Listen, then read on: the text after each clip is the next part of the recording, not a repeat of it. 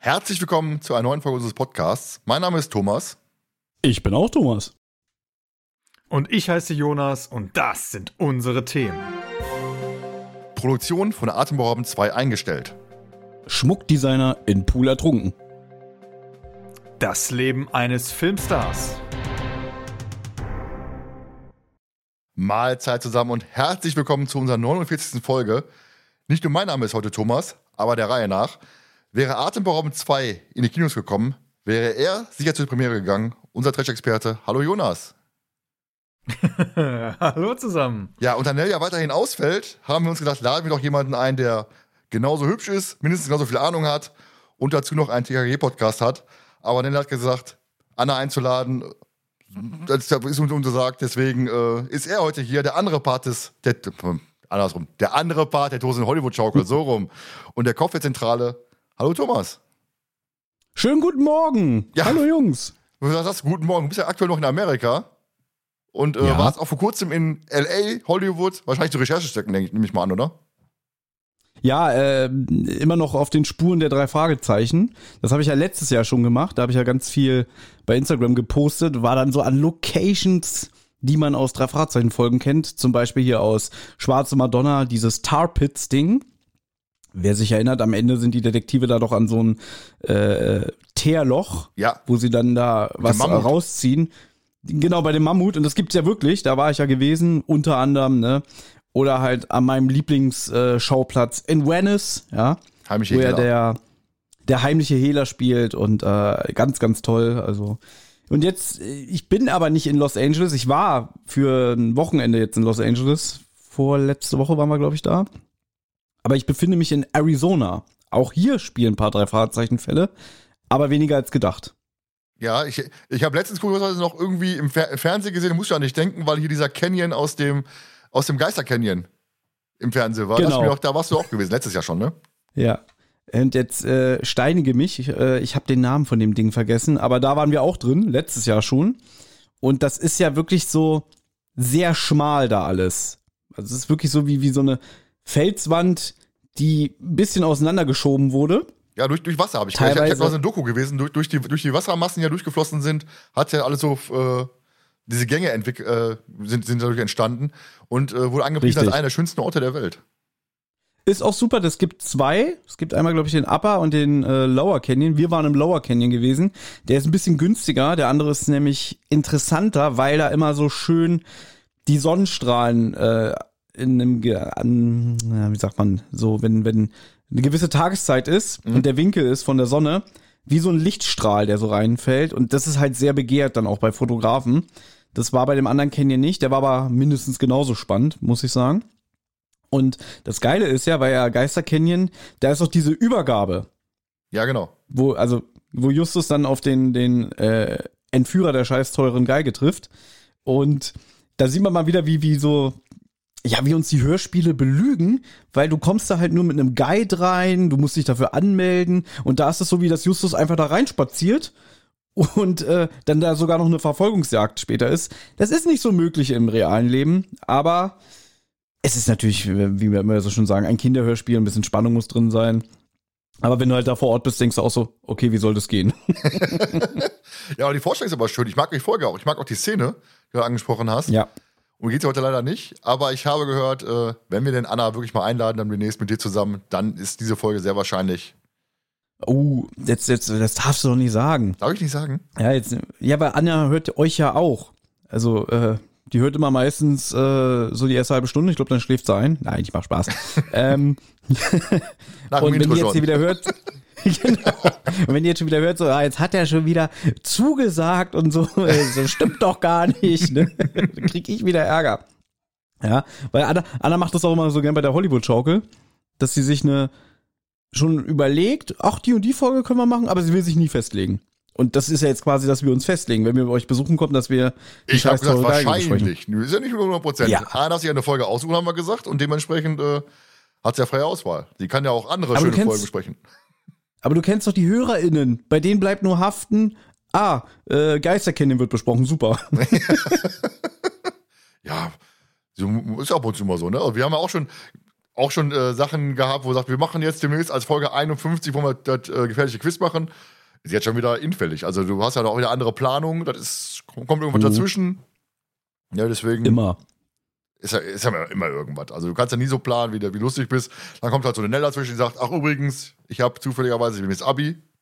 Ist mir vorher nicht eingefallen. Mhm. Sehen wir zu, wie er klarkommt. Ja. Aber so, davon lebt das Format ja auch, ne? dass man dann öfter auch mal umdisponiert. Und äh, ja, also ich meine, ich bewundere euch ja, dass ihr immer schon so wochenlang vorproduziert. Ja, das bei uns zentral ist aber jetzt immer, oh scheiße, nächste Woche Son Samstag muss ja schon eine neue Folge kommen, ne? Ja, aber das ist bei uns jetzt aber auch ein Problem, wir laufen jetzt quasi aus. Mit Folge 50 laufen wir quasi auf Null aus. Dann gibt es noch eine Folge 51, sehr wahrscheinlich, und dann geht es in die Sommerpause. Oder nach der 50. Sommerpause. Ja. Müssen, wir noch diskutieren. Mensch. Weil für die 51 Jonas, vielleicht noch einen Gast haben, deswegen. Jonas, da muss ja der Thomas schon auf glühende Kohlen sitzen, ne? Ja, der sitzt, also ich sag mal, beim Thomas ist das äh, tatsächlich so, der ist da wirklich sehr strukturiert. Ich muss dann aber auch dazu sagen, so nervig das manchmal auch sein kann, desto besser ist es auch, weil dann behält wenigstens einer die Übersicht und einem ist klar, der tritt dann auch mal im Arsch und sagt, hör mal Leute, wir müssen jetzt mal ran. Ähm, weil ich glaube, sonst äh, würden wir auch so irgendwann hängen, sagen, scheiße, nächste Woche kommt eine neue Folge raus, wir haben noch gar nichts aufgenommen. Und ich finde das Vorproduzieren aber auch gar nicht so schlecht, damit äh, du auch mal Ausfälle kompensieren kannst. Ja, vor, vor allem, du kannst ein bisschen vorausplanen von wegen, äh, wenn wir in die Sommerpause dann und dann starten, dann kommen wir in den Rhythmus, dann kommen wir genau auf die Weihnachtsfolge, auf eine Halloween-Folge, auf eine Geburtstagsfolge, ist ja dann kannst du so ein bisschen, ein bisschen rumplanen. Und äh, macht, mir macht auch Spaß davon ab. Und sag mal, früher war nicht mhm. so, der früher hast du gedacht, ach scheiße, übermorgen schreibst du eine Klausur, musst du noch lernen. ja. Der Klassiker. Ja, aber, aber wenn man was von diesem Podcasten lernen kann, dann äh, wie schnell so ein Jahr umgehen kann. Ja. Das ist echt krass, ne? Du hast es gerade gesagt, dann planen wir eine Geburtstagsfolge, dann kommt die Sommerpause, dann kommt das äh, Halloween-Special, dann ist schon wieder Weihnachten und dann ist es ja do äh, doof, genau. Nee, es ist vorbei. Es ist echt krass, ja. Ja, vor allem für dich ja noch schneller, weil ihr habt ja nur meistens aber zwölf Folgen im Jahr, ne, eine, eine, eine pro Monat. Ist ja meistens bei euch so, ne? Zentrale mäßig. Genau, alle vier Wochen eine Folge zentral und dazwischen sollte eigentlich immer eine Folge Rotz und Wasser erscheinen. Da steht ja jetzt auch die 50. Folge bevor. Und da wissen wir auch noch nicht, wie wir das machen, weil, also wir zögern es gerade so ein bisschen nach hinten raus, weil ich ja nicht vor Ort bin. Weil eigentlich würden wir es gerne so machen, dass wir wie immer in einem Raum sitzen, mhm. an einem Tisch. Aber ich glaube, es würde darauf hinauslaufen, dass wir es vielleicht doch äh, so machen, dass ich online dabei bin, weil mhm. sonst kommt die ja wirklich erst im Juni, weil ich bin ja noch bis Ende Mai in Amerika. Ja, lustig ist, die, die Folge, die wir jetzt aufnehmen, die kommt auch erst im Juni raus. Aber wir haben, offiziell haben wir jetzt April noch, weißt du? Das bin ich ja erst im Juni. Und die Hörer denken sich gerade, Moment, wir haben doch Juni, oder? Gucken auf den Kalender und denken sich, hm, alles merkwürdig. Ja, das ist, das sind, das sind so Sachen, die dann manchmal auch, ähm, komisch sind. Ne? Man redet über Sachen. Ich nehme jetzt nur das Beispiel, so meine, meine äh, Geburtstagsfolge, die haben wir im Februar aufgenommen und sie erschien ja dann doch am 31. April, ach, am 31. März und nicht am 1. April, wie geplant.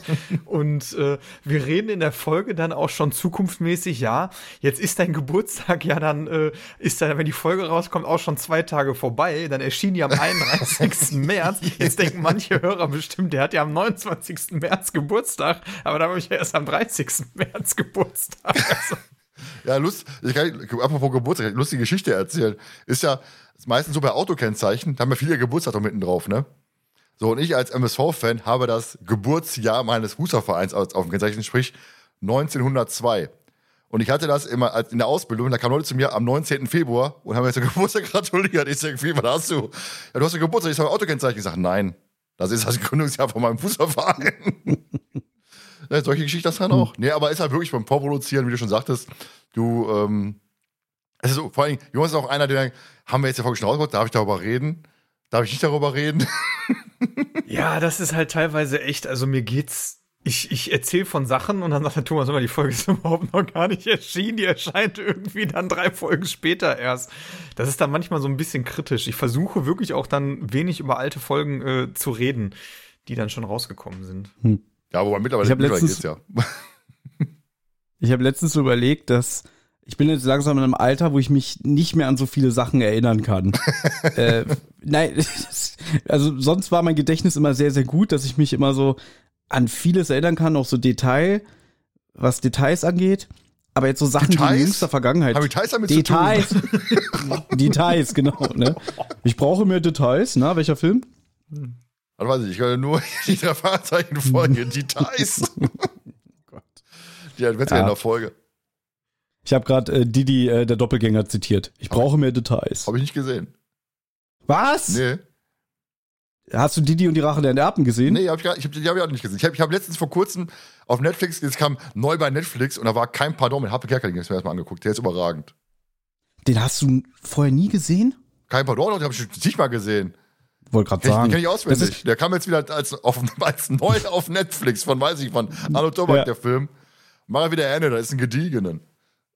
Ich glaube von 92. Ich weiß, als ich den aller, das allererste Mal gesehen habe, das muss ja irgendwann so 95 gewesen sein, da habe ich den Humor noch nicht verstanden und ich fand den richtig schlecht, weil ich weiß, dass der halt damals so angepriesen wurde, deutsche Komödie und so, war ja auch ein Flop. Und ich weiß, dann ein paar Jahre später, wahrscheinlich so 1998 oder so, da war ein Kumpel bei mir abends, ja, zu Hause. Und dann kam kein Pardon. Ich so, boah, der ist so schlecht hier, das ist so ein schlechter deutscher Film. Und dann gucken wir den so. Und irgendwann gucke ich ihn so, okay, der ist doch lustig. Der ist, ich, finde, finde den mega gut. Ja, da habe ich erst den Humor verstanden. Der eine, der hat sich ein Surfbrett gekauft. Was macht der denn damit? ah, was soll der machen? Surfen natürlich. Ich habe einen Schmerz im Rücken, als wenn mir einer mit der Kettensäge hinten reinhaut. Und gerade die, die immer rumheult, dass sie Schmerz hat und dann später, ja, ich habe Kopfschmerzen, als wenn einer mit einem Eispickel in die Stirn. du sagst mal nicht so wehleidig. Das ist ein überragender Film. Also wer Netflix hat, so gerne ja, mal angucken. Quiet River ist nicht, nicht die beste, ne, aber hm. nur einmal war ich krank. 39 Grad Fieber. aber das Witzige ist, wir haben ja gerade festgestellt, wir produzieren äh, so weit im Voraus vor, dass, wenn die Folge rauskommt, ist er wahrscheinlich schon nicht mehr bei Netflix. Kann sein. Apropos, ja, apropos Folge rauskommen. Wir sollten vielleicht mal über unsere Folge reden. Nee, erstmal andere Frage. Thomas, wir gehen jetzt auf Folge 50 zu. Hast du mal welche Tipps für uns? Ich meine, du bist ja schon ein paar Mal live gewesen mit, dein, mit deinen Jungs. Mhm. Hast dann die Kamera abgedeckt. und ich dachte ja. mir, und jetzt? Das ist die beste Variante, einfach die Kamera abdecken, damit die Leute nicht sehen, wie wir uns die ganze Zeit äh, in irgendwelchen Körperritzen poolen oder was weiß ich, ne, hier, weiß nicht, die Essensreste aus den Zähnen äh, fischen. Nee, also das war schon damals eine Überwindung, aber eigentlich auch bescheuert, wenn ich mir jetzt so denke, wir, wir gehen da 24 Stunden auf Twitch live und während der Folgenbesprechung äh, decken wir den Bildschirm mal ab. ja. Aber das haben wir auch mit Absicht gemacht, weil wir neigen ja auch leider dazu, uns immer so schnell ablenken zu lassen.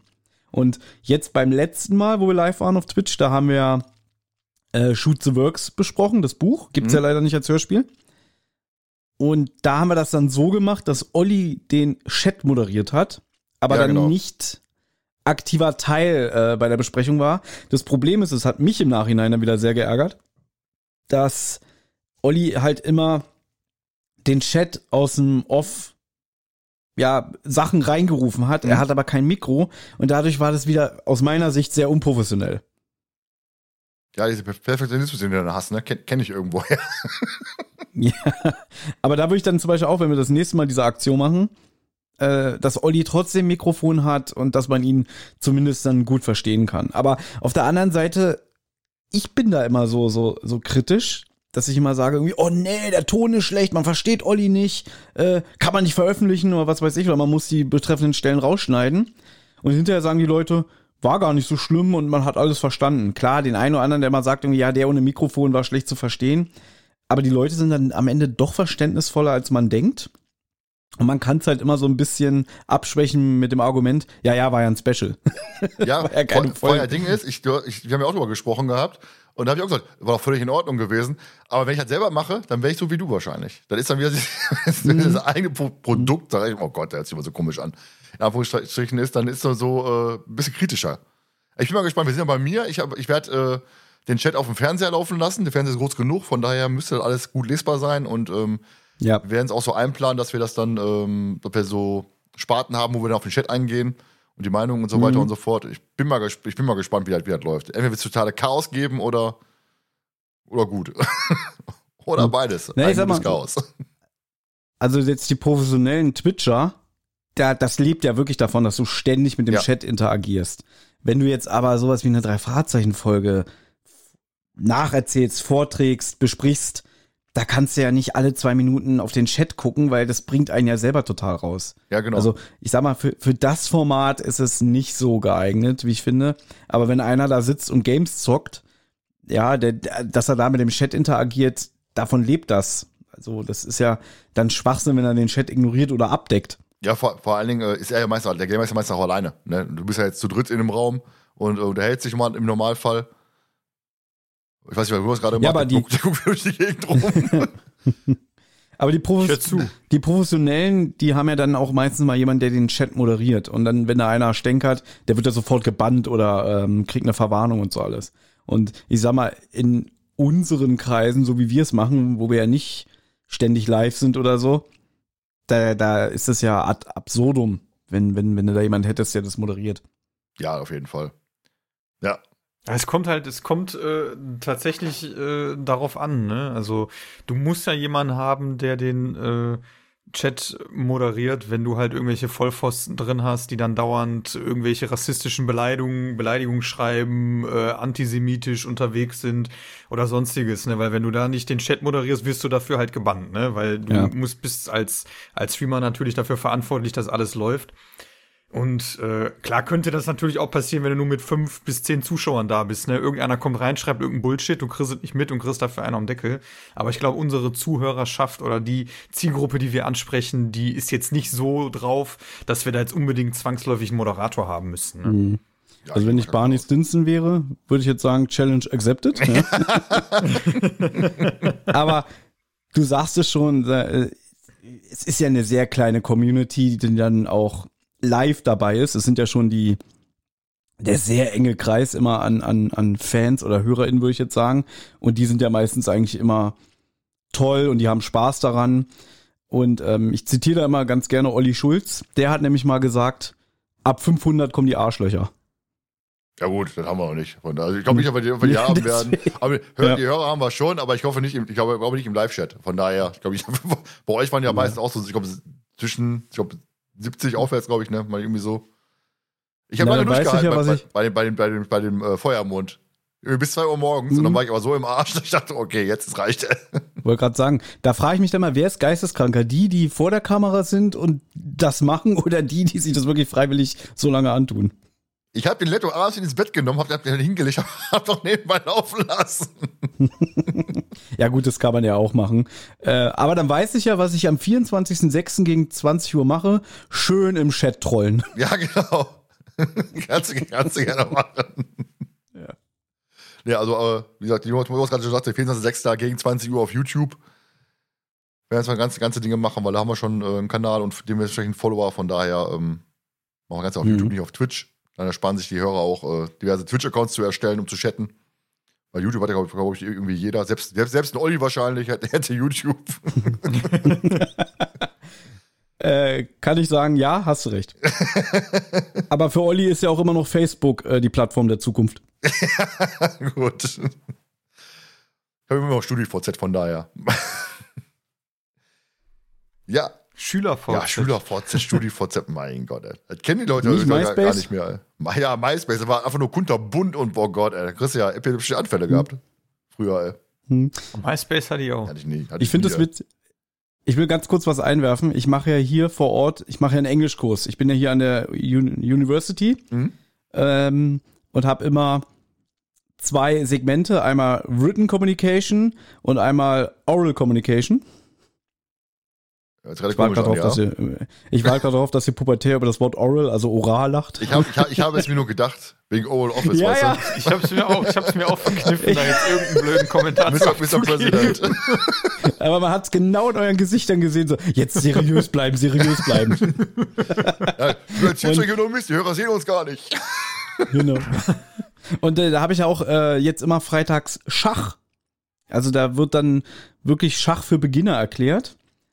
Und jetzt weiß ich gar nicht mehr, was ich erzählen wollte. Wie bin ich jetzt darauf gekommen? Du, ich nicht. schon wieder, ich habe äh, nur das Wort oral gerade im Kopf. äh, Oralschach. jetzt hab ich, Oralschach, genau. Wird nur mit dem Mund gespielt. Ja, jetzt habe ich vergessen, was ich sagen wollte. Das ist total peinlich. Ich hasse es. Siehst du, ist auch wieder ein, ein Ergebnis des Älterwerdens. Habe ich nicht. Das ist mir nicht mehr so. Ja? Guten Tag, Ach, siehst du, Sie das wollte denn? ich auch erzählen.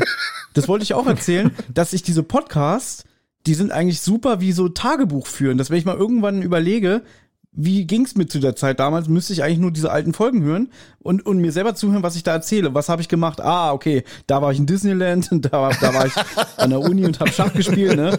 So, das ist auch eine Form des, des Tagebuchführens. Das ist eigentlich ganz praktisch. Ja, Alltag ja, verarbeiten. verge ja ich habe jetzt vergessen, was ich sagen wollte. Ist egal, ist ein bisschen peinlich, aber machen wir weiter. Ja, kannst du mir per WhatsApp schreiben.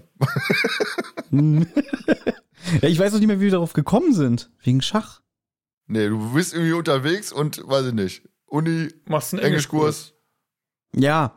Nee, ich wollte irgendeine Anekdote aus dem Schachkurs erzählen, aber ich hab's vergessen. Master of Chess. Die wir übrigens als Folge 50 besprechen werden. Siehst du, das ist doch eine super Überleitung. Was, die Folge? Ah, ich weiß nicht, wie ich die finde. Ich finde die nicht so gut. Das Lustige ist, kann ich jetzt schon mal verraten, Nell hat Master of Chess nie gesehen. Nur gehört. Gesehen oder gehört? Ach so. Ja, ich habe auch diese Live-DVD, die habe ich mir dann auch geholt. Äh, da auch- ist ja auch, glaube ich, so ein, so ein Tour-Tagebuch-Film dabei. Da hatte ich auch mal überlegt, ob man das vielleicht als Special machen kann. Äh, weiß ich nicht, man guckt sich diesen Tour-Tagebuch-Film an und macht dazu einen Audiokommentar. Aber dann denke ich so, okay, wie viel von den HörerInnen haben diese, diese DVD zu Hause? Also, das ist ja dann wirklich extrem Special Interest. Also, Mhm. da sehe ich dann, dann am Ende doch nicht so einen Nutzen. Ja, ist schwierig. Ja, ich, wir haben, ich habe vorgenommen mit Nell, werde ich mir die, die das vorher nochmal angucken, weil ist ja ganz anders als die, als die Live-Tour, die du jetzt kennst, ist ja äh, komplett anders. Ist halt gefühlt ähm, Master of Chess in, in der Turnhalle aufgenommen quasi und äh, die restlichen Touren waren ja in den großen Arenen. Und ähm, Mhm. es ist ja wirklich dann mehr auf das Hörspiel an sich bezogen, anstatt auf, auf wirklich auf Show. Du hast ja wenig Show-Elemente. Du hast zwar ein paar, Ja, paar, paar Gags und so, ne, aber du hast halt nicht diese, hier mit dem, ah, das Haar ist noch da, solche Klamotten. Aber Mhm. dieses Ja. wirkliche Visuelle hast du ja im, größtenteils nicht. Na, die haben das ja auch teilweise damals in so äh, Stu Studi-Hörsälen aufgenommen, Mhm, in so einem ja, ja. Audimax und so, ne? Weil sie ja eigentlich damals dachten, ach, da kommt eh keiner, das ist wirklich Special Interest und am Ende waren die ja auch immer ausverkauft. Das war aber zu einem Zeitpunkt, wo ich nicht im Drei-Fragezeichen-Game war, also da war ich abstinent. Deswegen, ich habe das damals zu spät mitbekommen, weil sonst wäre ich bestimmt auch hingegangen. Aber das habe ich wirklich erst mitbekommen, als schon die CD-MC draußen war. Ja, ich bei mir genauso. Ich war auch abstinent gewesen zu der Zeit und irgendwann kam ich dann wieder zurück, zurück und hab mir gedacht, oh cool, wäre immer lieb, wäre wär ich liebend Mhm. hingegangen. Ne, so als erste, erste Mal, aber hinterher kamen die anderen Live-Touren, von daher war schon mal ganz, ganz Ja. cool gewesen. Aber so in diesem kleinen, gemütlichen Kreis hätte ich mir das auch richtig schön vorgestellt. Ja. Und ich glaube, die haben ja danach dann auch wirklich Autogramme gegeben und so. Also da war die Chance, mit denen irgendwie ins Gespräch zu kommen, größer als, weiß ich nicht, wenn du jetzt hier in, in die Waldbühne gehst. Ich habe gehört, Folge 200 in Berlin konnte man sich die Autogramme holen. Record Ja, Release du Party. meinst hier. Ja, okay, Record Release Party ist ja wieder was anderes. Ich meine, ich war ja auch schon mal bei einer Record Release Party, nämlich zu Folge 125. Äh, und da konntest du auch Fotos mit den Sprecher machen. Da waren ja alle drei auch da. Mhm. Also Andreas Fröhlich kam damals ein bisschen später, weil er noch arbeiten musste. Hört sich Und auch lustig da- an. Der musste noch arbeiten, um dann zu seinem anderen Job zu kommen. Na, der hat ein Hörbuch an dem Tag noch eingesprochen, Ach hat so. er erzählt. Und da haben wir dann auch am Ende, es, wir waren ganz kleiner Kreis, also die, die, die Karten waren begrenzt. Lass es um die 100 Leute gewesen sein oder sogar noch weniger. Da haben ja auch alle dann am Ende die CD geschenkt bekommen. Wir mussten die noch kaufen. Ja. Folge 200. Waren auch ein paar mehr, also von daher. Mhm. Und wir haben ein Foto mit Ja, sie- Curting, aber die hast du ja mittlerweile auch. Ja, ist nichts mehr Besonderes, ja. Ja. Das drei Fahrzeichen Game ist bald durchgespielt. Hab bald alles erreicht. Kannst du aufhören. genau. Deswegen macht er übrigens Pumuckl, habe ich gehört. Ich nicht, ich nicht. Das machen die Jungs vom Ja, Machtschädel. du bist halt zu Gast. Ja, natürlich. Das ist jetzt so, so wie hier. Ich meine, wie, wie, das, wie viele Mal habe ich jetzt hier? Das vierte Mal? Vierte, ja, vor allem, warum? Hat natürlich die Regie nicht gereicht. Hm. Hast du irgendwelche Gut, Nachwirkungen, irgendwelche, irgendwelche äh, Folgeschäden erlitten nach tödlicher Regie, oder? Nö, eigentlich nicht. Ich habe die Folge sogar dann nochmal gehört. Lustigerweise das Hörspiel. Ja. Äh, weil ähm, wir im Auto gesessen haben und dann dachten, ach, wir können jetzt tödliche Regie hören. Ich so, ja, ist okay, können wir machen. ich ich bin nochmal rückfällig geworden. Also, vor allem, ich habe die Folge vorher, ähm, bevor wir die bespre- besprochen haben, ich glaube, nochmal dreimal gehört, um wirklich dann alles dann ra- rauszufiltern, um das Skript zu schreiben, pipapo, und für mich dann nochmal Klamotten aufzuschreiben. Und seitdem reicht das wieder für die nächsten 50 Jahre. Also, boah, Ja. ich finde die. Nee. Also, da sitzen wir mit sechs Mann hier und besprechen die Folge auch noch. Und ich muss sagen, ist kurioserweise bei uns so, dass die, die drei Folgen am meisten gefragt sind, äh, also am meisten gespielt werden von, von, von unseren Podcast-Folgen. Wahrscheinlich, weil die Leute denken, ach guck mal, da kann ich, da kann ich die drei Folgen hören, die gibt es ja sonst nirgendwo. Hören wir da mal rein. Nee, Quatsch, die wurden auch zu Ende gehört. Also von daher, Hm. auch vielleicht für die Zentrale interessant, die drei Folgen zu besprechen. Ja, vielleicht kommt da ja demnächst irgendwann mal was. Wobei, wir brauchen jetzt hier nicht um den heißen Brei rumreden. Du hast es ja schon in Jonas Geburtstagsfolge angekündigt, dass wir ja einen Crossover planen. Die Idee gibt's ja schon länger. Eigentlich war ja unsere tödliche Regie-Folgenbesprechung äh, der Prototyp, ob das überhaupt in der Konstellation funktioniert. Ja. Deswegen. Aber wir haben uns überlegt, dass wir äh, die Folge 1 bespro- besprechen Ja. von die drei. Und dass wir das richtig groß marketingtechnisch nutzen. Also, weil das ja ein zwei, das ist ja ein Zweiteiler und dass wir es auch in zwei Teile aufsplitten. Einer wird dann nur auf der Plattform von Zentrale veröffentlicht und die Fortsetzung äh, auf der Plattform von die zwei. Das heißt, die Hörer, wenn sie es hören möchten, sind gezwungen, beide Kanäle dann zu hören. Ja? Oh, der macht mir erstmal schon genug, die sagen, weißt du, den zweiten Teil gebe ich mir gar nicht mehr. ja, wir müssen dann losen. Wo wird der erste Teil veröffentlicht? Bei euch Nee, oder bei wir, uns? wir haben ja schon überlegt, wir hatten ja schon geschrieben gehabt, dass wir den ersten wahrscheinlich bei euch machen werden, weil ihr eine an- andere Herangehensweise habt, auch mit den ganzen Sprechern, Pipapo und Leon, die alles einspricht.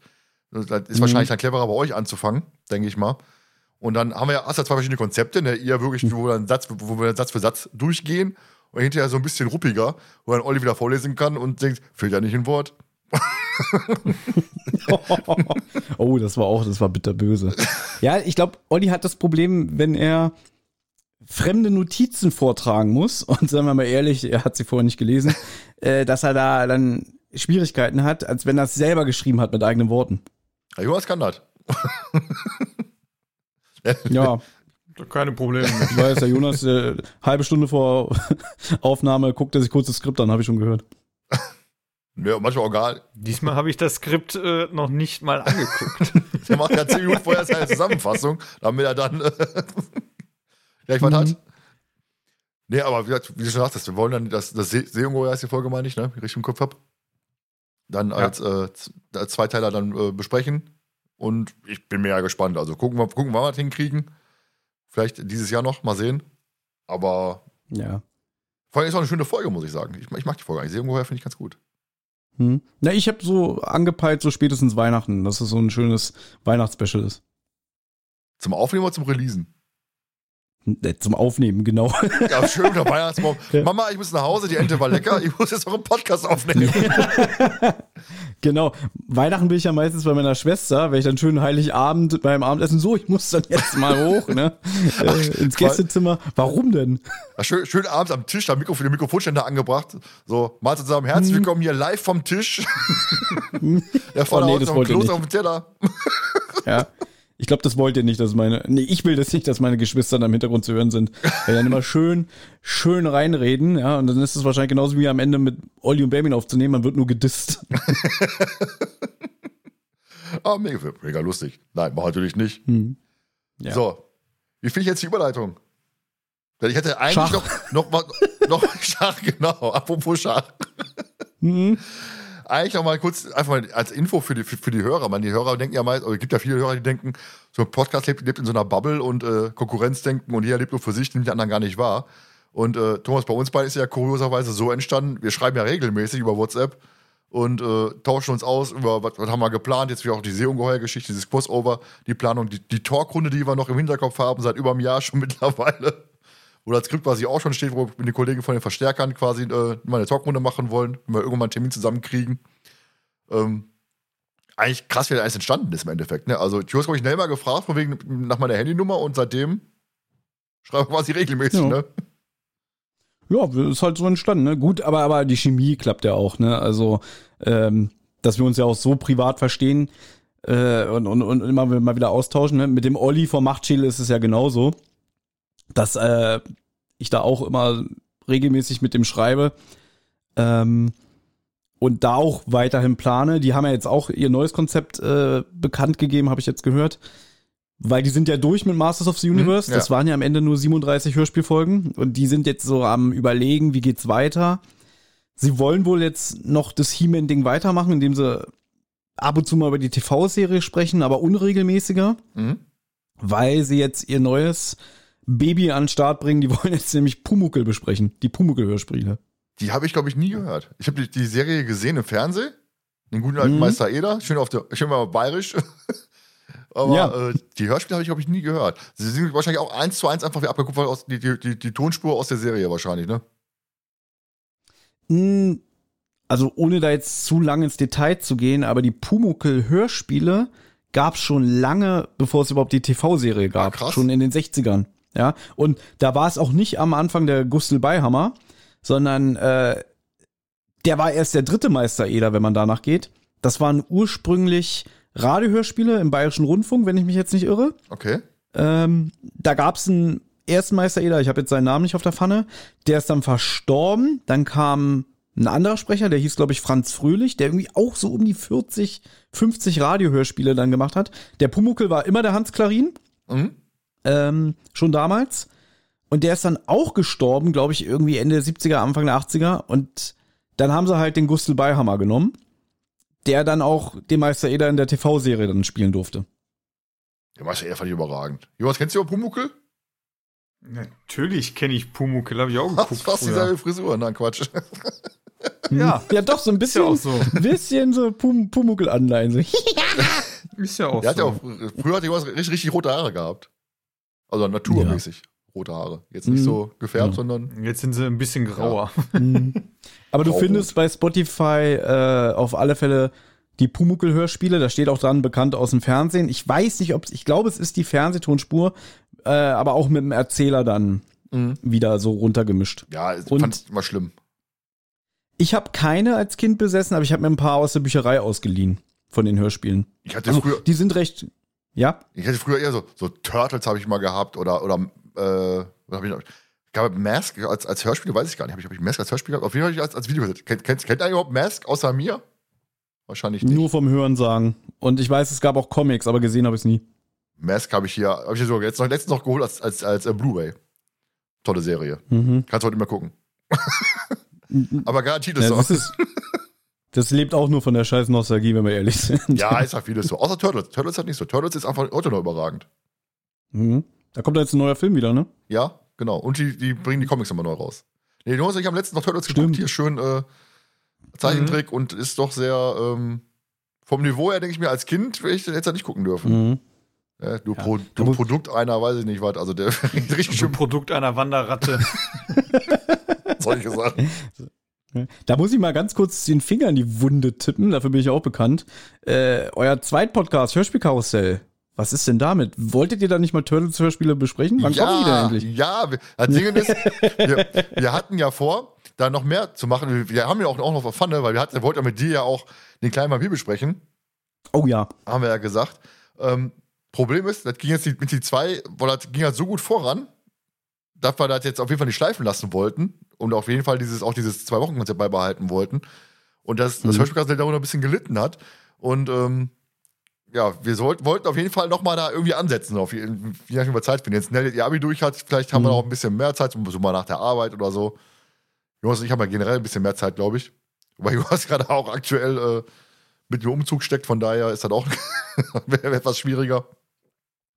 Aber ähm, ja, wir wollen eigentlich dann nochmal ansetzen. Weil ich habe ja auch das drei, die drei Senioren, äh, Folge 1. Skript ist fertig, brauchen nur drüber sprechen. Also, Deswegen. nee, nicht, oder dass das ich, untergeht. da gibt es eigentlich so viel, so viel tolle Hörspiele, ne? Also, Deswegen ärgert mich selber ein bisschen. Deswegen müssen wir da nochmal ansetzen. Jetzt haben wir 40 Minuten, glaube ich, fast rum und wir haben noch kein, nichts über, 34. nicht über die Folge Nee. gesprochen, die wir heute besprechen wollen. Ja, dann kommen wir zur heutigen Folge, der verschwundene Filmstar. Thomas, du hast die Folge ja ausgesucht. Ja. Wieso, weshalb, warum? Ich meine, ich weiß es schon ein bisschen, wir haben schon ein bisschen drüber geschrieben, aber die Hörer wissen natürlich nicht, ne? Nee, also im Prinzip habe ich das euch heute wieder eingebrockt, denn ursprünglich wolltest du doch die gekauften Spieler machen, ne? Ursprünglich ja. Ja. Die wäre aber wäre auch nicht gut gewesen. Ja, aber wir sind ja jetzt hier in der Crimebusters-Ära und äh, für die habe ich ja wirklich einen, einen, einen Softspot. Also ich mag ja diese, diese Ära sehr. Ähm, und wir bei Zentrale haben ja schon mal den verschwundenen Filmstar besprochen, allerdings unter ganz anderen Voraussetzungen, weil da hatten wir ja damals das Ehepaar Schröcker zu Gast, Silke und Daniel. Da sind wir auch extra für nach Hamburg gefahren. Und ähm, weil wir halt da Gäste hatten und das war auch das erste Mal, dass wir, ich sag jetzt mal, namhafte Gäste bei uns im Podcast hatten. Und am Ende war es eigentlich mehr ein Talk und die beiden haben eigentlich erzählt, was sie so machen. Und wir haben auch so ein bisschen über, über Filme gesprochen und er ja auch schon ein paar Filmstars durfte er interviewen für seine Formate. Auch Und am Ende ist aber. ja, De La Rook hat auch interviewt, genau. Hat auch gesagt, so, unsympathischster Interviewpartner aller Zeiten. ja. Also, nee, aber über Jennifer Lawrence hat er sich ein bisschen ausgelassen und ich glaube auch über Ben Kingsley. Äh, wenn ich mich erinnere, sagt er mal, das waren so sehr, sehr unangenehme Interviewpartner. Glorreiche Schauspieler, darauf lässt er nichts kommen. Aber er sagt, er würde die nie wieder interviewen wollen, weil die halt wirklich arrogant und eklig sind. Aber das ist das Crime, was das Eras. Jonas, das ist ja genau auch dein Metier, sag ich mal, ne? Warum? Ja, ich sag mal, für mich ähm, sind da also bei weitem sicherlich nicht, nicht, nicht alle Folgen. Also, um jetzt schon mal vorwegzunehmen, verschwundene Filmstar ist jetzt nicht unbedingt meine, meine Top-Favoriten-Folge. Aber ich glaube, A, ist Crimebusters Ära so für mich interessant, weil ich damals mit auch da meine ersten Einstiegsfolgen hatte. Also Angriff der Computerviren war mit einer der ersten Folgen, die ich so gehört habe, neben Gespensterschloss und äh, Spuk im Hotel. Wilde Mischung. Und ähm, ja, nein, also für mich war das ja, ich habe ja, wie gesagt, ich bin ja durch einen Kumpel, der Folgen doppelt hatte, mir dann, äh, von dem habe ich ein paar bekommen, der hatte so gut wie alle, die damals gab. Aber irgendwie war ich ja nie so der, also für mich war Hörspiele damals nicht so das große Thema. Ähm, in dem Sinn drei Fragezeichen Hörspiel. Aber Crimebusters Ära, um darauf jetzt mal zurückzukommen, ich mag diesen Trash-Faktor einfach. Also den Trash-Faktor hast du in dieser Folge auch und der hat auch ein paar witzige Szenen. Ähm, und Ich kann jetzt schon mal sagen, der Trash-Faktor ist im Buch noch wesentlich größer. ja, geil. Der Buch hat auch so, so Nee, viele ich, andere find, also ich weiß noch, nicht, ne? ich weiß nicht, ich mag's, ich mag's einfach, ähm, ich mag's einfach einfach. ähm, ich muss ja zum Beispiel ganz ehrlich sagen, die neuen Folgen, ähm, da hatten wir jetzt auch eine Diskussion auf unserem Instagram-Account, jetzt kam das Schwingen des Unheils raus, äh, also schon vor ein paar Monaten, wenn die Hörer die Folge jetzt hören, ähm, wo eine sagte, äh, ging es da darum mit der Stimme von, von Bart Simpson, äh, die Sprecherin, die da drin war. Und dann habe ich ja selber gesagt, ich muss die Folge, glaube ich, noch mal hören. Ich habe sie einmal gehört und das ist eine Folge, die habe ich danach nie wieder gehört, weil ich die neuen Folgen einfach teilweise richtig, richtig grottig finde. Du sagst jetzt teilweise. Du sagst immer, ich finde die alle scheiße. Nee, also ich fand hier äh, im, im, äh, im Wald des Schreckens Wald der oder wie die Folge hieß, die fand ich, ja, Wald der Gefahren und die Folge, wo, wo Peter am Anfang verdächtigt worden ist, äh, hier, äh, was weiß ich, Klippensturz oder wie die Folge hieß, keine Ahnung. die fand ich eigentlich gar nicht mal so schlecht. Aber ich finde die alten Folgen einfach um Klassen besser als die neuen Folgen. Die haben einfach was anderes. Da muss, da muss ich aber Jonas recht geben. Ich tue mich auch mit den neuen Folgen sehr, sehr schwer. Ich weiß ja, dass du, Thomas, sobald auch eine neue Folge von drei Fahrzeichen rauskommt, du hörst da sofort rein. ja. Und dieses Bedürfnis oder das Verlangen habe ich gar nicht mehr. Äh, ich habe jetzt zum Beispiel, glaube ich, auch Teufelsklippe angefangen. Weiß ich nicht, äh, keine Lust mehr gehabt nach diesem Verhör da im Polizeirevier. Irgendwie, ich kann einfach auch mit der Art und Weise nichts mehr anfangen. Finde irgendwie die auch nicht mehr so gut geschauspielert, die neuen Folgen. Und über die Fälle braucht man jetzt nicht sprechen. Äh, ich habe das auch gehört mit Schwingen des Unheils und als dann die Sandra Schwittau auftauchte, das ist wirklich der Fluch und ich glaube, das weiß sie auch selber, dass man ihre Stimme sofort mit Bart Simpson in Verbindung bringt. Ja, und Bart Simpson, ich meine, er ist auch, ich bin mit Bart Simpson aufgewachsen. Ja, also der, der gehört ja auch so. Zu schnell im Schule gegangen, selbe Klasse haben wir gesessen. ja, genau. Ja, den habe ich immer hier am Schlüpper hinten gepackt und in seinem Spind aufgehangen. Ja. Caramba. ne? Nein, aber das sind so, so äh, genauso wie drei Fragezeichen. Die Simpsons äh, begleiten mich auch schon das ganze Leben und ähm, da kann die Frau ja auch nichts für, aber ich finde sie jetzt auch nicht so außerhalb von Simpsons finde ich sehr, sehr schwer, sie zu hören. Ja, und äh, ich, ich schätze die total, ich mag die auch, aber immer wenn man sie irgendwo hört, denkt man sofort so, so Bart Simpson. Ja, genau. Und das ist so ein bisschen der Fluch, ja. Und ich finde es toll, dass sie mal in einem Drei-Fahrzeichen-Hörspiel äh, aufgetaucht ist, da, dass es dazu überhaupt gekommen ist. Weil die, die lebt ja, glaube ich, auch in München beziehungsweise in Bayern und die verirren sich ja jetzt nicht so oft äh, nach Hamburg in das Synchronstudio. Mhm. Und deswegen ist es schon was Besonderes. Aber ja, das ist irgendwie, da sind wir in unserem Alter, weil wir damit aufgewachsen sind, schon ein bisschen voreingenommen. Ja, und Nell, die kannte die gar nicht. Also Sims guckt ja keine Simpsons. Und dementsprechend war halt völlig egal. Ne? Es ist einfach Hm. altersbezogen wahrscheinlich dann auch. Wobei bis heute Ja, Luisa Vizorek noch keine Sprechrolle bei Fragezeichen hatte. Ich bin immer noch enttäuscht.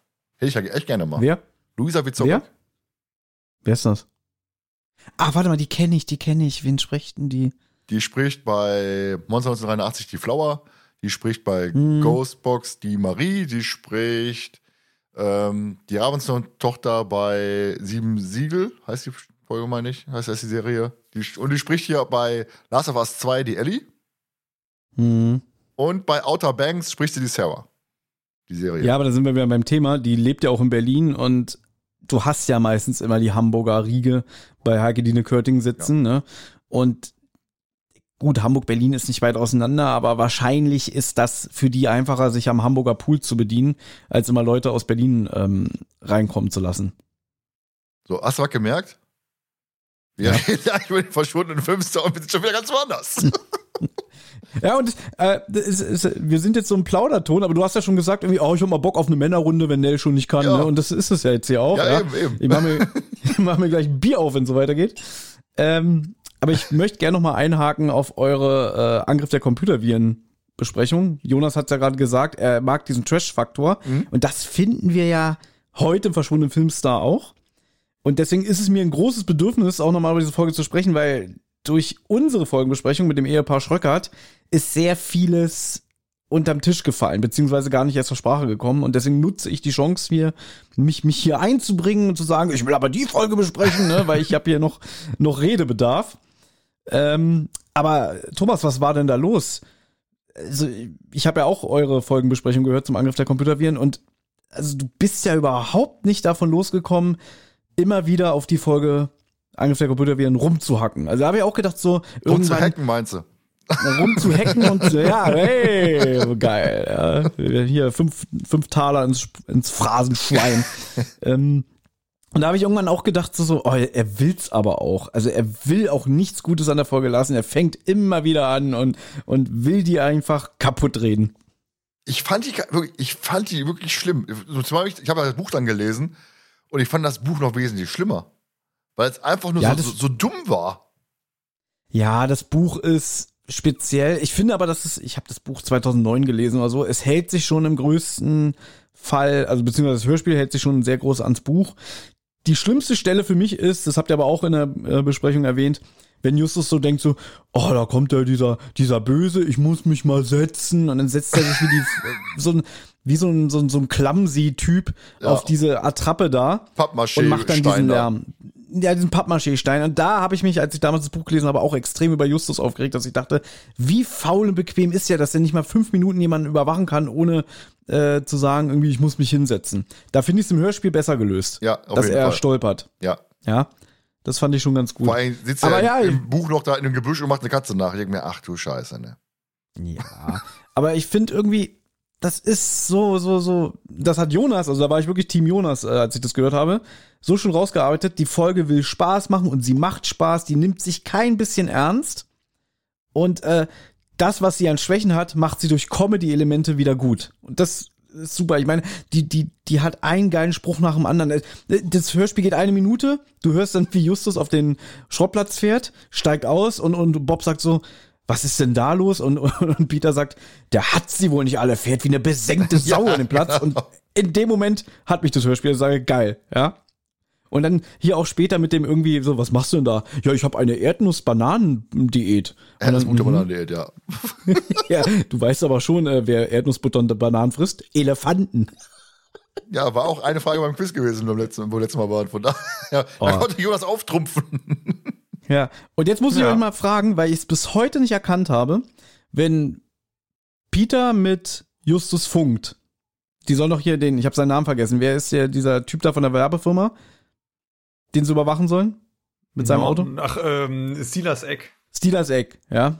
Dass, äh, dass er doch sagt, irgendwie, ja, wir können den nicht verfolgen, der muss einen V8 unter, seinem, unter seiner Motorhaube haben, wir können nicht mithalten und Justus sucht ihn. Und dann sagt einer, sehr witzig, wo denn? Ist es Peter Ich oder Bob? Bob. Ich kann das bis müsste Bob sein. heute nicht raushören, wer von den beiden das ist. Das ist, ist glaube ich, Bob. Ja, ne? Weiß, weiß er gar nicht mehr. Ja. Ich meine, ich kenne die Szene noch. Ich kenne auch die Szene im Buch, weil der, die, die Übergabe ist ja an, an, einem, ähm, an einer Einfahrt mit zwei Ausfahrten. Und dann Mhm. verschwindet er ja mit, dem, mit, mit, mit, dem, mit, mit der Kohle und ähm, der ähm, Norton Rome verschwindet mit der Kohle und dann suchen der Norton Rome. Und äh, die wissen auch nicht, wo der abgehauen ist, weil er so schnell war. Und dann fahren sie halt die Seiten, die, die Straße ab, die gucken links in die, in die Gassen rein, sehen ihn nirgendwo und äh, dann kommt ja dieses die Funk, Funk äh, Gespräch zustande. Also, ich möchte nur abschließend dazu sagen, für mich ist Angriff der Computerviren ein sehr, sehr gutes, unterhaltsames Hörspiel. Ich mag diese Folge sehr, deswegen gebe ich jetzt Jonas mal recht, ja. So, völlig in Ordnung. Ja, und Der freut sich jetzt auch gerade ähm, ein bisschen, können die Hörer gar nicht sehen. Ich habe ja, hab ja auch schon bei Instagram geschrieben, ähm, wenn deine beiden Podcast-Kolleginnen äh, kein Herz für Trash haben, du darfst jederzeit zur Zentrale kommen und dann äh, reden wir mal über Trash-Folgen, die beim Thomas und der Nell nicht so gut ankommen. Also, Ja, gerne, gerne. Können, wir, können wir mal drüber quatschen. Siehst, siehst du mal, und Also ich, darfst gerne- ich, ich schreibe seit über ein Jahr mit dem, ich bin nie eingeladen. ja, dafür komme ich immer zu euch. Das Ja. ist doch auch nett. Zur Männerrunde. Kinder sind im Genau. Bett. So. Jetzt So. haben wir gleich die Stunde voll, jetzt fangen wir an. Das zentrale Lack meinst du, ne? Von wegen erstmal eine Stunde nur über Käse gequatscht. Jetzt gehen wir in die Folge rein. Ja, da ja Nell nicht da ist, müssen wir mal ein bisschen umdisponieren. Deswegen kommen wir jetzt zu Ihr hört. total tolle Tatsache.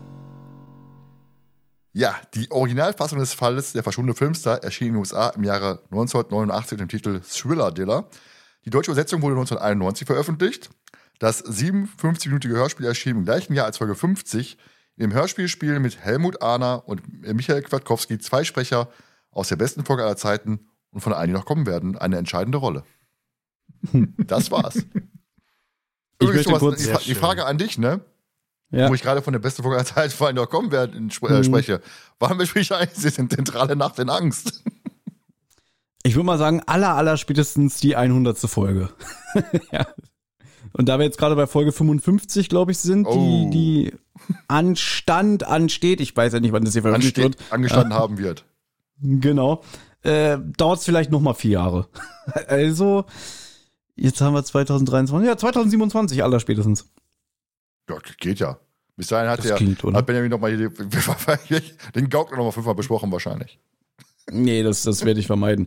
Ich möchte übrigens jetzt schon mal klugscheißerisch reingrätschen. Ja, Weil das ist ja hier Hörspiel Nummer 50 und Ja. Hörspiel Nummer 50 war die allererste Folge mit der Vokoda-Musik. ach guck mal, kann ich aufgeschrieben, siehst du mal. Mhm. Ja, Weil du hast ja auf Spotify nur noch, die, die neue Musik, deswegen ist ja gar nicht so aufgefallen. ist richtig. Aber mir ist es damals aufgefallen, weil ich habe ja auch einen Softspot für die Folgen 40 bis 49, Mhm. weil bei der Erstveröffentlichung war doch diese, dieses Manuel Backert-Stück, ähm, Piper Beta heißt es, glaube ja, ich, ja, ja, genau. als Eröffnung. Und das, ich liebe dieses Stück total und äh, deswegen mag ich auch diese Ära von diesen Folgen. Und ich war sehr enttäuscht, dass die dann nicht mehr eingesetzt wurde. Ja, wo du hast eh von der, von der Ehre gesprochen hast, du hast ja wirklich dann in den Crimebusters ähm, auch teilweise ein ganz, andere, ganz anderes Feeling von den Charakteren her. Ne? Wir hatten ja schon, kann ich ja sagen, per WhatsApp drüber gesprochen, so, so Szenen, die heute gar nicht mehr so stattfinden würden. Da kommen wir nachher mal drauf zu sprechen. Äh, sehr interessantes Thema. Aber dann kommen wir jetzt erstmal, ich möchte mal ganz kurz drauf eingehen, weil ich sagte ja von wegen zwei äh, Sprecher aus Nach den Angst äh, haben hier einen Auftritt. Generell die Sprecherriege ist ja wirklich richtig gut. Ne? Wir haben ja hier, ähm, hier Margot, äh, Ha- Hanni van Heiden, auch schon ein geiler Name, Künstlername im Endeffekt. Ne? Hanni van Heiden finde ich schon, schon geil. Die ja ähm, im Bergmonster die äh, Kathleen Hammond, Hammond gesprochen hat. Oder der kleine Vampir Thomas müsstest du ja eigentlich kennen, ne? Frau Schwartenfeger. Habe ich mal aufgeschrieben. Ja, Sagt mir nix. Okay, du weißt aber, es gab vom kleinen Vampir äh, zwei Hörspielumsetzungen, ne? Ja, hast du mir, hast du mir noch geschrieben. Du hast mir auch gesagt, welche du, welche du Mhm. besprechen möchtest. Na, wenn dann die Karussell-Edition, weil da war ja der großartige äh, Peter Lustig, der Erzähler. Geil. Ja, Peter Lustig wirklich, also das ist äh, richtig geiles Einschlaffeeling, wenn du die Folgen dann abends im Bett hörst. Ähm, weil er so eine schöne, warme Stimme hat. Ich meine, wir sind alle mit Löwenzahn aufgewachsen. Ja. Äh, Mhm. richtig, richtig geil. Da gibt's aber nur insgesamt sechs Folgen von.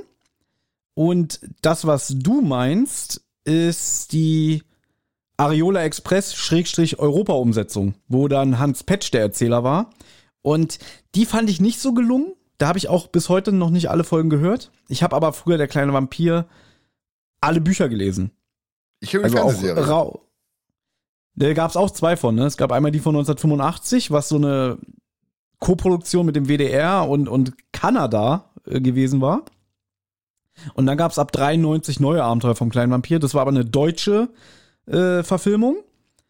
Und ich glaube, da haben sogar die Prinzen den, den Titelsong zu beigesteuert. Oh Gott, nee, ich habe, glaube ich, die Mhm. 85er-Version ge gehört. Mit ähm, Andreas von der Meden, als, als, war als Sprecher gewesen. Hat- ja, hat ich glaube, hat, er- hat er da nicht den Lumpi gesprochen? Ja, genau, Ich ich mein, es ja. nicht mehr. Ja, naja, das merkst du auch, ähm, weil da wieder äh, in Hamburg die Synchronisation stattfand.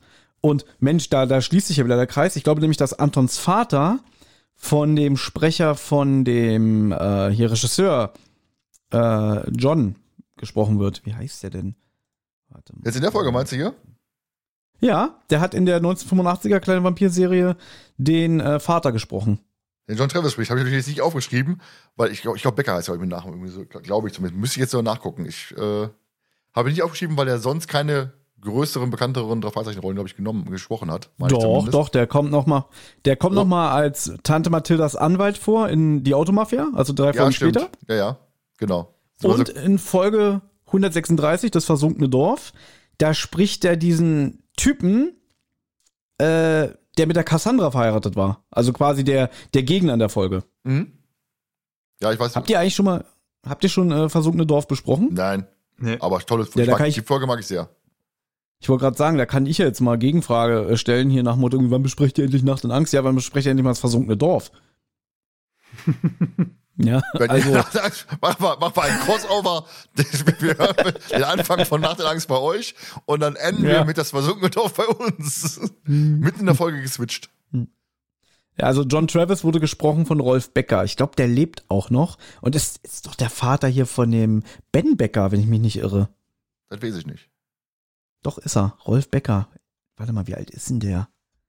Ja, du kannst ja weitermachen, Thomas. Ich, ich recherchiere Ja, ich kann dir mal erzählen, so, dass auch ähm, äh, der Kevin wir haben am Anfang, wir haben Margot und Kevin, die ja hinterher äh, Diller suchen gehen, zusammen mit Peter. Der Kevin, äh, Fred Meire gespro äh, gesprochen, ist David der Kabauter. Jonas, kennst du, den kennst du, glaube ich, noch, ne? David der Kabauter? Mein Bruder hat's gesehen, ist ungefähr dein Alter, von daher muss er passen. Mach keinen Scheiß jetzt. nee, sagt mir jetzt so nix. Thomas, kennst du David der Kabauter? Ja, es kam immer morgens, sonntags. RTL, Lila Äh, Launebär. entweder vor oder nach dem Lila Launebär oder dazwischen, ne? ja. Und die Schnorchels gab es Ja. auch damals noch. David der Kabauter ist schon 100 Jahre alt. Ach Äh, doch, den kenne ich auch. Er David der lebt in einem Klabauter. Zwergenhaus, versteckt Steckt im tiefen ganz tief im Wald. Ja. Ja, jetzt wo ihr das singt, ich, ich habe, glaube ich, das mal als Hörspiel gehört. Siehst du mal. Kennst du doch. Hm. Und das ich Mr. Oh, Chang Rol- im 1983. Rolf Becker lebt übrigens noch, ist am 31. März 1935 in Leipzig geboren. Ja, sollen wir eben hinfahren? Ja klar, Ding Dong. Und ist der Vater von Ben Becker und Merit Becker. Ah, nicht von Boris Becker. Nee. oh Mann, oh Gott, ey. So, gib- Ben Becker habe ich einmal live in Action gesehen. Oh, furchtbarer Mann, oder? Auf dem, äh, am, am Hockenheimring, ähm, Onkels Reunion-Konzert. Ich wollte es gerade sagen, ja. ja äh, Er kam raus und hat sich mega ein abgebrüllt und äh, am nächsten Tag äh, hat er die gleiche Show nochmal gemacht und alle haben gesagt, das war total scheiße, weil er so heiser war und einfach keinen Satz mehr geradeaus richtig sagen konnte, ohne abzubrechen. Äh, war ich froh, dass ich am ersten Tag da war. Aber da muss ich mal fragen, Jonas, äh, wurdest du mitgeschleift oder wolltest du zu einem Onkelskonzert? Ich war freiwillig da. Ah, okay. Dem Reunion-Konzert damals. Ja, nee, kann ich Aber mir nicht mittlerweile mehr würde ich, würde ich ähm, auch nicht mehr, nicht mehr hingehen, weil es äh, mittlerweile auch nur noch alles äh, dem Kommerz verfallen ist. Okay, die Onkels waren auch schon, äh, bevor sie sich aufgelöst haben, Kommerz, auch wenn sie mal getan haben, wie hier das nach dem Motto. Klar. Also man hat ja, sich einmal, einmal angeguckt, war, war cool gewesen, äh, mit Limp Bizkit äh, als Vorband. Und, Okay, krass. Äh, hm. weiß nicht, wer noch da war. Keine Also, Ahnung. Ich habe die. Onkels. ja, genau. 2014 war es, glaube ich. Ich habe sogar die DVD live am Hockenheimring. Ich habe die. Onkels das letzte Mal live gesehen 2004 auf der Abschiedstour und bei diesem Abschlussgig hier 2005 war da auch, glaube ich, Hockenheim oder Nürburgring. Da hatten wir Lorelei, damals. ne? Waren die nicht an der Lorelei gewesen? Kann sein, weiß ich nicht mehr. Aber Baby und ich hatten damals überlegt, ob wir hinfahren. Aber ich glaube, wir haben keine Karten mehr bekommen und es wäre uns eh zu teuer gewesen zu dem Zeitpunkt. Und Ja, es war ja so ein Konzert, also so ein Festival gewesen, ging aber Ja, zwei Tage oder drei Tage oder so. Genau, richtig. Und wir hätten damals gar nicht auch die Mittel gehabt, um da hinzukommen. Und auf der anderen Seite bin ich auch ganz, also ich würde mir heute kein Onkelskonzert mehr antun, weil erstens ist ja die Stimme von dem Sänger so kaputt, dass es nicht mehr angenehm ist, ihm zuzuhören. Also Finn Baby und ich beide. Und außerdem, ich fand auf den Konzerten immer die Fans assi. Das muss ich auch sagen. Also, was ich da teilweise mitbekommen habe, wie die sich da in den Reihen zusammengeschlagen oder geschubst haben und so. Wer sich benommen hat damals so. Geht gar nicht. Ja. ich habe Benjamin damals das Leben gerettet. Wir waren ja 2001 hier auf der Trabrennbahn äh, Karlshorst hier in Berlin. Und wir waren ziemlich weit vorne und die Onkels kommen auf die Bühne, auf einmal fangen alle an zu pogen und Benjamin kriegt volle Kanne äh, einen, einen Ellenbogen gegen die Schläfe und sackt mir zusammen. Ja, und dann habe ich den unter Einsatz meines Lebens, wie David Hasselhoff, ihn aus der Masse da gefischt. Ja. Auch mit der Musik wäre. Ich stelle mir gerade schön vor. Ja. Die Boje unterm Arm und dann die Musik und wir Genau. da lang joggst. Nee, das war sehr unangenehm. Deswegen. Gut. Wollten wir über den verschwundenen Filmstar sprechen? Ja, ich habe gehört, ich hatte, hatte hier noch ein paar äh, Synchronsprecher auf, auf dem Kasten. Und zwar, was mich, habe ich im Vorfeld schon mit Thomas schon mal gequatscht, was mir ein bisschen peinlich ist. Der Martin Morningbaum spricht da äh, Helmut Ahner. Und der spricht ja auch den Mr. Peacock nach den Angst. Und ich habe ihn nicht erkannt. Ich glaube, es liegt einfach daran, dass ich den verschwundenen Filmstar schon Ewigkeiten vorher gehört habe. Und das Thema hat man schon mal gehabt, wenn man. Sie sind ja einfach eingebannt als die Figuren, die man schon seit, seit Kindheitstagen kennt. Und ähm, damals habe ich halt nicht so. Auch die andere Geschichte, jetzt der Marvel Ackburn Smith von Wolf Ratchen gesprochen. Der spricht jetzt Stephen Terrell. Ist mir auch nicht aufgefallen. Ich weiß nicht warum. Ich liebe den. Ich finde Stephen Terrell total geil. Aber ist mir da nicht aufgefallen. Ganz schwach. das ist ganz schwach. Normal, normalerweise fällt mir sowas immer auf, was Hörspiel, neues Hörspiel geht an, Jonas sitzt ja auf der Couch, ich sag, das ist der und der spricht im Kino, neben, sitzt neben dem Kumpel, das ist der und der, spielt auch den und den. Alles kein Thema, aber bei dem Filmstar, wir haben so viele krasse Sprecher, die mir nicht aufgefallen sind. Keine Ahnung warum. Jonas fällt das sowieso nicht ja. auf. Die Frage, Thomas, dir war auf jeden Fall bewusst, oder? Machst du machst du dir auf dicke Hose? Doch, das wusste ich. Also als ich zum ersten Mal den verschwundenen Filmstar gehört habe, und das muss ja auch so, Gott, 93, 94 gewesen sein, äh, habe ich sofort rausgehört, so, ach Mensch, das ist doch Papa Schlumpf. Äh, ich meine, hier ist Steven Terrell. ja. Und den Helmut Ahner verbinde ich halt immer mit Johann aus DuckTales. Ja, ja, ja. Ich stelle mir ja so auch den Mr. Peacock vor, wie Johann. So ungefähr. Von, von der, so, so, so äh, graue Haare und so weiter und so fort. Ne? Ein bisschen weniger Haare. Ja, aber Kopf. dicker. Dicker, aber so Ja, deutlich genau, ja, dicker. nur dicker, ja, genau, nur dicker, ja, genau. So ein kleiner, untersetzter Mann, ja. Ja. So ein bisschen wie, auch wie, der, Hund. wie der, ja, so ein bisschen wie der Schuldirektor aus Bibi Blocksberg, so stelle ich mir den vor. Und der ist ja auch, glaube ich, so ein bisschen klein untersetzt. Weiß ich nicht, habe ich nicht gesehen. Ihr habt nie Bibi Blocksberg gehört? Das ist auch schwach. Ge gehört habe ich, glaube ich, zwei Folgen oder so mal. Mhm. Aber ansonsten äh, eher nicht. Ampelmännchen habe Ja. ich gehört. das kenne ich wiederum nicht. Das ist auch damals von meiner, meiner Großcousine.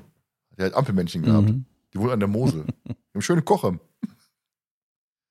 So, wo war wir? Wir kommen heute von der Hölzchen auf Stürzchen. Ich meine, aber wird, glaube ich, du hast zu Anna gesagt, zwei Stunden sind wir durch. Ich glaube, das kannst du, glaube ich, knicken. Ähm, Das Dilla, knicken, ja. Dilla Hurk, Michael Kwiatkowski, den wir ja, der ist ja auch ähm, gerade jetzt hier in der, in der Crime-Master-Ära auch mega gebucht. Der Schulmillionär, Jim Westerbrock, Musikpiraten, den Toni, Automafia, El Tiburon, Dopingmixer Martin Field und hinterher nach den Angst den äh, CV. Also der ist da wirklich Mhm. dieses, dieses typische, was wir auch bei Computer, Computerviren hatten, dass da äh, Sprecher wirklich dann durch die Reihe weg, aber du bist gerade da, mach mal hier die nächsten 25 Folgen mit. Mhm. Ja. Ich glaube, bei TKKG war er da auch zu dem Zeitpunkt unterwegs, also ähm, in, in den Jahren. Mhm. Äh, auch Automafia, auch so eine geile, trashige Folge und auch diese Rolle, die er hat als TL Tiburon. Also, Und die Piranhas. Ich, glaube, würde Jonas bestimmt auch abfeiern, da am Ende, wenn, wenn er dann gesteht, ne, so, ja, Ja. hier, meine Männer und ich, wir sollen für dich den Kopf hinhalten, ne, und dann, na, fetter Gringo, da wollen wir mal auspacken. dass, er einfach, dass er einfach so Justus beleidigt und Justus sagt auch noch so, hört sich gut an. Stehe ich drauf. Das ist eine Folge, die ist, die ist eigentlich auch ganz witzig. Mhm. Oh, da wirst du auch das Buch hassen, wenn du es liest, Thomas, weil am Ende äh, im Buch will der, der, der, der Böse mit einem Auto fliehen und nimmt sich Justus Auto und dann macht er da so einen Crashkurs im Parkhaus. Also der ist zu dumm zum Autofahren und fährt immer von einem Auto ins andere, schrottet die alle mit Justus Wagen. Ganz, ganz schlimme Buch. Ja, da muss er wahrscheinlich so richtig am besten sexistisch sein, dass es eine Frau ist. Die kann ja nicht Auto fahren, weißt du, nach dem Motto. Das wäre ja Ja. auch so, so typisch der Zeit gewesen, ne? Ja, aber das, das ist so ein clever und smart Ende. Ja, also wirklich, wenn der da irgendwie zu blöd ist, das äh, Parkhaus rauszufahren Ah, die alles Vorstellung schrottet. ist schön. Die ist wunderschön. Wie wir Ja. vor und zurück jetzt. Bom, bom, bom, bom. Wo ist denn die Ausfahrt? genau. Das wäre herrlich gewesen. Ja, bei dem Michael Kwiatkowski frage ich mich auch, über den erfährt man ja gar nicht so wirklich, wenn man den mal googelt, ob der überhaupt noch lebt. Der lebt im, auf jeden Fall lebt er im- immer in meinem Herzen als, als Zivi nach den Angst, von daher. Wir können Was, auch Gefühle zeigen. Wir haben jetzt äh, Nach der Tiger haben wir uns auch drüber gesprochen, über welche Filme wir, ge- äh, welche, wir bei ähm, Armageddon weinen am Ende bei dem Film. Wenn Bruce Willis den Löffel Mhm. abgibt. Ganz traurige Geschichte. Wenn er nicht heißt, man auch mal Gefühle zu geben. Ist nicht so, nicht so, ja, ihr kennt dich oder äh. ne, die ist ja sehr rabiater unterwegs. Deswegen können wir jetzt auch mal hier in unserer Männerrunde unsere ähm, verletzlichen Seiten Tiefsten zeigen. Gefühle. ja, klar. Und wahre Liebe gibt's ja nur unter Männern, wie man weiß, ja. Also. Genau. Das stimmt. Ja, aber nochmal kurz, um äh, zu dem Marvel Eckhart Smith äh, Wolf Rathjen zurückzukommen. Der ist für mich, cool, wenn, komisch, wenn ich den nicht den höre, der ist für mich immer ähm, Lionel Lomax vom gestohlenen Preis. Weiß nicht, wie euch der geht. Mm, Ich habe immer die, die Endszene im Kopf, wo er sagt, ähm, Action, Kamera ab, Film läuft. Mal, ich sagte, Genau, und dann, und dann hast du hier Tarzan von TKKG. Ich sag doch, er ist bekloppt. verstehe ich jetzt nicht? Ich, ich, okay, Thomas, klär mich auf. Ne, die äh, gestohlene Preisfolge ist dafür berühmt berüchtigt, dass du die komplette TKKG-Besetzung damit am Start hast. Also du hast Veronika Neugebauer, die spielt hier die Pretty Peggy. Ja? Dann hast du Sascha Dreger, der spricht hier den, den äh, Bonehead. Ja. Und du hast auch noch Klößchen und Karl, die sagen aber im ganzen Hörspiel jeder nur zwei Sätze. Also Okay. die sind total unterm Radar. Prominent sind eigentlich Gabi und, und äh, Tarzan. Und der Bonehead, brauche ich dir nicht erklären, der ist ja äh, vom Lionel Lomax am Ende Arrangiert worden. eingespannt worden. Mhm. Und damit er ja gut aus der Nummer rauskommt, sagt er ja dann auch so, jetzt reicht, ich zeige euch, wo, wo er Pretty Peggy gefangen hält und ihr sagt für mich positiv bei der Polizei aus. Und dann ist ja diese Szene, dass er da mit, dem, mit der Waffe rumballert und sagt, Licht, Kamera, Action, läuft! und, und dann sagt halt Tarzan, ich sag doch, er ist bekloppt. ja. Ach so, okay. Da siehst du mal, die Tiger gebe ich komplett raus. Das ist überhaupt nicht mein. Ich habe, ich habe, Nell hat mich genötigt, eine Folge zu hören, als wir nach Hamburg gefahren sind. Ich fand's so schlecht. Also, das ist nicht mein, mein Ding. Absolut nicht. Vielleicht war es die falsche Folge, ich weiß gehört? es nicht. Welche habt ihr denn nochmal gehört? Ich hab's gesehen in, in der Story, aber ich hab's vergessen. Ich habe es verdrängt. Oh, müssen wir Nell fragen. Ja, aber dann bin ich, da Ferienbande gehört, fand ich gut. Auf Weil- einmal. Ja, ich habe Ja? ich hab Ferienbande Folge 1 angefangen. Ich dachte mir, was ein Dreck. So, und äh, da, da haben wir dann Folge 2, glaube ich, gehört und die war richtig gut und da habe ich durchgesuchtet. Na, ich finde, so die ersten vier Folgen, die sind mit äh, von der Stimmung her sehr ähnlich und gut. So, wenn sie dann das erste Mal äh, live eine Folge veröffentlichen, dann lässt es ein bisschen nach. Wir hatten ja auch mal wieder Schleichwerbung für mich und, und äh, die Tosen Hollywood Schaukel. Wir hatten ja Kai Schwind bei uns zu Gast und ich hatte ihn darauf auch angesprochen, dass ich meinte, du, ich habe vorher nie die Ferienbande gehört, also es gab keinen Grund für mich. Aber weil er dann bei uns zu Gast war, habe ich das natürlich dann mal wahrgenommen, zu sagen, okay, jetzt oder nie, jetzt kann ich die Ferienbande hören. Und meint dann auch zu ihm so, man merkt so, dass die ersten vier Folgen noch so denselben roten Faden haben und danach wird es ein bisschen verkopft da und auch die, die Fälle, ja, ich weiß, nicht, ob man das sagen kann, werden so ein bisschen anspruchsvoller im Ablauf. Mhm. Ja, und hat er auch zugegeben, er meinte, das ist eine interessante Beobachtung und ähm, er meinte, ja, hat er mir dann zugestimmt. Ja, vor allem der, der Kai Schwind heißt auch immer mit, mit Oslo auf Instagram, glaube ich, ne? Kai Oslo, genau. Genau, heißt der Kai, Kai Oslo. So, jetzt habe ich Nell auch schon die Frage gestellt, ob denn Kai Oslo heißt, weil der ja, weil der Tappert ja nach, also aus Ferienbande, ja nach Norwegen auswandert, ob da eine Verbindung besteht.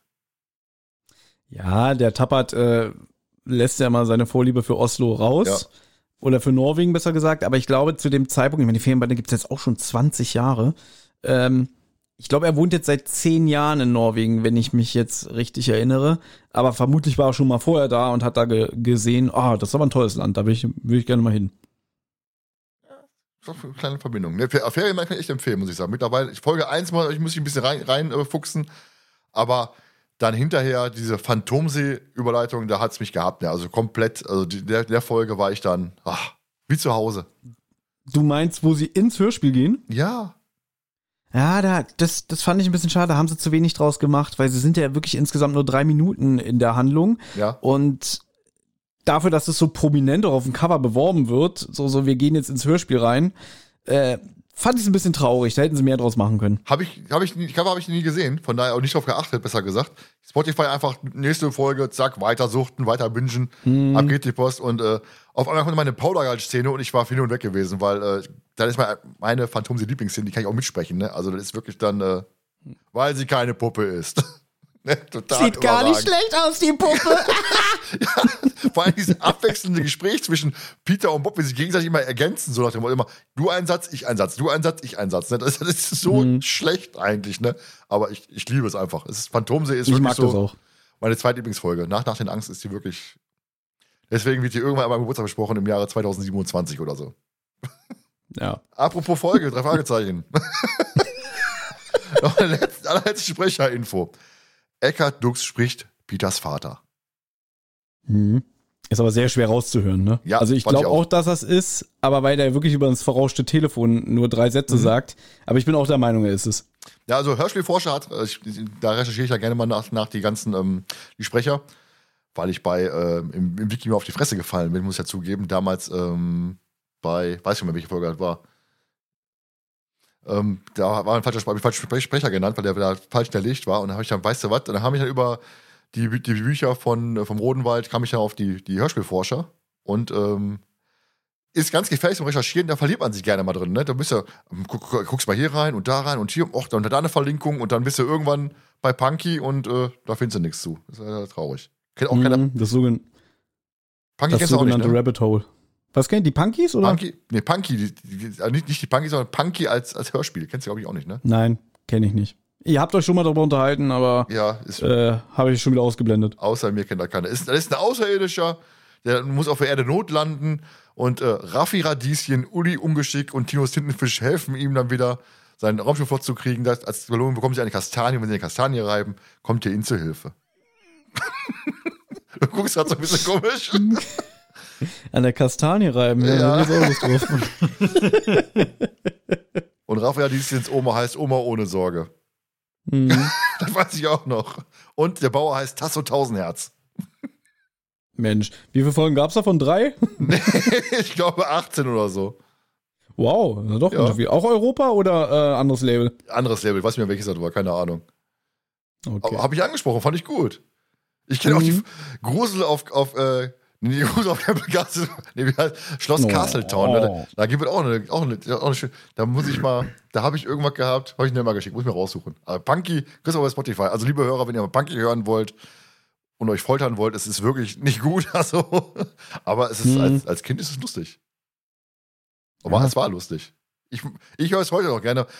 Allein schon Punky und die Fahrraddiebe. Dann werden die am Ende actionmäßig ist er besser als bei drei Fragezeichen. Da werden die äh, Tinos und, und Uli in der Schrott, in, in, verstecken sich in einem Auto, werden von einem Kran gepackt und in die Schrottpresse gepackt. Und dann müssen die aus der Schrottpresse ra raus, die dann gerade sich zusammen, zusammenzieht und werden fast zerquetscht. Hast du hier Das gar ja nicht. beim- hier, hier wie Peter mal in einem Kofferraum versteckt. Im magischen Ja, Kreis. das ist ja, das ist ja wie beim rasenden Löwen, da geraten sie auch in eine Schrottpresse, allerdings nur im Buch. Äh, Das hat man ja fürs Hörspiel gekürzt bzw. rausgelassen. Aber diese Schweizer Drei-Fragezeichen-Hörspiele, da ist es drin. Da geraten die in die Schrottpresse. Ja, wahrscheinlich eine Schweizer Presse, die ist sehr langsam wahrscheinlich, deswegen und locker los Mhm. überfliegen. Die geht auch sehr lang, die Szene. Also da hört man ewig lang dieses Geräusch von, von der Presse. Okay. Also, da muss ich sagen, bei, bei Punky, diese Schrottpressen-Szene, die ist schon, schon spannend. Auch heute noch. Hm. Okay. Könnt, ihr, könnt ihr mal übernehmen, bei der Fragezeichen. Ich So, mach das jetzt wie, wie, bei, wie Olli immer sagt, ja, da muss ich mal reinhören. was ich dann, was dann nie passiert. ja, muss ich mal das Buch lesen. Ah, okay. so, Jonas, du, du, du spann dich auch mal wieder ein hier. Wie war was war denn dein erster Gedanke gewesen, als es hieß, wir sprechen heute den verschwundenen Filmstar? Ich muss sagen, ich habe mich ähm, irgendwie drauf gefreut, weil es eine Folge ist, die ich total lange gar nicht mehr gehört habe. Als ich sie dann gehört habe, wusste ich teilweise auch wieder, warum ich sie gar nicht so lange, warum ich sie so lange nicht mehr gehört habe. Auf der anderen Seite habe ich mir auch gedacht, boah, wie ich ja schon sagte, sie hat lustige Aspekte. Ne, also der äh, ähm, die Kristallgeschichte und alles, das ist halt einfach, meine Ohren sind mit Kristallen verstopft. ja, äh, ich habe mich eigentlich sehr darauf gefreut. Ich habe mich aber auch darauf gefreut, weil wir wieder mal einen äh, prominenten Gast äh, hier haben. Kommt noch wer? Und äh, nein, ich habe mich auch wirklich, ich habe mich gefreut einfach auf die auf die Folge, einfach weil Thomas auch wieder da ist und ähm, weil es auch eine, eine Crimebuster-Folge ist und äh, die auch wieder ein paar trashige Elemente hat. Ja, Thomas, die brauche ich gar nicht fragen. Der erste, erste Gedanke ist wahrscheinlich deine Besprechung damals, ne, die, die hattest und dass du unbedingt nachholen musst. Und Genau. wir hatten ja auch darüber gesprochen, über die, über die ganze Marvel Ekman Smith Geschichte. Schon im, im Vorfeld kommen wir ja drauf zu sprechen, sehr wahrscheinlich. Ich muss sagen, das ist für mich immer so eine Folge, wenn ich die, ich höre ja immer chronologisch, wenn ich so einen Rerun mache und die dann, ich mache mal so, so wenn ich, äh, wenn ich, wenn ich die binge und das chronologisch vorgehe, dann, ähm, ja, ist für mich so die Crime-Ära, wo so ein bisschen, der Spaß so ein bisschen abhanden kommt und der verschwundene Filmstar ist echt so eine Folge, wo ich sage, die plätschert so durch und dann ist die Ende. Also die ist wirklich so sehr kurzweilig und auf einmal ist es vorbei. Obwohl die Charaktere eigentlich alle geil sind, finde ich. Ich finde wirklich durch die Bank, finde ich die alles skurril und abgefahren und sprechen mich irgendwo an und die Folge ist aber plötzlich Ende. Hm, Okay, das ist jetzt eigentlich schon wieder ein Fazit, was ich vorwegnehme, aber ich finde halt, das Hörspiel ist sehr kurzweilig. Mhm. Äh, ich mag diese Hollywood-Filmstar-Location-Atmosphäre. Und wir haben ja jetzt auch schon die, die, die Sprecher vorgelesen. Und ich finde halt einfach, die Folge macht auch Spaß, weil die Sprecher auch alle so an Bord sind. Also ich finde, die sind auch alle in ihren Rollen gut drin. Hier der Helmut Ahner, der spricht halt diesen arroganten Filmproduzenten. Finde ich geil. Super. Ja. Ja. Der Rolf Becker spricht den Regisseur, der Travis. wirklich so ein bisschen, Ja. Travis so ein bisschen, die, diese Skurrilität bringt er gut rüber, dass der Travis wirklich ein bisschen bescheuert ist. Kaufst du den voll Ähm, ab, komplett. Also, Kaufst du dem ab, ne? Wenn er später dann sagt irgendwie, aber laut Vertrag führe ich die Regie und Ja. ich brauche noch ein bisschen Geld, ja, für, für meine Spezialeffekte. Machen Sie, John, machen Sie. ich brauche Ratten, am Alles besten. Fette. Äh, Am besten Fett und äh, ich brauche einen Affenarm. Nur den Arm. Ja. Er wird eine Wendeltreppe herabkommen. Allein dieser Satz, er wird eine, das habe ich, das vergraf ich bis heute nicht. Ne? So, und haarig muss Ja. er sein. Ja, und ich, haarig muss er sein. Und dann habe ich mal gedacht, nur der Arm, der so die Wendeltreppe herabgleitet oder was. Ja, das ist, da frage ich mich bis heute, wie er das äh, darstellen will. Ei, eiskaltes Weil- Händchen. Ein, ein Auge, Ja. das auf einem Zahnstocher aufgespießt ist. Und dann, dann sagt er hier der, der, der Helmut Ahner genervt, machen Sie, John, machen Sie, aber lassen Sie mich mit dem Quatsch in Ruhe. Kurze Pause. Genau das habe ich vor. ja, und es ist so super gespielt, allein nur schon die Chemie zwischen den beiden. Ja. Also man nimmt den auch wirklich ab, dass die sich überhaupt nicht leiden können, was wirklich bis zum Schluss ähm, beibehalten wird. Super. Deswegen, und äh, alle Sprecher sind an Bord. Es gibt so die eine oder andere Ausnahme, zum Beispiel die tolle Be Kellnerin später, die Bedienung. Ne? Ja. ja, und die Ne? Margo am Anfang finde ich An- auch nicht, auch nicht so pralle, muss ich sagen. Die ist auch so ein bisschen. Ja, aber die Hanni van, die Hanni van Heiden war, glaube ich, eine Nachrichtensprecherin. Deswegen ist die immer so eher so in diesem neutralen Sprech drin. Ja, genau. Das war Mhm. wirklich so, die Margot war so ein bisschen so, Ja, nicht so richtig in der Szene, habe ich das Gefühl gehabt. Also nicht diese, diese persönliche Ebene hat irgendwie gefehlt. Die hat eine schöne Stimmfarbe, aber Definitiv, sie ist ja. nicht so nicht so die beste Schauspielerin. Ja, gut, kann natürlich auch der Anfang gewesen sein. Ich weiß ja gar nicht, ich glaube, die hinterher noch Sachen gemacht hat, aber da fand ich es ja auch nicht. Aber sie hat auch eine, eine kurze Szene, aber die wird da wirklich getragen von, äh, von dem äh, Marvel Ekman Smith, den finde ich richtig gut Mhm. äh, dargestellt. Der Martin Morningbaum, der Dilla Rook und äh, der John Travis. Und die vier, die spielen halt ja richtig, richtig gut. Ja, ich finde es da immer ganz interessant, wenn man einfach, ähm, das kann man ja auch bei Hörspielforscher und so rausfinden, dass warum waren die zu dem Zeitpunkt im Studio? Die waren ja wahrscheinlich für irgendeine andere Serie gebucht, würde ich jetzt mal behaupten. Ja, für Und alle anderen dieses Folgen typische- wahrscheinlich.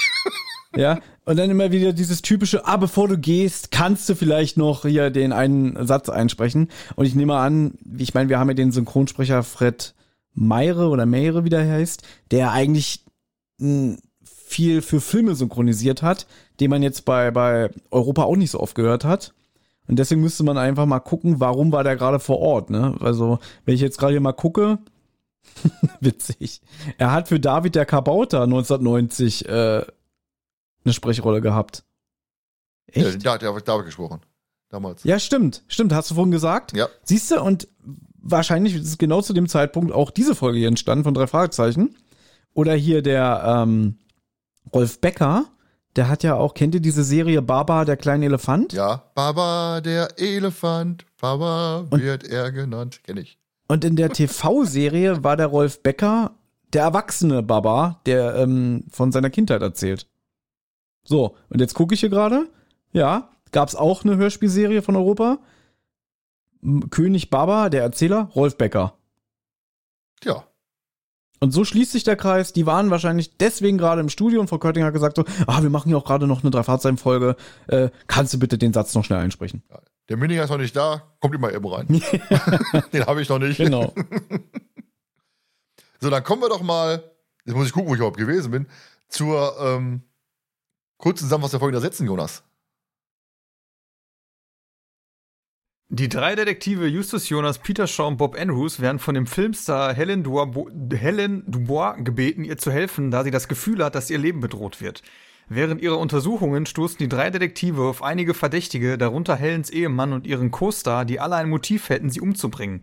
Schließlich stellt sich heraus, dass der Täter der Regisseur des Films war, der Helen wegen ihres Widerstands gegen einige seiner Entscheidungen ermorden wollte. Am Ende wird der Täter gefasst und Helen ist gerettet. Die drei Detektive haben erneut bewiesen, dass sie ein unschlagbares Team sind und können sich auf weitere spannende Abenteuer freuen. Du hast so gerade so nach dem Motto, habe ich die falsche Folge gehört? Wir müssen das Ganze mal auflösen. Es war so, ich äh, bin aktuell ein bisschen, äh, experimentiere ich immer äh, rum mit äh, der KI, dem, dem Chat, äh, Open Chat KI und habe letztens gesagt, weißt du was? Lass doch einfach mal die Zusammenfassung zur Aufnahme nach der Tiger, lass die doch einfach mal von der KI schreiben. Und da kam eine, kom ein komplett andere Folge raus von einem äh, Flugzeug und einer Bombe an Bord und keine Ahnung was. Und ich habe Mhm. gemacht, ich mache das Ganze jetzt doch mal und das ist halt bei den neueren Folgen klappt es glaube ich ganz gut. Bei den alten Folgen fehlt einfach noch zu sehr Input, der der da rausziehen kann. Quasi alles. Und äh, genau, also es sind immer komplett andere Folgen. Äh, Das hatte ich aber letztens auch. Ich wollte von ChatGPT, wollte ich mir die allererste, ähm, nee, Quatsch, war gar nicht die erste, von TKKG Folge 119, frische Spur nach 70 Jahren, wollte ich mir von ChatGPT die Zusammenfassung ähm, schreiben lassen. Und am Ende hat er mir die allererste Folge Funkfüchse die Handlung wiedergegeben. ja, das ist ganz kurios. Also äh, Mhm. Aber das Geile ist wohl, äh, ich habe mir jetzt sagen lassen, das macht das System auch teilweise mit Absicht, dass er mit Absicht Fehler macht. Und wenn du ihn dann korrigierst, dann kommt er plötzlich mit den richtigen Antworten. Ich hatte das nämlich letztens mit ChatGPT. Dann frage ich, wer ist der beste Freund von Mickey Mouse? Antwort, Donald Duck. Da sage ich, das ist falsch. Goofy ist der beste Freund. Und dann sagt das System, es tut mir leid, du hast recht. Ja. Und dann sage ich, wer ist jetzt der beste Freund von Mickey Mouse? Ja, Goofy.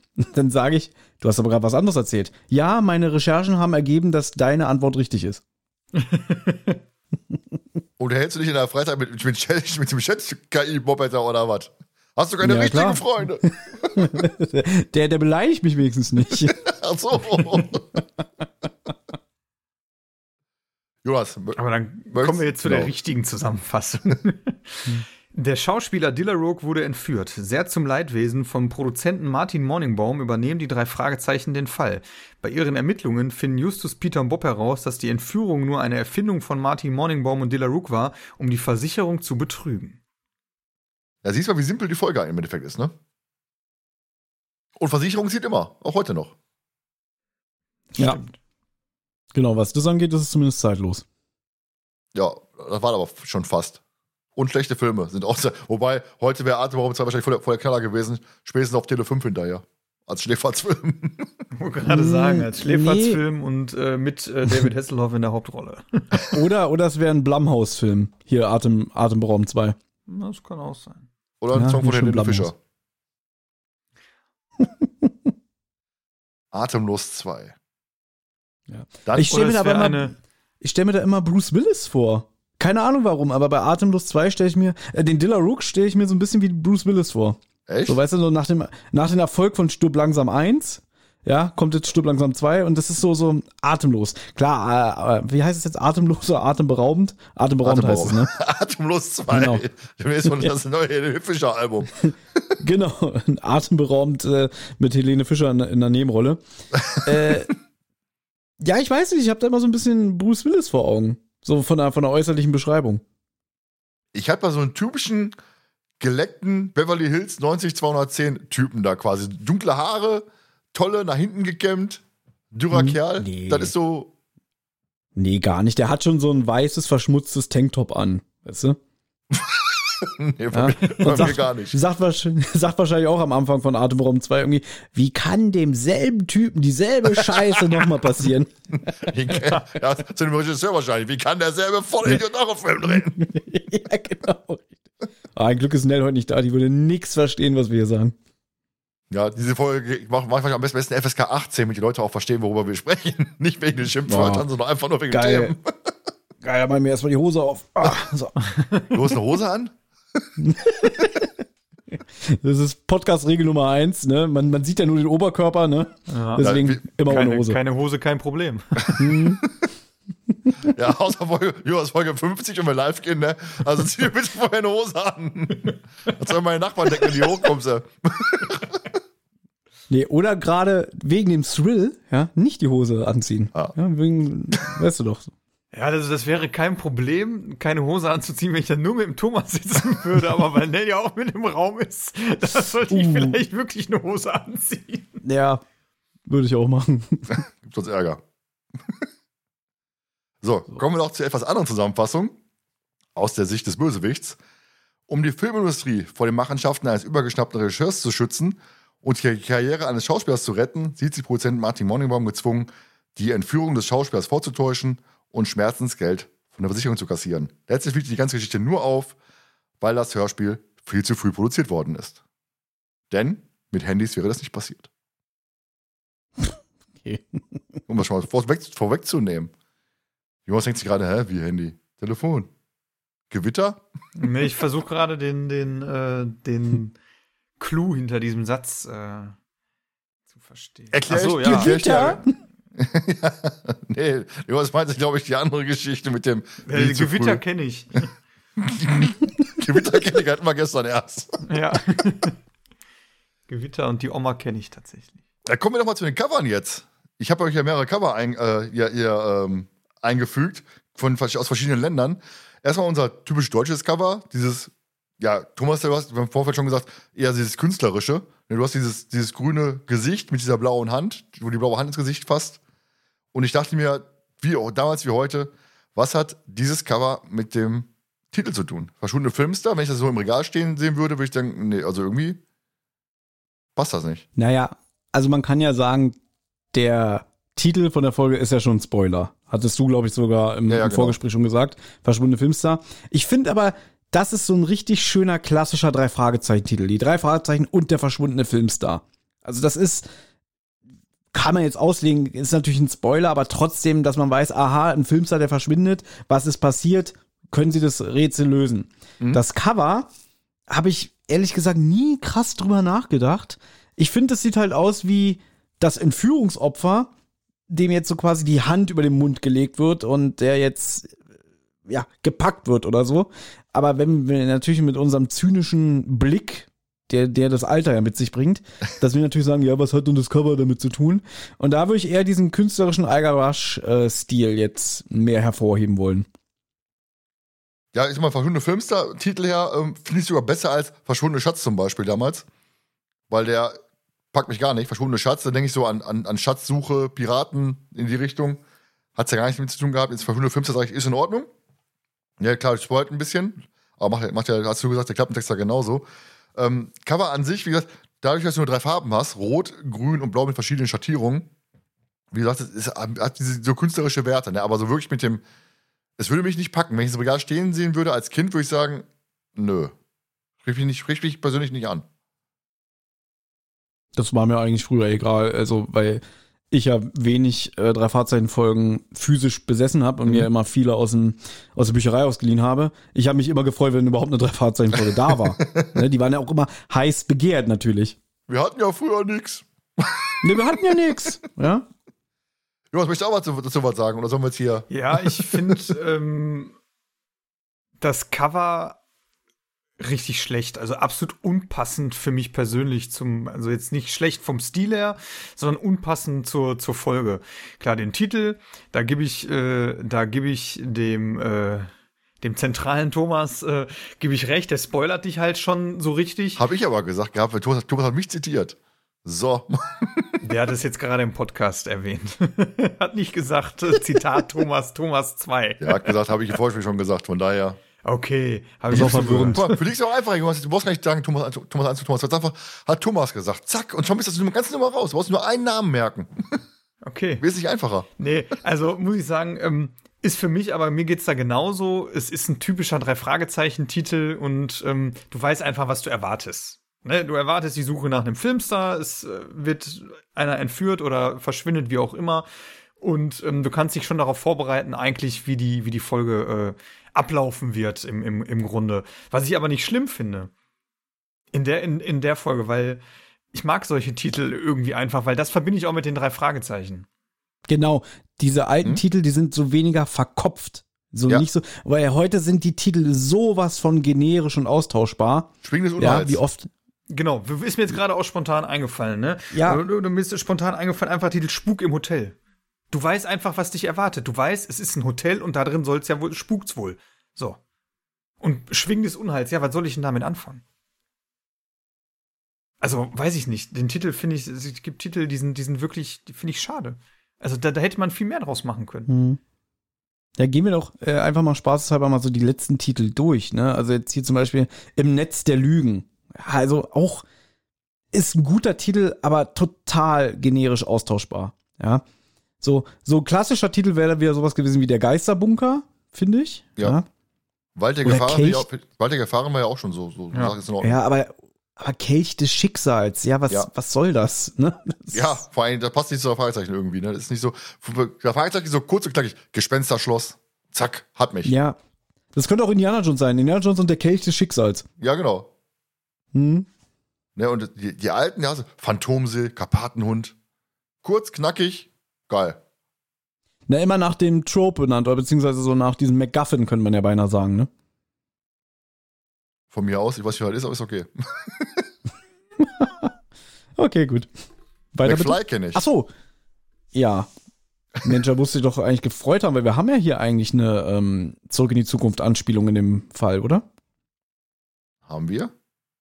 Ja, mit irgendeinem Sprecher, glaube ich. Ja, ja, achso, ja, der, der Erzähler aus dem ähm, Zurück in die Zukunft Hörspiel haben wir dabei. Und zwar Richtig. der, der Gün äh, Günter König, der ja der Vater von Bob ist. Richtig. Der ist ich auch mach mal kurz weiter. Achso, ja.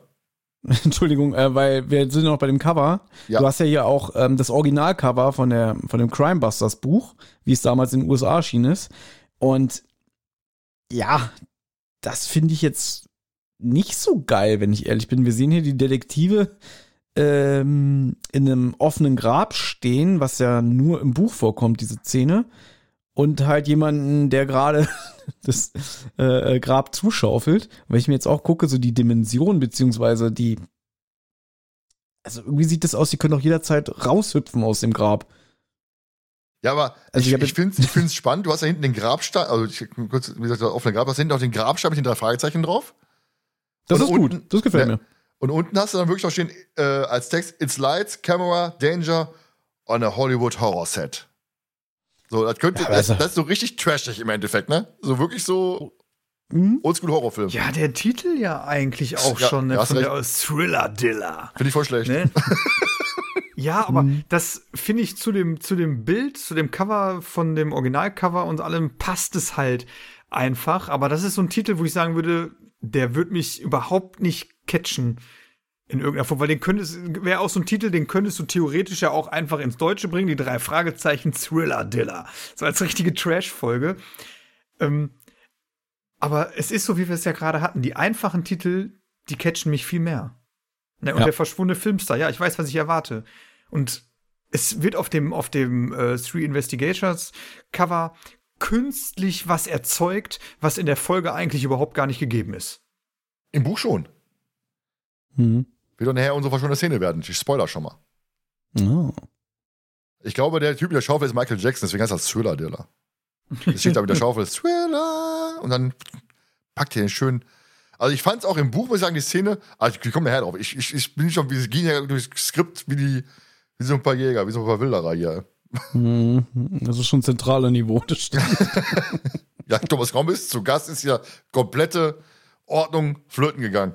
Kommen wir mal kurz zu dem französischen Cover. Ich meine, das ist ja dann komplett anders. Du hast da jemanden in einem, in einem äh, Vampirkostüm an der, an der Kamera stehen, äh, am, am Kameraset im Endeffekt, und die drei überraschen ihn anscheinend. Mhm. Ganz komisch, also. Ich weiß nicht, wer, wer mal googelt, als, als wenn welcher Hörer da mal googelt, äh, das französische äh, Silence on, on tout, denke ich mal, heißt das auf Französisch. Ich kann kein Französisch, keine Ahnung. ähm, ich bin da bei dem Cover, ich denke mir, what the fuck? Warum? Vor allem wächst ihm da irgendwie das Alfred Hitchcock, Hitchcock-Gesicht aus der Hose? Oder was? das ist Ja. ein sehr merkwürdiger Winkel, ja. Ja, also ganz merkwürdig. Ja, ich finde generell dieses äh, Vampir-Ding, das ist so ein kurzes Element in der Story. Aber das so als Aufmacher finde ich gar nicht so geil. So, dass der Vampir, der später die Zentrale zertrümmert, hier auf dem, auf dem Cover ist. Ich glaube, es gibt auch irgendwelche Taschenbuch-Cover vom Omnibus Verlag, wo auch der Vampir drauf ist. Ja, hab ich extra rausgelassen, weil der ganz schlimm ist. Ja, scheußlich, ne? Fand ich auch. Ganz so, so comic-mäßig total über, über, überzeichnet und der guckt quasi aus dem Cover, guckt dich als, als, als Coverbetrachter an. Wie so Ja. ein, weiß ich, fetter ähm, Pinguin aus Batman als als Comic-Version. Ganz komisch. Also. Und dann kommt es mir Abschluss noch mal ganz kurz zum ähm, spanischen Cover. Da habe ich reingenommen, ist auch die drei Fragezeichen stehen im offenen Grab. Im Hintergrund sieht man halt äh, den Grabstein. Habe ich mit reingenommen, weil ich die Zeichnung der drei, drei, der drei Fragezeichen so, so komisch fand. Also, meine Fragezeichen sehen nicht so aus. Der vorne, denke ich mir, könnte irgendein Pornostar sein. Oder Nee, irgendwie der so sieht aus wie Charlie Sheen. Ja, der ganz ja, vorne. das habe ich mir Genau, auch gedacht. Charlie Sheen, Das habe ich mir auch gedacht. Also der sieht so richtig, ja, so richtig erwachsen aus, ne? Ja, wer soll denn das sein? Wer ist, wer ist Bob, wer ist Peter, wer ist Justus? Ich kann die nicht unterscheiden. Also, Peter ist doch blond, dann müsste der in der Mitte sein. Ja, okay, dann ist der vorne Justus oder was mit diesem Ja, markanten Charlie Gesicht. Sheen ist Justus. Eigentlich müsste er Bob sein. Ich habe das hier auch der Bedel wieder ab in der Folge, im Buch zumindest. Von daher müsste er eigentlich ein Bob sein. Ja, aber der hin sieht aus so ein bisschen wie, ein bisschen Fantasie, wie so ein junger Matt LeBlanc aus äh, Friends. Der sieht so aus Jetzt, nach dem Motto, wo wir, was mache ich wo hier? Wir grade, wo wir gerade bei Charlie Sheen sind, ne? Wenn vorne Charlie Sheen ist, dann ist er hinten wohl Ellen und in der Mitte ist Jake. Stimmt. ja. Kommt auch hin. Also wer sich äh, das Cover äh, ansehen möchte, Mysterio della Pellicula de Terror. ja, geht auch so schön leicht von den Lippen, ne? Ja gut, als, als ähm, Spanier wahrscheinlich eher Los de Investigadores. So schön, das würde ich mal bestellen wollen im Restaurant. Una grande cerveza, por favor. Das kann ich als Spanier, das war auch gewesen. Nee, aber ich fand die Zeichnung der drei so, so, so fern von meinen Vorstellungen, und wahrscheinlich von, von, von, anscheinend von euren auch, dass ich das äh, eingebaut hatte, weil ich dachte mal, irgendwie sehen meine Zeichen nicht so aus. Die Deutschen nicht. Die Spanischen anscheinend Thomas, die schon. Ver- nee. Ich verrate jetzt mal ein Geheimnis, Thomas. Instagram Also, dass du einfach, wenn die Folge hier erscheint, nochmal alle Bilder in die Story packst und die Leute abstimmen lässt, wie ihnen die Bilder gefallen. Jetzt habe ich das Problem, jetzt muss ich mir eine, eine Erinnerung machen, dass ich in drei Monaten eine Story mache Mhm. mit, den, mit den Kameraden. nee, aber kann ich gerne mal machen, Ja. richtig, hast du recht. Ja. Spätestens, wenn du die Folge hier schneidest, wirst du dran erinnert werden. Ja, morgen. Echt? Ja, ich bin immer sehr fleißig. Ich, ich bin dann, guck, wo ich halt weg hab. Und ich weiß auch, dass ich schon an dem Nacken sitzen habe, die die Folge wahrscheinlich hören möchte, die heute nicht dabei ist. Ach so. Ja. Ich meine, ihr seid heute auch mein Ersatzprogramm, eigentlich müsste ich schneiden, aber stattdessen sitze ich hier und nehme mit euch auf. Möchtest du die auch noch schneiden? Wenn du eh schon am Schneiden bist, kannst du die gerne auch mitschneiden. Also. Hm. Auf Schneiden habe ich gar nicht mehr so Bock, muss ich sagen, weil das dann doch sehr nervig ist am Ende. Ja, vor allem, wenn die Tonspur verschiebt, habe ich gehört, ne? Ja, ganz schlimm. Stell dir mal vor, irgendwie, du nimmst irgendwie vier Stunden auf und bei einem fehlt am Ende die letzte Viertelstunde. Das muss Horror sein. Ja, oder äh, du, du, du hast äh, einen, Ein einen Einspieler falsch gesetzt und der ist dann plötzlich mittendrin. Ja, ja. Hast du diesen Spotify-Kommentar geschrieben? Ne? Nein, war ich nicht, nein. nein, war ich wirklich nicht. Also ich habe dir das geschrieben Nein. persönlich und äh, Ja, kann doch mal passieren. Ich weiß gar nicht, was da passiert ist, aber ja, ist ein bisschen äh, verschütt gegangen. Aber ist nicht schlimm. ja, ist es auch nicht. Mhm. Kommen wir zum Klappentext, Jonas. Den darfst du jetzt vorlesen, weil der ja nicht da ist, deswegen hast du die Ehre, den Klappentext vorzulesen. Also ich glaube, wir kommen unter vier Stunden kommen wir heute aus der Nummer gar nicht raus, habe ich das Gefühl. Ich schon so lange am Aufnehmen, äh, das ist ja Wahnsinn. Ich versuch's, äh, ich versuch's im Nell-Style äh, zu machen. So ohne Bock, meinst du? Nee, so richtig so mit Enthusiasmus. Ach so. Ein Filmstar verschwindet. Dilla Rook, Hauptdarsteller im Horrorstreifen Atemlos 2, erscheint nicht zu den Dreharbeiten auf dem Friedhof. Die Zentrale der drei Fragezeichen wird überfallen und verwüstet. Trotzdem heften sie sich an die Fersen von Erfolgsproduzenten Martin Morningbaum und seinem Riss. Nochmal. Ich, muss, ich hab's vergessen, ich muss ja auch den englischen Slang so richtig rüberbringen. Ne? Obviously, yeah, exactly. Trotzdem heften sie sich an die Fersen von Erfolgsproduzenten Martin Morningbaum, seinem Regisseur und der mysteriösen Kristallkugel-Guru mit dem dritten Auge. Eine knallharte Betrugsgeschichte live aus dem glitzernden Showgeschäft. Also, ich muss sagen, der letzte Satz, der mit dem mysteriösen Kristallkugel-Guru mit dem dritten Auge, bin ich raus. Also, das ist ja so lustig, das ist ja so abgefahren. Ich Heftig. finde den, ich finde den eine knallharte Betrugsgeschichte live aus dem glitzernden Showgeschäftssatz viel besser. auch, auch nice, ja. Und Mhm. aufgefallen, immer Thomas, du hast gerade die Fehlerliste gesehen bei walkybeach.com, denke ich mal. Mm, ja, als ich damals die Folge vorbereitet habe für unsere Besprechung. Ehrlich gesagt, jetzt gar nicht mehr. Denn ähm, im Klappentext steht, der Film heißt Atemlos 2 und im Ja. Hörspiel heißt der Atemberauben 2. Und da ist dann wieder Helene Fischer an Bord. Hatte Dieter Bohlen abgeschrieben, aus der Fragezeichen, ne? Weiß ich Bescheid. Der hat die Songs für Helene Fischer geschrieben. Soweit ich weiß. Warum weiß ich sowas? Schneide ich raus. Darf keiner wissen. Ja. Dann mal die Frage an euch, ähm, weil ich vergessen, vergessen hatte, die, die, der Setting an sich, Hollywood, Thomas, du warst ja kurz vor kurzem da gewesen. Zu Recherchezwecken, Mhm. habe ich mal gesagt, ne? Also von daher. Ja. Hm. Ähm, bist du so für Hollywood empfänglich? So, wenn diese ganze, die ganze, dieser glitzernde Showgeschäft, und was wir im Klappentext hatten, das Hollywood-Dingen mit dem Hollywood-Schrift, du hast ja wirklich bei Hollywood immer sofort vor Augen, da läuft dann, laufen dann irgendwelche Stars über die Straße und die Hollywood-Schriftzug da in den Hügeln quasi die ganze Zeit ähm, vor Augen. Also ich weiß, dass ich schon auch gerade durch das drei Fragezeichen Ding, ich habe mich als Kind schon immer sehr mh, zu diesem Ort hingesehnt. Ja, also Mhm. dieses dieses Ding irgendwie äh, am Pazifik, am Meer und und äh, Los Angeles als als Ort, weil das war für mich so fern und ich muss dazu sagen, dass ähm, wir ich bin beziehungsweise unsere Familie ist sehr wenig verreist, als ich aufgewachsen bin, weil wir nicht das Geld hatten und beziehungsweise noch andere Aspekte damit reingespielt haben. Und deswegen war das für mich so unerreichbar, dieses Ding. Weil ich habe mir als Kind schon immer gewünscht, äh, irgendwann will ich mal nach Disneyland in Mhm. die USA. Und ich wusste, das wird nie passieren. Ich wusste, meine Mutter wird niemals mit uns irgendwie ins ferne Amerika reisen, weil alles viel zu teuer und zu stressig. Und dann hast du noch sowas damals gesehen wie die Disney-Filmparade, wo ja auch Thomas Gottschalk am Anfang jeder Folge ähm, die Disneyland-Parks vorgestellt hat. Ja. Oder zum Beispiel auch im Disney Club damals. Der waren die auch immer ey. vor Ort. Ach, Ja, ja. Herrlich. Wieder, so- wieder das Thema alte Männer erzählen über ihre vergangene Jugend, ne? Hier mit Stefan, Ralf und Antje. Hieß die An Ähm, Antje war toll. Antje, genau. Wie hieß die mit Nachnamen? Das habe ich schon wieder vergessen. Aber die gibt's immer noch. Ich glaube, die ist beim, beim ZDF irgendwie relativ hoch aufgestiegen, was Journalismus angeht. Ähm, Aber Stefan ist ja auch da, irgendwie, irgendwie Reporter bei ZDF oder so, meine ich. Habe ich mal gesehen. Mm, ne, der hat doch mal TAF moderiert. Okay, das weiß ich nicht. Ich weiß nur, dass der, der mal Stefan bei, ja, der, der hat bei, bei ZDF meine ich auch immer moderiert. Das kann sein, das weiß ich jetzt nicht. Aber die Na, und Ralf Bauer- Gummibärenbande und DuckTales und ach. Und Ralf Bauer, der ja dann äh, aus dem Disney Club ausgeschieden ist, weil er seine großartige Filmkarriere verfolgt hat. Was macht der heute? ne? War mal mit Esther Schweins zusammen und das war's, glaube ich, oder? Ich habe auch nicht weiter verfolgt. Also Ralf Bauer, der- ist auch, ja, Stefan Antje wusste ich noch, aber Ralf Bauer wusste ich gar nicht mehr. Der ist so, so verdrängt, weil der irgendwie gar nicht, gar nicht so, also ich fand den auch nicht so, ja, nicht, nicht so präsent. Also der war so, egal. Der hat dann diese, der, diese geile ARD-Vorabendserie gegen den Wind gemacht. Kennst du die noch? die kenne ich nicht, ne. Nee. Da hat Smokey den Titelsong sogar noch beigesteuert. Ist egal, wir verlieren uns hier wirklich.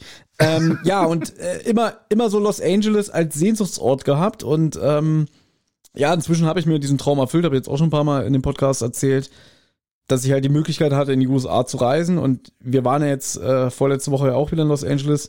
Und da war ich jetzt im Disney California Adventure Park. Also genau der, der gegenüber von Disneyland ist. Hm? Gibt ja zwei Parks. Und leider, muss ich äh, dazu sagen, war es ein bisschen schwächer als der Besuch letztes Jahr im Disneyland, weil an dem Tag war viel mehr los, weil, glaube ich, hier Osterferien waren. Und ähm, wir haben uns gleich für diesen Cars Ride angestellt, Radiator Springs, wo du halt so richtig so in Cars-Autos da durchfährst. Drei Stunden angestanden. Wirklich. Drei Stunden. Das war wirklich nervig. Ja, glaube ich. Ja. Quasi ein Drittel vom Tag weg. Mhm. Für eine viereinhalbminütige Fahrt. Und das ist lang. Ja. Ja, Jo- Jonas, apropos Cars. Nein, Hollywood. Das Setting. Das Filmsetting. Was für dich gewesen? Ich glaube schon, oder? Ja, in einer gewissen Art und Weise schon. Ähm, in dem Sinne, klar, hat natürlich voll in die Folge reingepasst. Ähm, ich finde es halt ganz nett, dass ähm, gewisse Aspekte, also dass, dass der Job von Peters Vater da auch mal ein bisschen eine, eine, eine wichtige Rolle spielt, um gewisse Aktionen auch zu erfüllen hinterher, ne? Also wenn sie dann aufs Gelände kommen wollen und so. Und ähm, ansonsten finde ich es eigentlich ganz cool. Also wenn es gut, wenn's gut aufgemacht ist. Und irgendwie in der Folge ist es ganz gut aufgemacht. Ja, der Job von Piers war das ja häufiger mal Thema in den ersten Folgen. Geisterinsel ist ja auch ganz, äh, Ja, genau. ganz, ganz hoher Angang, was das angeht. Aber ansonsten, jetzt in den späteren Folgen sind die Eltern gar nicht mehr so präsent. Klar, Bob Andrews hast du, äh, Bob Andrews, den, äh, Bill Andrews hast du ja häu- häufiger mal ähm, nochmal Thema, gerade was die 100, die Schattenwelt 175 angeht. Ist ja nochmal ein großes Thema, aber ansonsten finde ich ein bisschen schade. Gerade ähm, Peters Vater, den kannst du so ein bisschen eigentlich noch so, so, so ein bisschen, bisschen mehr füttern, außer jetzt in dem Film, wo er präsent war, aber ansonsten kann man da eigentlich immer wieder mal über einbauen normalerweise. Also ich, ich finde eigentlich durch die durch, durch seinen Job als als äh, ja, Special Effect Produzent, Künstler, wie man uns nennen möchte, kannst du da eigentlich immer wieder mal einbauen. Gerade wenn man den in Hollywood um die Ecke hast, wie Thomas ja, Thomas ja sagte, als, als Filmschmiede da, äh, könnte man häufiger mal einbauen. Ja, also wenn man jetzt wieder ganz weit zurückdenkt, wie die Serie mal entstanden ist, waren ja diese Grundprämissen echt super durchdacht. Du hast Bobs Vater, der für eine Zeitung arbeitet und auch ab und zu mal den Detektiven mehr oder weniger einen Fall bescheren kann. Mhm. Ja, dass er sagt, ja, habt ihr schon den Artikel gehört? Hier, weiß ich nicht, ähm, bei, bei Die gefährliche Erbschaft ist Genau. es ja auch Bobs Vater, der zuerst am Anfang reinkommt und sagt so, hier, das ist doch was für dich und deine Jungs. Habt, Ja, ihr Lust, habt ihr Lust, einen Schatz zu finden, ihn zu behalten, so nach dem Motto am Anfang. Genau. Ja.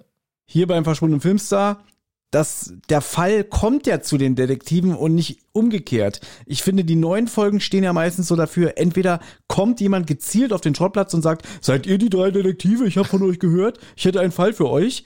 Und das ist alles so, ja, die Serie hat sich zu diesem Zeitpunkt jetzt oder zu dieser zu diesem Verlauf hin entwickelt. Aber früher sind sie ja immer mehr oder weniger nicht selber aktiv gewesen, sondern sind immer durch Zufall in die Fälle gekommen. Bestes Beispiel auch noch Alfred Hitchcock, der Ja. immer ankam und sagt so, Jungs, ich hab da was für euch. Und dadurch fühlt sich das alles so für mich auch authentischer an, beziehungsweise mag ich dieses Setting immer noch mehr als so, so in neueren Fällen. So, wenn das Telefon schon am Anfang der Zentrale klingt, Justus Jonas von den drei Detektiven, Justus Jonas, ich brauche Ihre Hilfe, ah! Da, da, da wird mir schon schlecht, wenn ein Fall so anfängt. Und hier Echt? ist es so, nee, Marc, ich finde es hier super. Peter kommt da hin und merkt, was ist denn hier los? Äh, der Regisseur, der tobt rum und dann kriegt er durch Zufall das mit und sagt, Mensch, äh, ich bin doch ein Detektivunternehmen, wir können Ihnen helfen. So weiß ich nicht, das klingt, ist für mich so ein bisschen authentischer oder, oder es gibt mir ein besseres Gefühl. Ich weiß nicht, wie ich das beschreiben soll. Ja, aber ich glaube, liegt, glaube ich, daran, dass die, ich sag mal, die ersten Folgen sind, wo wir schon Folge 50 haben, wo du halt noch nicht diesen, diesen Boom hast mit der Fragezeichen, der hinterher in Rocky Beach immer so, ach, vor euch habe ich schon gelesen. Du merkst ja immer mehr im Laufe der Zeit, wie der Fragezeichen, ach, euch kenne ich aus Zeitungen, euch kenne ich hier, euch kenne ich da, dass dann eben halt die Leute auch zu denen hingehen. Und ja, am Anfang hast du ja wirklich nicht, nicht das Dingen, du fängst ja nicht an und sagst hier, ich habe hier, das sind drei junge Bengels, ähm, geht doch mal dahin, die können dir bestimmt helfen, nach, wenn, weil dein äh, Gürtel gestohlen worden ist, sondern da müssen sie quasi mehr weniger in die Fälle ja, reinfallen, sage ich mal im Endeffekt. Ich mein, Gespensterschloss zum Beispiel ist ja auch nicht, von wegen, geh mal in ein Schloss, da spukt es, sondern wir brauchen ein Schloss für, einen- für einen Film. Da soll es angeblich spuken, geht doch mal hin, guck doch mal. So, und ist ja nicht wirklich ein Fall Mhm. im Endeffekt, sondern wirklich nur, ähm, sie werden ja angeheuert für eigentlich für was ganz anderes. Ja, und für das mag ich halt. Ne? Papagei. Ich mag, ich mag das nämlich auch nicht in den neuen Folgen, dass so in alten Folgen habe ich das Gefühl, werden die Detektive schon ein bisschen mehr geschätzt oder wahrgenommen, weil Justus da auch noch eloquenter war. Wenn er Mhm, zum Beispiel ja. immer mit Erwachsenen gesprochen hat, konnte er dann irgendwie ganz schnell durch seine Sprache und die Begriffe, die er verwendet hat, so kurz die Erwachsenen verunsichern oder einfach auch mal die, die zum Verstummen bringen. Dann so, äh, was ist denn das? Der Junge hatte einiges auf dem Kasten. Und heute ist es so, die klingeln irgendwo. Schönen guten Tag, mein Name ist Justus Jonas, hier ist unsere Karte. Was wollt ihr denn hier? So, ja, die Leute sind denen immer feindselig gegenüber in den neuen Fällen und das mag ich nicht. So, da habe ich das Gefühl, die, die Folge spielt in Deutschland. Ja, weil die Deutschen auch so, so negativ sind. Es klingt jetzt total bescheuert, was ich sage. Aber es ist leider was dran. Wir haben hier in diesem Englischkurs auf der University haben wir so das Thema Food gehabt, also Essen. Und da hat der Lehrer Bilder äh, immer online gestellt, auf, also hier mit einem Projektor vorne an die Tafel geworfen. Und dann hast du da Familien aus alle, allen Ländern gesehen und wie viel Essen die pro Woche zur Verfügung hatten.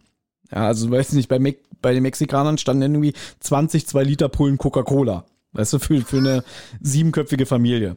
Und auf allen Bildern, egal ob das jetzt äh, eine Familie aus Afrika war oder USA, äh, äh, Kuwait und so, die haben immer gelacht auf den Bildern. Und dann sehe ich eine Familie aus Deutschland und da dachte ich so, habe ich jetzt eine Folge Frauentausch eingeschaltet, so alle so verzogene, gelangweilte Gesichter.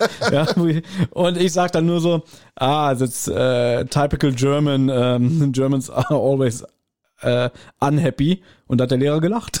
und sage, ja, ist was dran. ja. Und deswegen habe ich manchmal das Gefühl, deswegen habe ich manchmal das Gefühl, wenn ich so ein 314-Hörspiel höre, da macht ein Deutscher die Tür auf. So, was wollt ihr? Geh weg! Das habe ich eigentlich nicht, aber du gerade angesprochen hast von wegen, dass Justus mit seiner Sprache überzeugen kann, das fehlt mir heute auch extrem, muss ich sagen. Gerade ähm, am, an, in den ersten Folgen, ne? Super Papagei zum Beispiel und so weiter, da, dass er dann eben halt durch dieses, wirklich dieses Klugscheißerische, da, da ich mir auch als Kind dachte, okay, der ist super schlau, der ist mir persönlich überlegen, so nach dem Motto, weißt du, das ist wirklich so der, den hast du früher in der Schule verkloppt? Nein, äh, natürlich nicht, nein, aber dass er wirklich so, ein- so, so, so ein Streber, Anführungszeichen, ist, der wirklich dann äh, sehr belesen ist, sehr clever ist, sehr klug ist. Hast du ihm auch abgekauft. Heutzutage ist er wirklich so, ja, ich bin Justus Jonas, ich weiß eh alles, guten Tag. Ne, also, Über- ja, er aber auch so ja un nicht mehr so. unsicher. Der ist doch Ja. teilweise, genau, und dann ist er so unsicher irgendwie, äh, äh, Sir, wir wollten doch nur, verpisst euch! Aber, aber Sir, so, der kann, der, der hat es nicht mehr drauf. So, das, weiß ich nicht. Das fehlt so irgendwie, so dieser, dieser altkluge Justus, der sich nicht aus dem Konzept bringen lässt. So heute Genau. sagt dann einfach gleich sofort, hau ab, Dicker. Also sowas, äh, das ist aber unfreundlich. ja, das fehlt mir auf jeden Fall. Also, diese- gerade in den ersten Folgen, ne, ähm, Lucas et Lycus, ihr wisst ja, ja, ein römischer Feldherr und Schlemmer. Ne? Also er sofort mit seinem Wissen wirklich dann aber auch ähm, nicht so negativ, dass, dass, dass, dass jemand so negativ abkommt, sondern wirklich dieses positive, ich weiß das, ich habe es gelesen und ist in Ordnung. Ja, hier, ich habe gerade das perfekte Beispiel. Ich habe nämlich gerade das Hörspielskript vom verschwundenen Schatz auf. Äh, da werden sie doch erwischt von dem Rawley. Ja, ja. Und, und dann sagt Justus, ich laufe nicht. Ich laufe nicht vorhin weg. Mr. Jordan, rufen Sie die Polizei. Ich habe Einbrecher erwischt. Und dann sagt Justus, Sir, Sie machen einen großen Fehler.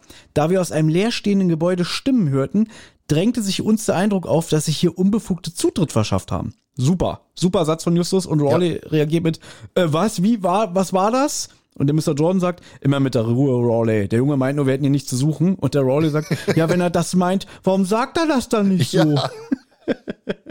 Er hat mich verhört. Ich habe das, das Museum so schön mit all seinen Vergoldungen, dass es zu schade ist, um mhm. das abzureißen. Genau. Und den Justus, den hast du heute gar nicht mehr. Nee, und den liebe ich eigentlich. Ne? Das ist wirklich dieses, dieser sympathische Justus und nicht dieses, ne, Jonas, wir gerne haben, hört her, Justus Jonas möchte dir was mitteilen. Ne? Sondern wirklich diesen. Ja. Ach, toll. Und lustigerweise. Die Frage ist, wie kam ja. jetzt auf Justus, obwohl der gar nicht aufgetaucht ist? Hm, hm. Na, die Frage ist, die wir jetzt uns vielleicht stellen können, ist Justus hier vielleicht noch so? Oder ist er schon so eher der neue Justus, wie wir ihn nicht mögen? Er ist die Mischung. Mhm. Kommen wir gleich noch zu sprechen, weil wir haben ja hinterher eine, eine ganz tolle Szene da, wo wir darüber sprechen können.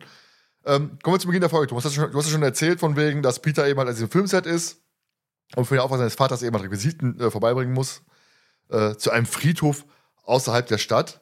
Und ich dachte mir am Anfang, ich dachte mir, Friedhof, habe ich bis heute gar nicht am Schirm gehabt, wenn ein Friedhof ist. Ne? Also ich habe wirklich dann, äh, ja, Filmset, ich habe gar nicht diese, diese Friedhofsatmosphäre gehabt bei der ganzen Geschichte, weil du hast sofort diesen John äh, Travis, der da vor Ort ähm, am Drehen ist und sofort Palaver macht, von wegen, ah, hier, wo ist Jilla Wook? Ne, kann, man sich überhaupt nicht verlassen. Ne, wo bleibt der, Wunder, der Wunderknabe, der Superstar?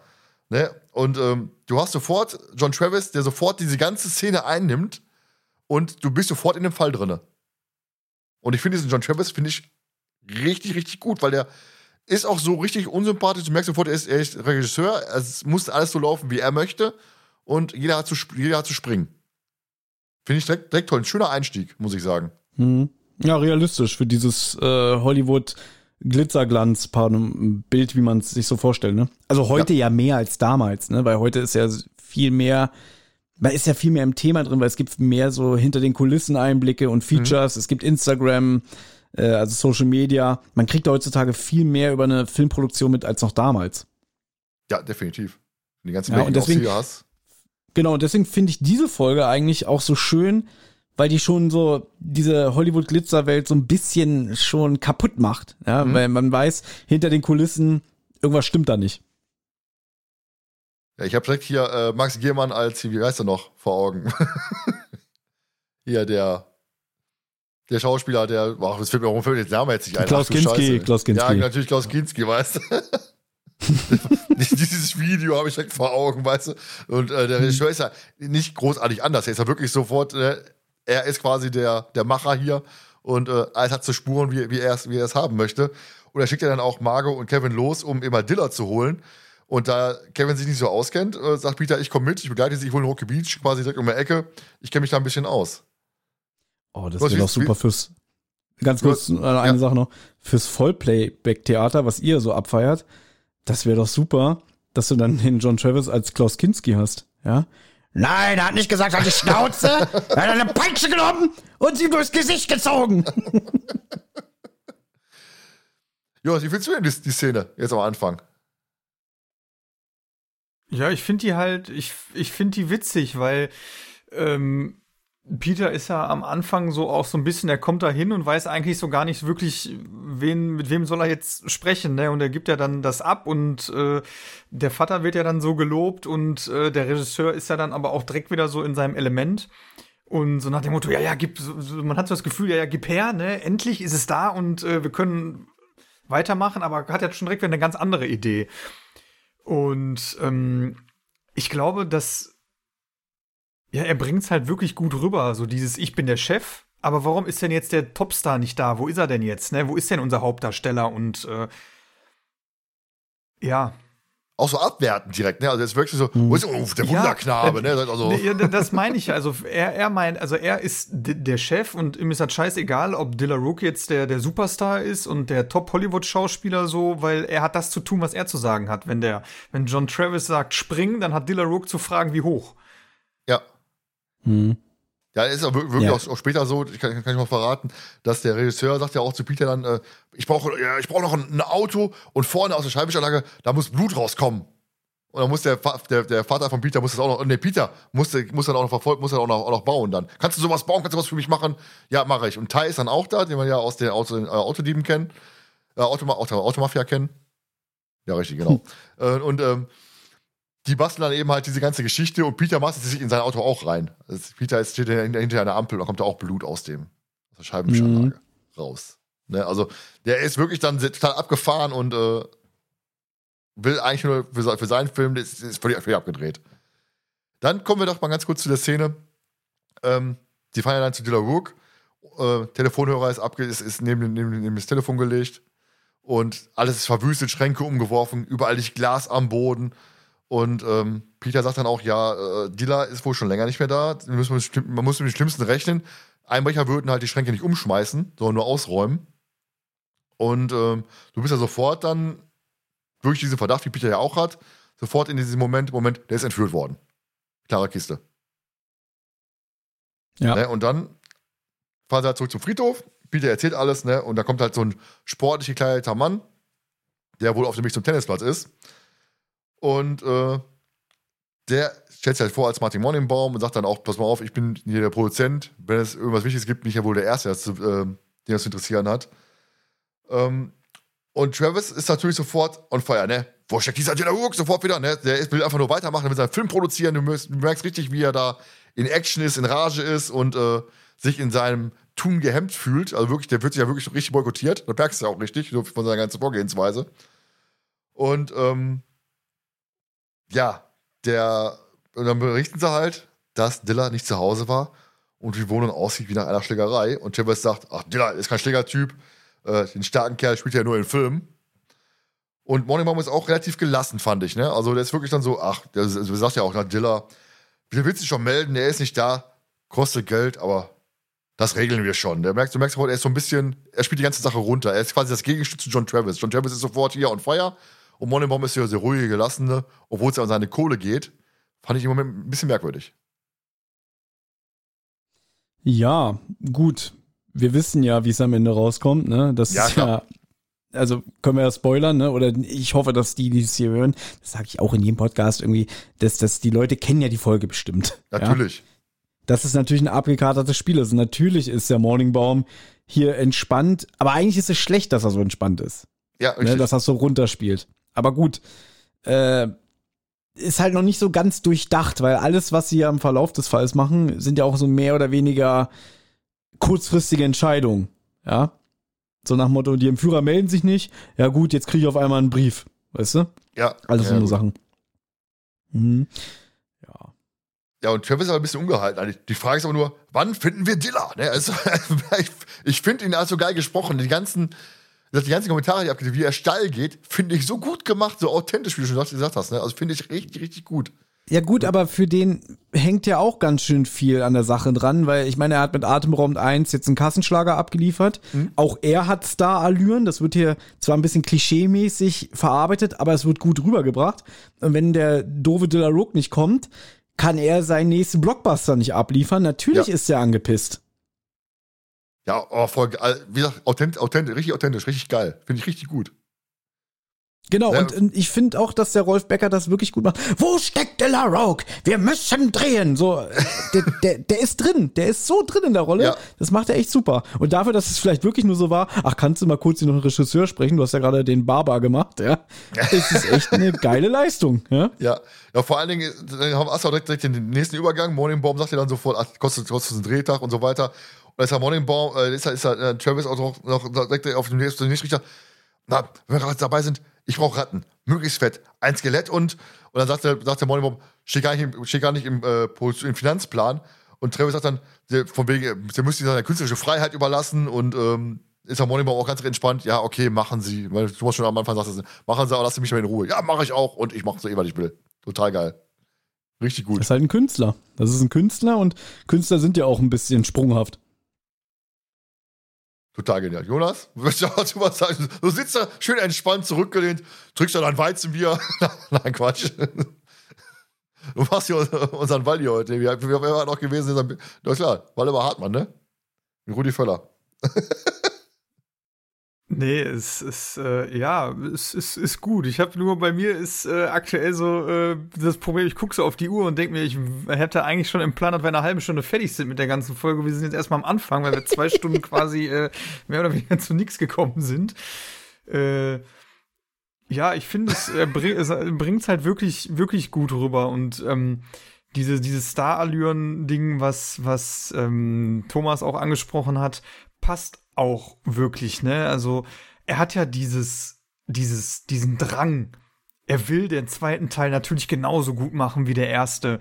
Ne, und, oder den ersten Teil, obwohl er hinterher wird ja auch noch mal öfters erwähnt. Ich glaube, Justus erwähnt es ja noch mal irgendwann, der, der, Regisseur ist völlig übergeschnappt, das Skript, äh, Drehbuch ist voll, vollkommen schwachsinnig und äh, dass man ja eigentlich schon weiß, okay, er ist gar nicht so gut, wie er denkt. Ne? Und da sind immer wieder neue Ideen mit reinkommt und was Morningbaum sagt, ja, ich kann mir das in Hollywood so vorstellen. Da kommt jemand und sagt, wir wollen das und das. Ey, hör mal, dafür bezahle ich aber nicht. Ne? Ich bezahle nur das, was wir auch wirklich jetzt drin haben.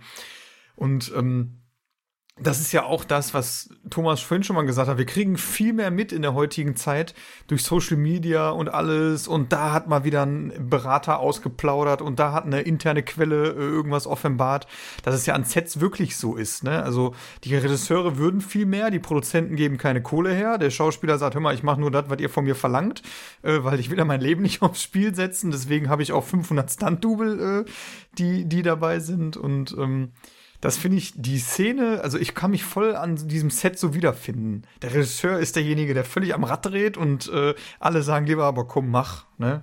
Mach, dann haben wir unsere Ruhe. Ja, vor allem, wenn du so jetzt mal jetzt im Nachhinein auf, die, auf, den, auf diesen Anfang guckst, auf die Personen guckst, wenn du, die arbeiten ja jetzt schon darauf hin, wie der Fall enden wird. Du hast ja wirklich, du kannst ja jetzt schon quasi sagen, der ist übergeschnappt, der hat immer alle, alle Justin im Schrank und der Martin Monebaum durch seine Ruhe, die er hat, äh, ist er quasi dann im Hinten raus, ist ja genau diese, diese, die ganzen Motive, die die haben, die werden ja quasi jetzt schon eingeleitet im Endeffekt. Thomas nickt. Hört ja. man so gut im Podcast. ja.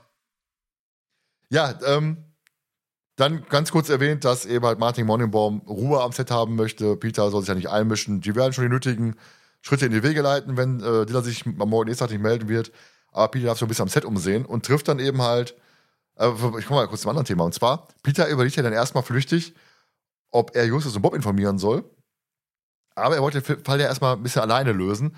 Im Buch steht nämlich dann, ähm, dass, dass, Peter sich fragt, bin ich denn in Justus Augen wirklich ein Detektiv? fragte er sich. Nein, Peters Stärke war das Einsteigen in ein Fenster oder das Niederschlagen eines Angreifers. Und damit hatte es sich auch schon. Also merkst du wirklich so, Peter ist hier nicht so äh, er, er versucht sich jetzt zu beweisen. Das mag ich, aber ich habe ja das Buch auch mhm. äh, schon mindestens dreimal in meinem Leben gelesen. Ähm, ich glaube auch das erste Mal mit 14, 15, weiß ich nicht mehr. Und ich mochte das immer, also ich, wahrscheinlich auch ein Grund, jetzt würde Nell wahrscheinlich in die Hände klatschen, ein Grund, warum ich diese Folge so mag, weil es ist eine Peter-Folge. Was ja. hier natürlich im ersten Viertel besonders zur Geltung kommt, weil wir jetzt eigentlich die nächsten Szenen immer nur Peter begleiten. Äh, was ich total an der Folge mag. Gleichzeitig freue ich mich auch immer auf den Moment, wenn er das erste Mal in der Zentrale auf Justus und Bob trifft in dieser Folge, weil so ich mag diesen Aspekt. Es ist eine Peter-Folge. Er probiert sich äh, allein zu beweisen. Und wenn dann aber alle drei zusammentreffen, dann ist, äh, sind sie wieder vollzählig. Also das sind so zwei Aspekte, die ich in der Folge sehr mag. Äh, und auch im Buch mag ich das irgendwie so. Ja, Peter hat ja mehr oder weniger wie so eine Sinnkrise.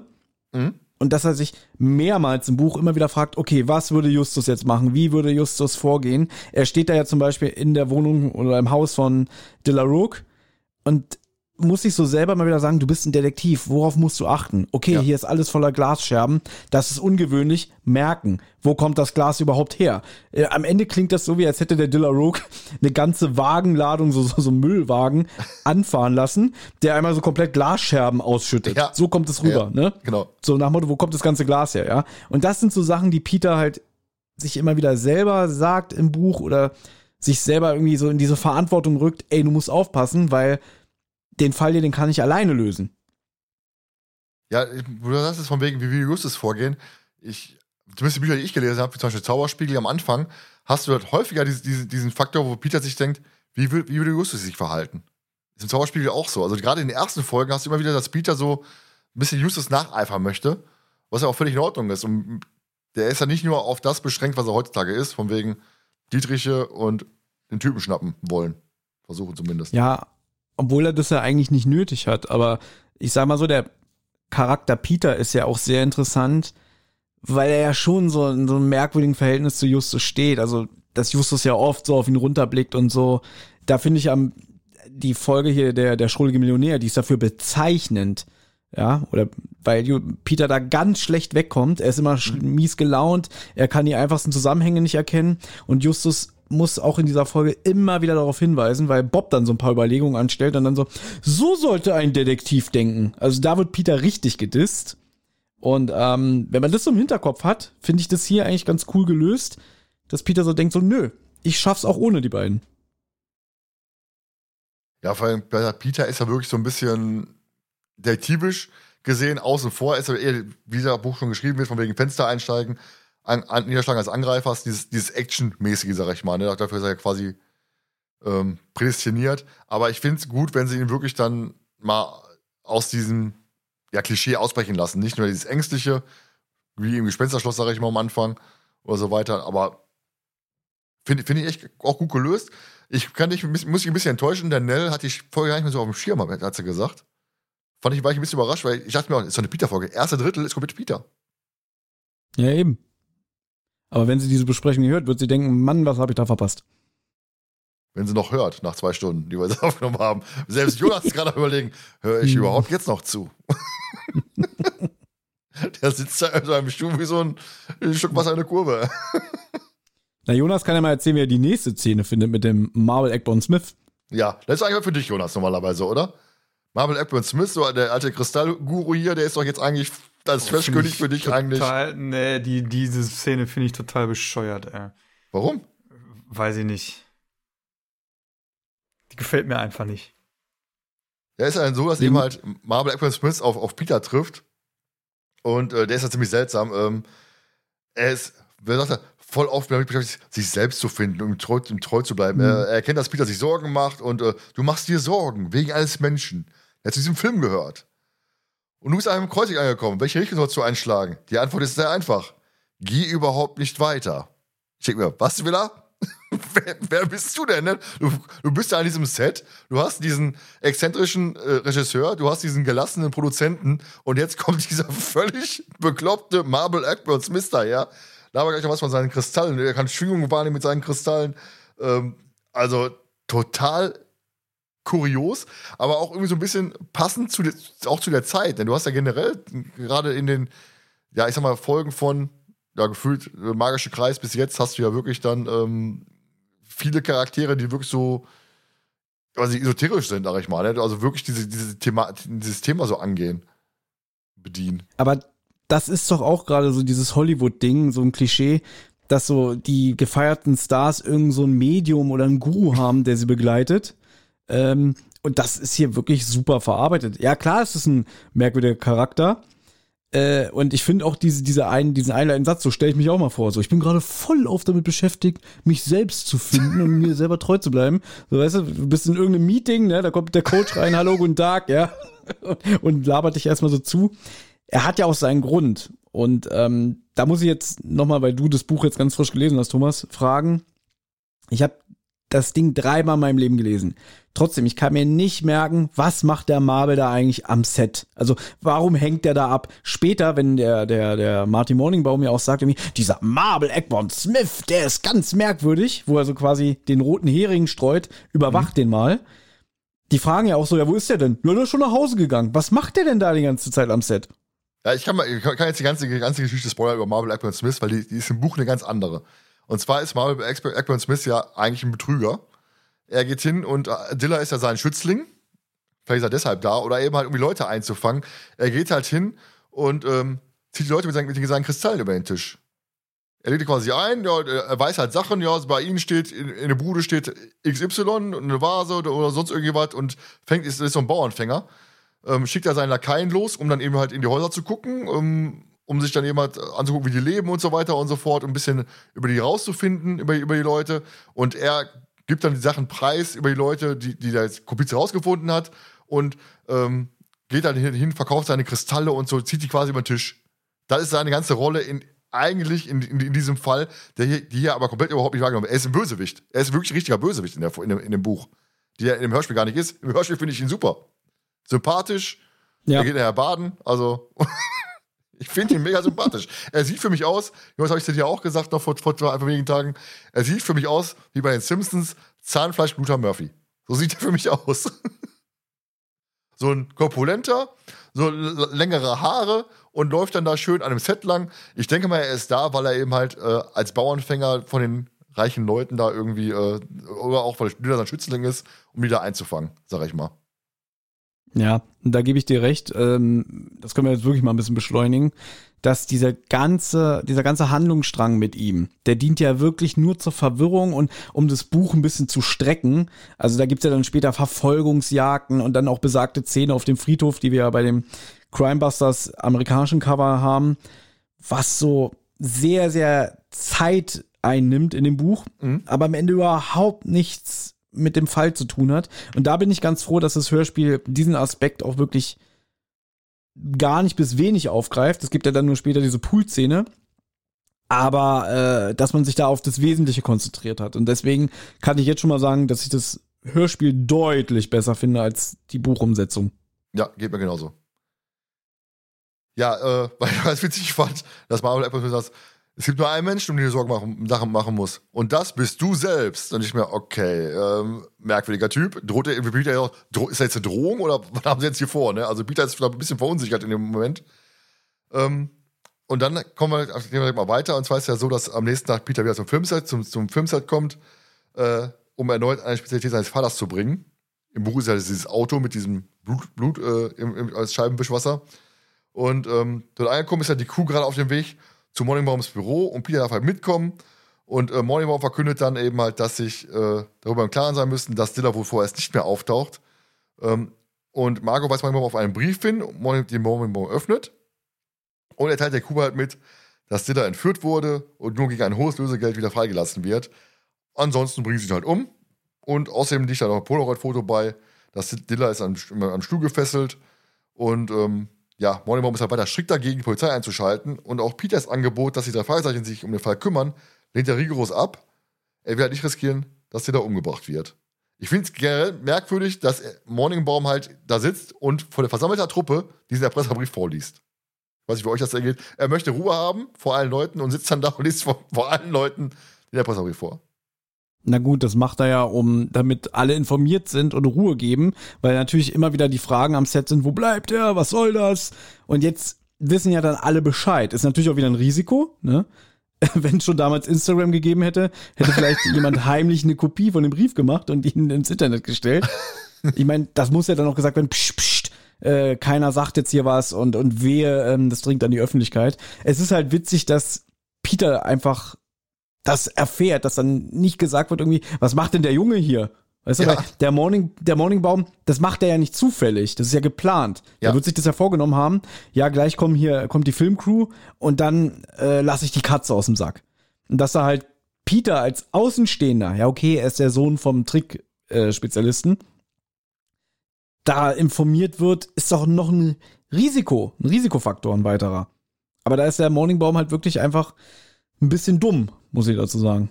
Ja, die Frage ist natürlich auch, wie groß ist die Filmcrew? Weil wenn, am Anfang, wenn sie da zurückkommen, nachdem sie am, am Strand waren, da hörst du richtig, wie, wie aggressiv die Filmcrew ist. Ne? Was ist da los?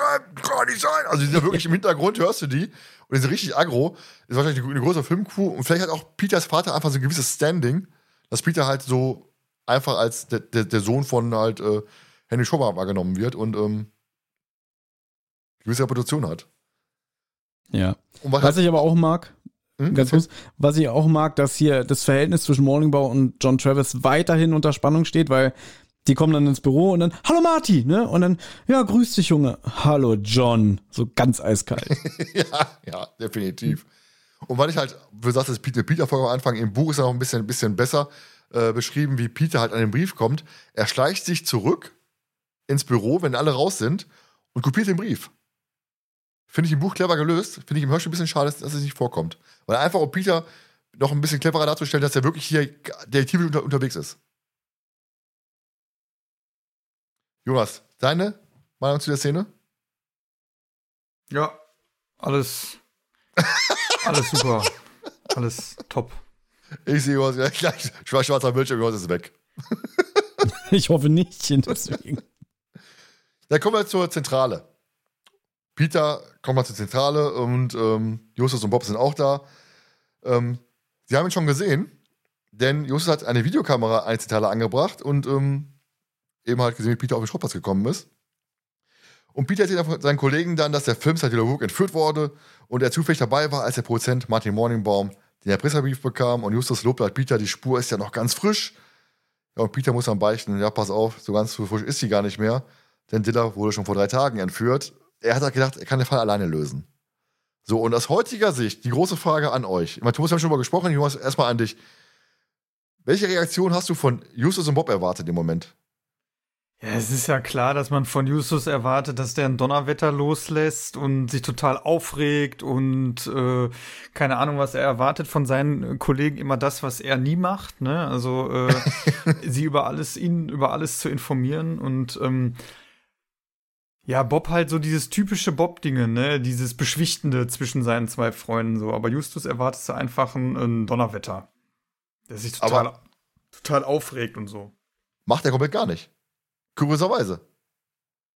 Hat's euch Na, er macht's, gestört? er macht's anders und auch ein Grund, warum ich diese Folge sehr schätze, weil ich finde, sie sind hier, hier kommt dieser Aspekt drüber, dass sie ein Team sind. Und klar, weil ich meine, Peter kommt an und sagt irgendwie, naja, ich habe äh, probiert es allein zu lösen. Und stellt euch mal vor, das wäre jetzt hier äh, Musik des Teufels. Ja, wo, wo am Anfang Justus mit einem Bob telefoniert und der einfach mal einen schlechten Tag hat, was man ja auch mal als Freund so hinnehmen könnte. Und dann man irgendwie, ja, ich hatte keinen Bock, mich zu melden. Lass mich doch in Ruhe. Muss ich jeden Tag irgendwie bei dir erscheinen? Und Justus dann so beleidigt ist, dass er 20 Minuten neben dem Telefon sitzt und denkt so, der muss sich jetzt bei mir melden? Der muss sich entschuldigen? Ja, dann, dann platzt ihm der Kragen, er ruft wieder an.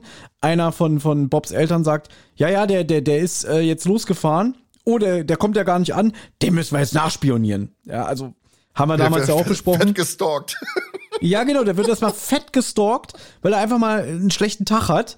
Und da haben wir damals ja auch, glaube ich, ausführlich drüber gesprochen, irgendwie, was das für ein Arschlochverhalten von Justus ist. Ja. Und hier sagt er einfach, allein? Hm, na gut, erzähl doch mal, was du zumindest rausgefunden hast. Und das ist eigentlich eine coole Reaktion. Also, dass er wirklich sagt, irgendwie, wie bitte, allein geht's noch? Naja, äh, ähm, ich verzeih dir das, so kommt's rüber, ne? Das Einzige, wo ein bisschen eklig ist, wenn, wenn, dann, wenn dann Peter sagt, ja, ich habe so getan, als wäre ich hier der Macher und das ist eigentlich mein Detektivunternehmen, ich bin der Kopf, ne? Und dass er sagt, also den Aspekt, den werde ich ganz schnell äh, wieder richtig stellen, mein Lieber, ja? Und da sagt der Bob dann so, Mann, der macht doch nur Spaß. Ja. Und dann ist das Thema erledigt. Ja? Aber die Szene finde ich aber richtig schön, weil wie Justus ja schon, auch schon mit seinem, mit mit seinem hochgesprochenen äh, Deutsch, äh, Deutsch sagt, Peter, diese Vorspielung von Tatsachen werde ich bei dem Herrn schleunigst korrigieren. Ne? Aber auch mit einem witzigen Ton. Ich finde da einen witzigen Unterton irgendwie hinter. Also ich finde das wirklich, er sagt, Justus sagt ja auch, ich finde es das gut, dass du deine Fühler schon mal ausgeschreckt hast. Also er lobt ihn ja sogar noch Ja. dafür. Genau, und das ist wunderschön, finde ich, weil es einfach, wie ich schon meinte, ähm, diesen, wir sind ein Team-Aspekt gut rüberbringt und sie sind halt Freunde in dem Moment. Das merkst du halt. Sie sind zwar immer noch die Detektive, aber sie sind auch befreundet miteinander, dass man auch mal über das eine oder andere hinweg sieht. Ja, und wie man sagte, normalerweise würdest du heute erwarten, dass Justus da jetzt einen riesen Aufstand macht. Genau. Ja, Peter präsentiert dann auch die Kopie des Erpresserbriefes und des Bildes, was sie gemacht haben, die, die, die Entführer. Und Justus erklärt dann erstmal, ja, direkt, pass auf, pass auf, Bild ist eine Abschreckung, Das Arme sind so weit nach hinten gezogen, dass er bei längerer Einhaltung der Sitzhaltung einen Kreislaufkorps bekommen würde. Die Worte im Brief sind alle aus einer Zeitung ausgeschnitten, die den dreien allerdings nicht bekannt ist. Und laut Peter ist es vermutlich eine Zeitung aus einer anderen Stadt. So, was ja hinterher als falsch ausgestellt wird. Aber da findest du ja sofort, Justus ist im Ermittlermodus, ne? Oh, das ist nur der Brief, der, äh, das, das, Bild ist nur, gilt nur zur Abschreckung und so weiter und so fort. Da hast du ein bisschen dieses Neunmal-Kluge, sag ich mal, was ein normaler Mensch jetzt nicht so äh, sehen würde, sag ich mal. Was aber auch eher positiv gestimmt ist, muss ich sagen. Ich finde, diese ganze Szene ist wirklich eher harmonisch, statt ähm, dieser Musik des Teufels mäßig, von wegen hier, Peter, wie kannst du nur? Was soll das? Ich bin auch der erste Detektiv, du musst mich einweihen über alles. Ich muss aber nichts machen. Jonas, dann kommen wir auch zu deiner Lieblingsszene. Ja, die drei gehen ja dann äh, zu einer Essenspause, was ja, finde ich, in, der, in dem Hörspiel ähm, vom, vom Bob auch mal öfters äh, erwähnt wird, dass er ja Hunger hat und dass man ja jetzt essen die äh, gehen essen, müsste. Ne, in der Folge. Und äh, Justus ähm, hat ja dann auch wieder seinen Diätendingen, aber jetzt nicht in der Szene, aber er guckt ja dann in irgendeiner Szene, guckt er ja das Brot erstmal das Sandwich Ja. an und sagt, er bestimmt selber, wann er isst. Auf jeden Fall- auch, ey. kehren die drei zur Zentrale zurück und werden halt ähm, böse überrascht, weil jemand ist in die Zentrale eingebrochen, die Schränke sind alle aufgerissen, das komplette Archiv liegt auf dem, Zeit, auf dem, auf dem Zeittisch, auf dem Schreibtisch zerstreut, überall liegt Glas und an die Wand hat jemand an euren Händen klebt Dilla Rocks Blut geschmiert. Ähm, Justus ist ja dann direkt wieder auch im, im Ermittlungsmodus und sagt, ja, Peter muss ja jemand nachspioniert haben, weil außer der Filmcrew weiß ja niemand, dass äh, die bei oder dass die in dem Fall überhaupt ermitteln. Und ähm, vielleicht erfahren sie ja mehr, wenn sie sich die Vandalen mal ansehen, die in der Zentrale gewüstet haben. Und Bob ist ja dann so ganz, äh, kommt ja dann so ganz äh, lustig drüber her. Und wie stellst du dir das vor? Sollen wir sie zum Essen einladen? Das ist Ja, auch so köstlich. Und Justus erinnert ihn ja dann an die, zum Essen einladen. Erinnert äh, ihn dann an die Videoüberwachung und auf dem Videoband sehen sie, wie sich jemand der Zentrale nähert. Ein hochgewachsener, hagerer Mann, der in einem schwarzen Umhang einer hässlichen Maske daherkommt. Er wirkt sehr blass und hat funkelrote Augen. Und Justus sagt ja dann auch direkt, dass es ja aktuell Halloween ist und dass er überhaupt nicht auffällt, wenn man mit so einem Kostüm durch die Stadt läuft. Und ich finde an der Szene einfach so spannend, da kommt so ein bisschen, nachdem ich das am Anfang so ein bisschen hin und her äh, vor sich hingeplätscherte, ist äh, so die vollkommen, also die erste Action ins Spiel, ne?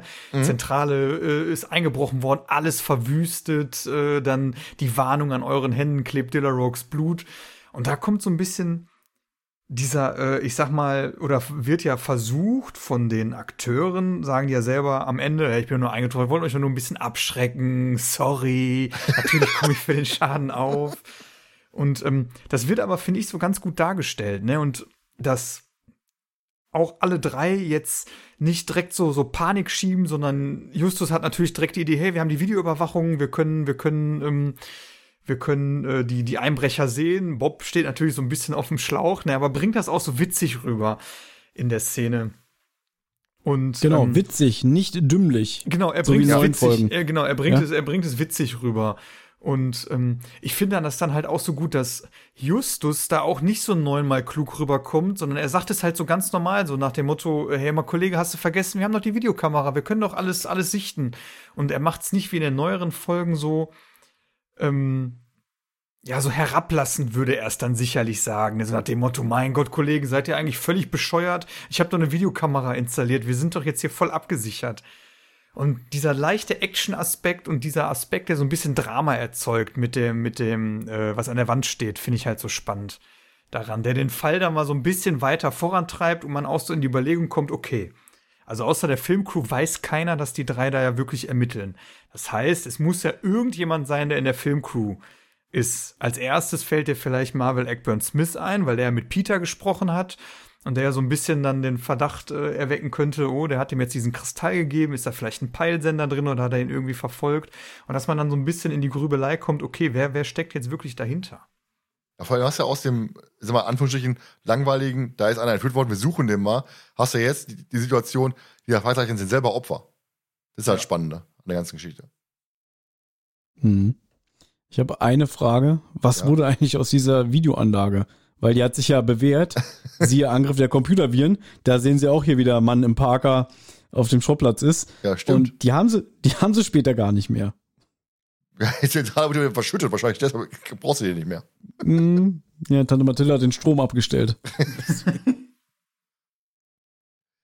ja, das ist schade. Das fand ich, also. ich fand das eigentlich immer schön, dass, äh, dass so, so diese moderne Technik da, ähm, ja, jetzt kann man wieder sagen, da würden aber viele Fälle nicht funktionieren. Ich meine, wie viele Folgen gab es, wo in der Zentrale eingebrochen wird, ja. wo nicht die Videokamera äh, angeschlossen war. Also eigentlich schade, dass der Aspekt bei neuen Folgen weg ist. Das wollte ich eigentlich nur sagen. Weiter das, das, das Teleskop hast du quasi jetzt. Ja, das wird ja auch irgendwann zerschossen, ne? Ja. Ja, bei äh, Schwarze Madonna. Genau. Kommen wir zu den Dailies. Ähm, die drei haben ja die Chance, diese Dailies zu gucken. Im Buch ist es so, dass sie über Peters Vater äh, die Chance haben, die Dailies zu gucken. Ähm, sind halt äh, Rohschnitte aus den aktuellen Aufnahmen und äh, sind fassungslos. Und Justus bezeichnet auch die, das Drehbuch als Schwachsinn, den Regisseur als übergeschnappt. Und Justus sagt auch, sowas, sowas passiert äh, immer dann, wenn ein Regisseur wie John Travis mit einem auf die billige Tour zusammengeschusst ist, ein Film groß rauskommt, wie beim Film atemberaubend und für den nächsten Film hält äh, so ein Regisseur dann sehr, sehr, viel mehr Geld und er rastet völlig aus. Und genau das ist ja John Travis. Genau so mhm. ist er ja auch. Und Justus hat ihn bisher gar nicht gesehen, gar nicht kennengelernt. Und äh, er beschreibt ja einfach eins zu eins, wie er ist. Richtig gut. Mhm. Siehe auch die Resident Evil-Filme. Habt ihr da schon Verdacht gehabt in dem Moment jetzt? Oder, weil ist ja schon immer mehr hin und hin, pass auf, der Film ist scheiße. Ähm, vielleicht guter, wenn, wenn, er, wenn er abgebrochen wird. Kann nicht weitergedreht werden, weil Dilla ja fehlt. Oder habt ihr gesagt, äh, Jonas, bei dir weiß ich sowieso, ich, ich, bin nicht hier, um zu lenken. Ich bin nicht hier, um zu denken, ich bin hier, um zu lenken, so nach dem Motto. Ne? Nee, also. da so an die, in die Richtung äh, überhaupt gar nicht. Aber ähm, das ist, glaube ich, wo ich die Folge damals zum ersten Mal auch gehört habe, ähm, da habe ich so solche um das Eck-Denken noch gar nicht gehabt. Da habe ich die Folgen einfach. Meinst du? Da habe ich, ja, da habe ich es hab einfach auf mich wirken lassen, irgendwie, das, das Ganze. Ja, bei dir? Kann ich, kann ich mich nur anschließen, dass ich damals auch, weiß ich nicht, mit 13 oder so das erste Mal gehört, auch nicht so um die Ecke gedacht habe. Kann sein, dass ich da schon so gedacht habe, oh, Justus erwähnt es doch nicht ohne Grund, aber ich habe da jetzt nicht gedacht, irgendwie, aha, äh, das ist alles äh, fingiert. So den Gedanken hatte ich mhm. nicht. Ja, ich glaube, wenn du die heute als Erwachsener hören würdest, als erster Mal, ich glaube, da hast du einfach dieses andere Denken mittlerweile, du, ne, weil du weißt ja, es passiert nichts ohne Grund. Und gerade jetzt in dem Hörspiel Richtig. auf der Kassette, was ja noch wesentlich eingekürzter ist, da hast du ja nur die wichtigen, die wichtigen Szenen drauf. Und dementsprechend ähm, hast du aber heute, heute andere Herangehensweise als früher als Kind. Ein bisschen, als Kind warst du unbedarfter. Dann ne? bist du einfach so, hörst du dir an und lässt dich einfach fesseln, lässt dich mitnehmen und heute denkst, heute denkst du zu viel, vielleicht zu viel mit. Also ich zumindest, ich denke denk zu viel mit wahrscheinlich. Es liegt aber auch am Schauspiel, weil ich finde, dass Justus das schon so beiläufig erwähnt. Irgendwie, naja, das Drehbuch ist Schwachsinn, Regisseur ist übergeschnappt, wo auch so ein bisschen Justus Arroganz auch rauskommt, mhm. was ja zum Charakter passt. Und heute wäre das so, hm, die sind aber ganz schön komisch gewesen, diese Dailies. Ja, ist mir auch aufgefallen. Ganz schön billig, oder? Ja, ich kann mir nicht vorstellen, dass es ein Erfolg wird. So würden sie es heute machen. Mhm, also, ja, stimmt. Ja, und das ist, glaube ich, ähm, das Problem an den heutigen Folgen. Wie, wie Thomas äh, schon gesagt hat, du kommst viel zu leicht auf die, ähm, auf die Lösungen. Äh, ich nehme mal nur hier ähm, Haus, des, Haus des Schreckens, glaube ich, ne? Ja. Wo am Anfang beiläufig erwähnt wird vom Bob, oh, jetzt packt er mich, hat mich komplett zugeparkt. Aber finde ich auch noch sympathisch gelöst, muss ich sagen. Also ja, mhm. aber es wird so beiläufig erwähnt. Mhm. Dass du es halt denkst, es gehört einfach dazu. So, und heute werden Sachen viel zu offensichtlich von Justus halt auch ja. erwähnt, dass du sagst, jo, alles klar, ist am Ende noch wichtig. Ne, und da ist es so cool. Es kommt natürlich sicherlich auch damit, wir haben eine ganz andere Sichtweise auf die Folgen, wir haben ein ganz anderes Alter, einen ganz anderen Erfahrungsschatz beim Hören, ähm, dass es äh, uns damals nicht aufgefallen ist. Aber ich das ist ja auch mal um jetzt äh, eine andere Sache, was, was ja auch die Sprecher angeht. Hier bei, äh, ist das der, der, der Jadekönig oder der, der, der, der mit, der, der ist, glaube ich, der Jadekönig, wo, wo der Harrison Ford Sprecher äh, mitspricht. Ne? Nicht der Jadekönig, das mit dieser komischen, mit diesem Panther. Ja, der Leopard. Ja, mit dem Leopard, wo du zum Beispiel für dich ganz klar sagst, ja, ist doch klar, wer der Böse ist, erkennst du schon direkt am Sprecher. So, ja. und wenn du das als Kind gehört hättest, dann würdest du dir denken, boah, geil, da hättest du vielleicht erkannt, boah, den kenne ich ja irgendwie Han Solo oder Indiana Jones und hättest dich voll gefreut, dass du die Stimme erkennst. Und heute denkst du dir, jo, alles klar, brauche ich schon gar nicht weiterhören, der ist der Böse. Ne? Also, das war für mich echt so eine Folge, da wusste ich, er hat, er hat einer hat gesprochen, ich wusste, der ist der Bösewicht, ist vorbei. Weil du halt mhm. einfach dieser, Thomas, du kennst du wahrscheinlich auch, denn du bist ja auch so Hörspielsprecher-affin. Du weißt, es gibt halt gewisse Sprecher, die sprechen immer die Bösen. Ja, Lutz Mackenzie zum Beispiel. Ja. Und da bin ich ja damals Doktor. bei diesem TKKG, bei diesem TKKG Osterspecial auf den Leim gegangen, weil Lutz Mackenzie da auch eine Rolle spricht. Und da habe ich damals gesagt, ah, ist doch der Böse. Äh, und das haben sie mit Absicht gemacht. Die haben den mit Absicht Geil. gesetzt, weil, weil sie damit gespielt haben. Die Leute gehen davon aus, ah, diesen bekannten Sprecher, den kennen wir doch, äh, der ist bestimmt der Böse. Der ist halt aber clever gemacht, aber hast, hast du aber tatsächlich bisher, habe ich bisher nicht gehabt, muss ich sagen. Schade eigentlich. So, dann möchte ich kurz ins Buch springen, wenn ich darf. Und zwar äh, würde ich etwas vorlesen, wenn es genehm ist. Denn ich bin ja ein Peter-Fanboy, wie ihr ja wisst. Und ähm, da er nicht dabei ist, muss ich ja quasi heute ersetzen. Und ich werde eine kurze, schöne Peter-Szene vorlesen. Und zwar ist sowas, Peter hat sich mal wieder mit Kelly verkracht. So richtig. Und auf diesem Rückweg von diesen Dailies ähm, kommt es zu einer ja, sonderbaren Situation an einer roten Ampel. Plötzlich riss Peter seinen Sicherheitsgurt auf und war mit einem Satz aus dem Wagen. Die Tür ließ er einfach offen stehen. Gegenüber lag ein Tex-Mex Schnellimbiss. Die Autos hinter ihnen fingen sofort an zu hupen. Spinnst du? brüllte Justus Peter nach, der quer über die Fahrbahn zum Lokal sprintete. Da ist Kenny mit irgendeinem Kerl, rief Peter zurück. Er raste hinüber, wich in letzter Sekunde Fußgängern aus und flankte über die Reihe eingetopfter Kakteen, die das Restaurantgelände vom Gehweg abgrenzten. Peters Ziel war ein glänzender schwarzer Wagen, ein neues Ford Escort Modell, das vor dem Tex-Mex-Lokal parkte. Auf der Beifahrerseite stieg soeben ein Mädchen ein. Peter kam gerade hin, als ein großer junger Mann, ein dunkler Typ mit topmodischem Haarschnitt, die Fahrertür öffnete. Er sah zwar aus wie ein Meister im Bodybuilding, aber Peter packte ihn, von, äh, packte ihn vorn am T-Shirt und stieß ihn weg. Dann beugte er sich zum Wagen hinein. Was soll das, Kelly? schrie er. Das könnte ich dich auch fragen, gab das Mädchen auf dem Beifahrersitz plötzlich zurück. Es war gar nicht Kelly. Peter kam sich vor wie ein Idiot und schon wurde er von hinten gepackt und energisch umgedreht. Hey, du tickst wohl nicht richtig, fauchte der junge Mann. Peter überlegte rasch, sollte er dem Burschen erklären, dass es ein Missverständnis war, oder sollte er ihm einfach ein paar Karateschläge verpassen? Ehe er sich entschieden konnte, äh, ehe er sich entscheiden konnte, bekam er blitzschnell einen harten Faustschlag in den Magen. Er japste nach Luft. Hey, war doch, nur, eine Verwechslung, keuchte Peter. Ich dachte, du bist mit meiner Freundin unterwegs. Dann merk dir mal genauer, wie deine Freundin aussehen hielt ihm der andere. Ich finde diese Szene so geil, wie Peter gepackt wird und sich fragt, soll ich es erklären oder soll ich ihn verkloppen? Also ich weiß nicht, was da nicht in Ordnung ist. Kannst einfach sagen, war ein, war ein Missverständnis, weißt du, und er sofort, soll ich es erklären oder soll ich ihm ein paar Karate-Tritten niederstrecken? Also, finde ich ganz kurios, die Szene. Ich habe die gelesen und dachte mir, wo bin ich jetzt hier gelandet?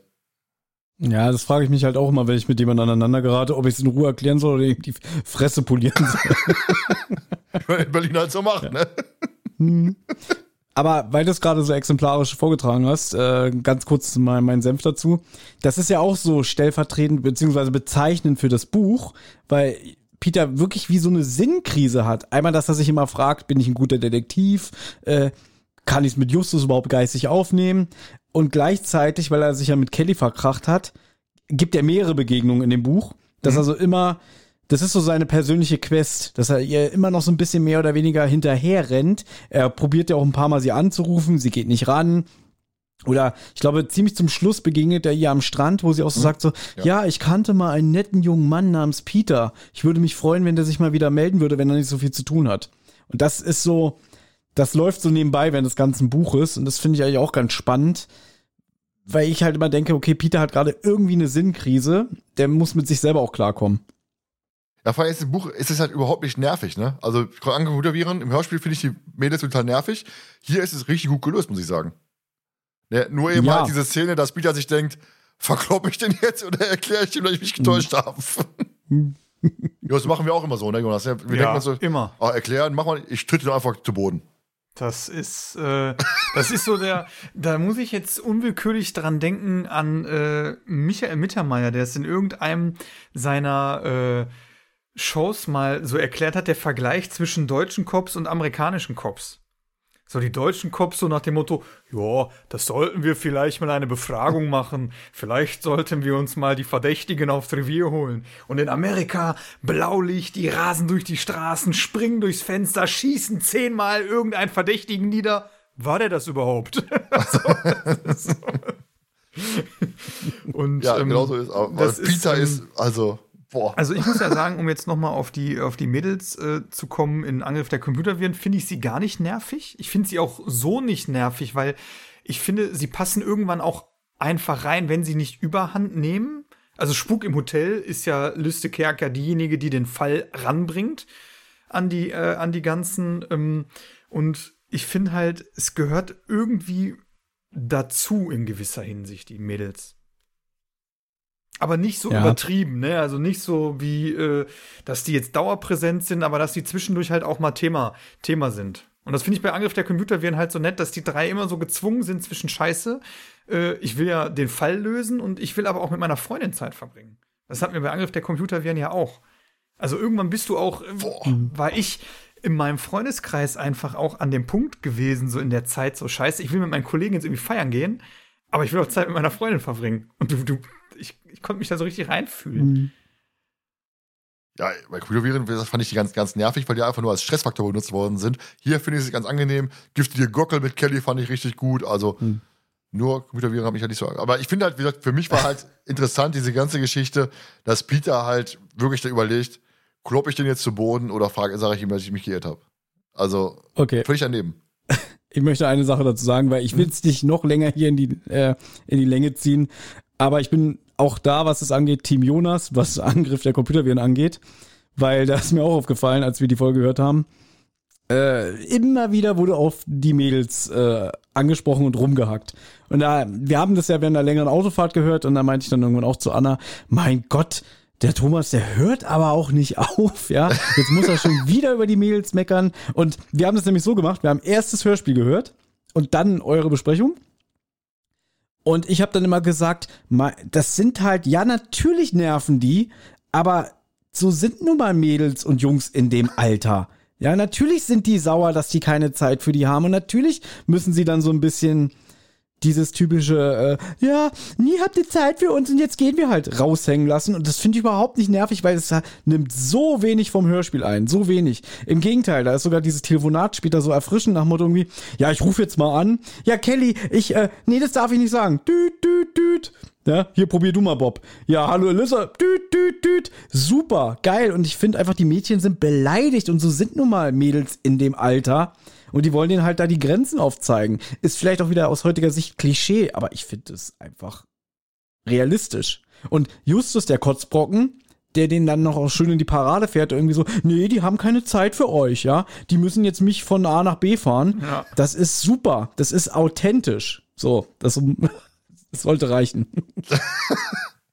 dann kommen wir zu Bob nach Hause, wo er eben halt Justus sein Sandwich anstarrt, weil er zeigen will, wer hier im Hause ist ähm, ich hole ja Bob, Bobs Vater in die Küche, fragt, ist so Kaffee für mich da und sieht dann eben halt diesen Erpresserbrief am Kühlschrank hängen und sagt, pass mal auf, der, der, äh, ist euch schon aufgefallen, dass die Buchstaben alle aus der Daily Variety sind, dem Fachblatt für Film- und äh, Fernsehleute. Und Justus ist sich dann sicher, pass mal auf, klar, der Entführer ist beim Film zu suchen und wahrscheinlich sogar bei der Kuh von Atemberaubend 2. Also machen sie auf den Weg zu den Filmstudios, wo sie halt auf meinen Morningbomb treffen, der ihnen dann nochmal sagt, pass mal auf, Jungs, halt die Füße still, ich will ja gar überhaupt kein Risiko eingehen. Ihr braucht, müsst ihr, dürft ihr das nicht gefährden. Und Justus fragt ja, ob er schon mal Neues gehört hat. Ähm, was der verneint und sagt, wahrscheinlich möchte äh, Justus was vielleicht möchte sie unter Druck setzen. Ja, die Drehter kostet 30.000 äh, äh, Dollar. Und nachdem er Justus meint, dass Verbrecher wohl hoffen, dass Morningbaum am Ende ganz schnell auf die Bedingungen eingibt, damit es noch teurer wird, ähm, ist der Morningbaum, jo, hast, hast, hast voll recht. Und äh, Morningbaum sagt dann jemand, das ist ein schlauer Gedanke, vielleicht können sie ihm ja doch helfen. Er hat nämlich den Verdacht, Marvel Eckburn Smith, der ist ihm nicht ganz geheuer. Er merkt, also Marvel überhaupt, der merkt halt hier, pass mal auf, die drei geben keine Ruhe. Ja, die kennen sich, die, die mischen sich zu viel ein, gerade Justus. Ich schick sie mal auf den falschen, auf den roten Hering, wie Thomas hat schon gesagt, ne, auf die falsche Spur und lass sie mal den Marvel Eckburn Smith da beobachten. Finde ich eigentlich ganz clever gemacht und ähm, auch gut gelöst, muss ich sagen. Ne? Also, ich bin jetzt nicht so, dass ich sage, pass mal auf, äh, Morningbaum ist jetzt hier verdächtig, sondern eher in die andere Richtung. Dass sie ihn so ein bisschen aus der Schusslinie rausnehmen. Ja, ich finde Ja. die, die, die Idee dahinter, die ist ja auch, ähm, greift ja auch einen leichten Aspekt am Anfang wieder aus. Er sagt ja zu dem Regisseur, ne, hör mal, ne, das steht nicht im Drehbuch oder im, im Produktionsplan, also auch nicht im Finanzplan. So, dann sagt er ja, dann gibt er zwar irgendwann klein bei, aber es zeigt sich ja jetzt auch dieser Grund, warum soll man den entführen? Ja klar, jeder Drehtag kostet dem Produzenten Reise, kostet dem Produzenten Geld, das, ich sag mal, verloren ist. Erstmal, ne? Muss ja erstmal, der Film muss halt ja auch erstmal wieder die Produktionskosten wieder einspielen. Und ähm, das die Idee dahinter, ja, die wollen euch unter Druck oder wollen sie unter Druck setzen und dann zahlen sie halt irgendwann, ist ja gar nicht mal so blöd. Also das ist ja schon so, so eine gute Kombinationsgabe von Justus, ne? Also der ja auch durch seine Tatsache, dass er ja selber auch beim Film war, ja auch so ein bisschen sicherlich auch den Hintergrund kennt, hör mal, wir müssen jetzt hier ein bisschen vorankommen, ne, weil wir müssen ja jetzt fertig werden mit dem Ganzen. Und dann das natürlich ist das jetzt auch wieder so ein Punkt, wo man sagen kann, als guter Hörer kann es auch wieder verdächtig sein, dass er direkt auf eine andere Spur legt. Ja, aber der Marvel Burns ein bisschen, den würde ich mir mal angucken, ne? Der ist ja ein ganz komischer Finger, ne? Und ähm, ja, das ist so ein, das ist so eine Mischung aus äh, offensichtlich zu offensichtlich. Dass du sagst, ja, ganz Ja. ehrlich, klar, der ist Produzent und der macht hat andere Gedanken, als die drei jetzt noch irgendwie äh, noch bei Laune zu halten. Weißt du, der macht sich Gedanken, wie, wie kann ich meine Kosten decken? Es kann ja auch schief gehen, weil klar, fürs Hörspiel ist dieses Ganze, dass der, der Marvel Eggborn Smith ein Betrüger ist, rausgenommen worden. Ja, was der Thomas schon vorhin erzählt hat.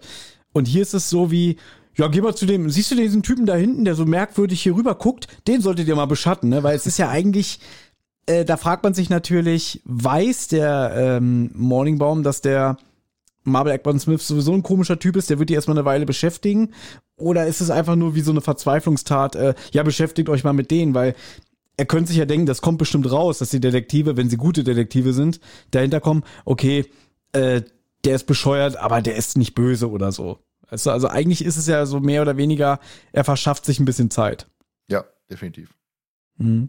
Aber es ist gut, weil einfach Ja. jetzt diese, das ist ja auch super, was jetzt passiert im Hörspiel, weil es wieder diese Skurrilität von Hollywood und so ähm, in den Fokus stellt. Da lacht es einer, wäre- warum? Es wäre eigentlich meine Lieblingsszene gewesen, wenn ich, ich habe ich bin ja mal geswitcht, bin aufs Ende, auf, auf eine Szene am Ende gekommen. Ähm, diese Pool-Szene, über die wir jetzt sprechen werden. Äh, Marvel Eggers Smith wohnt ja in Beverly Hills, in einem großen Landhaus.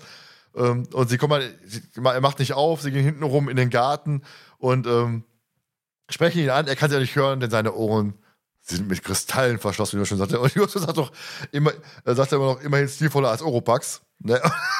Total geil. Und ähm, die machen ihm dann die Kristalle aus den Ohren. Sagt dann, oh, so spät schon. Das ist halt schon meine, das ist halt schon meine Schwimmübung. Und er geht dann in den Pool und er säuft fast und Peter muss ihn retten. Ne? Und tot- total skurrile Szene. Ähm, ja, Marvel kommt wieder zu sich und äh, Justus fragt ihn, "Wollt- was war das? Wollten wollten Sie Selbstmord begehen? Und äh, bekommt als Antwort, gestern wart ihr nicht da. Und da bin ich auch geschwommen. Und Justus sagt dann so, ja, und in fünf Minuten sind wir garantiert wieder weg. ne, Ja. Also richtig geile Szene um, um, und ähm, fragen ihn dann, wo, ob er weiß, wo Dilla ist. Und er sagt dann, ich kann euch nicht sagen, wo Dilla ist. Aber Dilla kann mir sagen, wo er ist. Und Justus, ach, erwarten Sie einen Anruf von ihm? Ne? Und Dilla er sagt dann, ja, Dilla ist ein Schüler von ihm und äh, er hat auch einen Kristall. Die Kristalle stellen sich auf, die, äh, auf sie ein, sie kennen die Gedanken und Träume und wenn sie räumlich voneinander getrennt sind, leiden sie darunter. Sie sollen halt ihm Dillas Kristalle bringen. Die werden ihm dann erzählen, wo er ist. Und äh, Peter sagt dann, und wenn sie nun gerade schlecht drauf sind und ihnen nichts verraten wollen, diese Steine bergen das Universum in sich.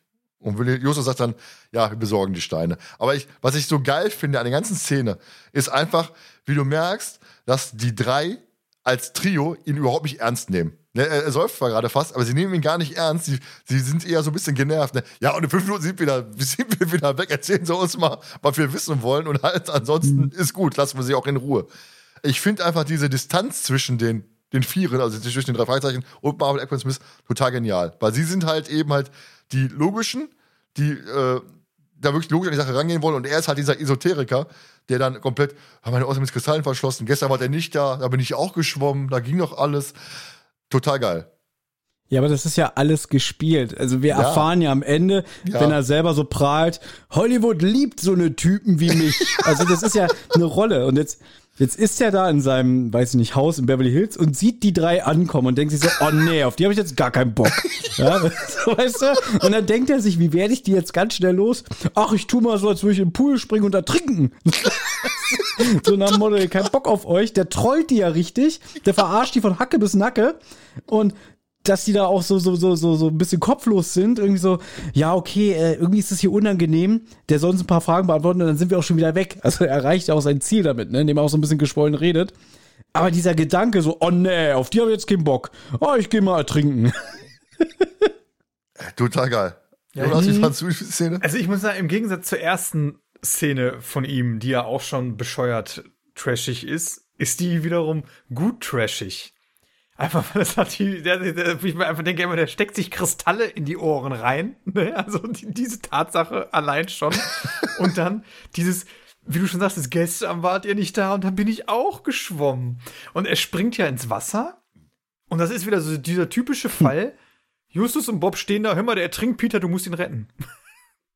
Also, No. die kommen ja gar nicht auf die Idee, mit drei Mann in den Pool zu springen und ihn zu retten, sondern nein, Peter, du musst ihn retten, der ertrinkt. Das ist Ja, halt so. wie, wie beim heimlichen Hehler. Wer, wer zieht zuerst seine Schuhe aus und wirft sie ins Wasser, um den Hai zu vertreiben, ne? Mach du, nee, du, nee, ich, nicht du. Ja, und in der Szene ist es halt ähm, einfach ja dieser, dieser Witz dabei. Ne? Also dieses, dieses Justus ist halt genervt und er will eigentlich was wissen. Und ähm, hinterher ist er dann, wie, wie Thomas ja schon gesagt hat, ne, Hollywood liebt solche Typen wie mich. Und Peter hat ja da schon den Verdacht, ich kenne den irgendwoher. Also irgendwoher kenne ich diesen Sicher. Typen halt. Ne? Sicher, du hast ihn ja gestern am Set kennengelernt. Ja, das ist so eine geile Antwort von Justus. Ja. Aber richtig geil, so, so, so nach Motto, so, so verarscht den auch so irgendwie. Ich finde diese Szene Und- halt und einfach witzig. Ja, die ist mega lustig. Das ist auch so, so, so, so, so der Richtung Trash, sag ich mal, den ich mag. Ne? Also wirklich so, so völlig abgefahren, völlig. Gestern war der nicht da, da bin ich auch geschwommen. Ich mir, Alter, was ist mit dir nicht in Ordnung? Ne? Also, und dann aber auch, wie die drei reagieren. Ja. Ja, und fünf Uhr sind wir auch wieder weg. Ne? Und, Ja, äh, und das ist halt im Gegensatz, von ihm? im Gegensatz zur ersten Szene mit ihm, da ist er halt wirklich so, dass du denkst, Alter, was soll das? Da denkst du dir wirklich, was was soll der da, was soll der da drin? Weil du kannst ihn nicht zuordnen in dieses ganze Mhm. Geschehen so. Und jetzt denkst du dir einfach nur, wie geil, witzig ist einfach diese Szene. Also dieses, Aber findest und diese Schlagfertigkeit von Justus dann halt auch in dem Moment, ne? Und Ja, aber auch Peter genauso. Peter und Bob genau, die Ja. sind nicht anders. Das ist geil. Aber findest du, Jonas, er springt ins Wasser oder er lässt sich wie so ein nasser Sack reinfallen durch dieses Geräusch so, äh, Na, ich bin, ich, ich stelle mir das so vor, er sitzt irgendwie am Pool in so einer Liege, steht Mhm. auf, geht zum Brand und springt dann halt einfach so wie so ein Kerzensprung so gerade rein. Ja, genau. Genau so stell ich mir das auch Und vor. äh, ist dann so dieses, dieses typische, ähm, dieses, dieses, ähm, ja, dieses Comic, Comicfilm ertrinken. Also er macht dann so die Arme nach oben und geht dann irgendwie so unter einfach. Also Ja. so stelle ich mir halt Zum vor Glück- in dieser Szene. Zum Glück wollte er nicht irgendwelche Stromleitungen reparieren, ne? Ja. Oh, ich muss ja noch hier. Oh, der der kann überhaupt nicht. Ja. Der ist kein Elektriker.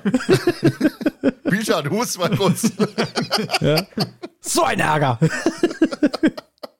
Und halt auch geil Also- diese Frage von Justus, um das vielleicht abzuschließen, ne? Was sollte das denn? Ne? Ja. Ja, Aber- aber wieder, wieder auch schön, wie- wie Peter sagt, und wenn sie schlecht drauf sind, die Kristalle, Mhm. was machen wir da? Toll. Richtig toll. Ja, richtig schön. Also wirklich gebe ich Jonas recht. Äh, recht.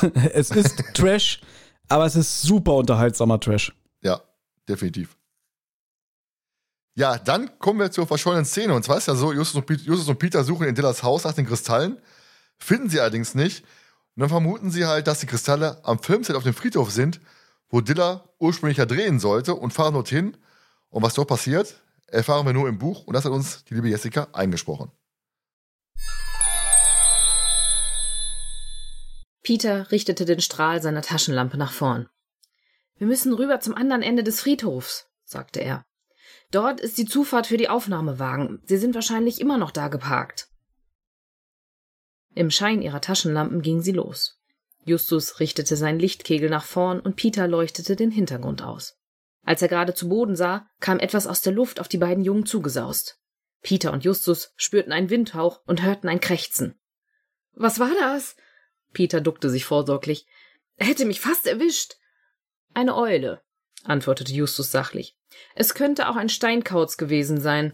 Auftreten in unserer Region um diese Jahreszeit recht häufig. Lass mal. Mir ist nicht nach einer zoologischen Lektion, sagte Peter. Er wies mit seiner Taschenlampe in die Richtung der Zufahrtsstraße. Dort drüben ist die Stelle. Da kommt gleich ein offenes Grab. Und dort wollten sie drehen. Der Sarg müsste in dem Transporter mit dem Zubehör für die Trickaufnahmen sein. Na, dann bring mich hin, sagte Justus. Moment mal, ich glaub, ich hör da was. Komm schon. Entschlossen marschierte Justus los. Das Gras unter ihren Schuhen war dicht und weich. Der Wind trug einen starken, süßlichen Geruch heran. Halt! Peter packte Justus beim Arm. Ich hab wieder was gehört. Sie standen still und horchten, doch auf dem Friedhof war alles ruhig. Das bildest du dir ein, meinte Justus. Aber ganz so sicher bist du dir nicht, Justus. Ich höre es deiner Stimme an. Ah was, gehen wir weiter. Widerstrebend setzte sich Peter wieder in Bewegung. Es war nicht einfach, sich im Dunkeln zurechtzufinden. Waren sie auch in der richtigen Gräberreihe? Ja. Schließlich gelangten sie an das frisch ausgehobene Grab. Sie stellten sich an den Rand und leuchteten mit ihren Taschenlampen in die tiefe, feuchte Grube. Von den Fahrzeugen des Filmteams war jedoch nichts zu sehen. Kein Wagen stand auf der Zufahrt. Na, wo sind denn nun die Kulissen und die Wagen? fragte Justus.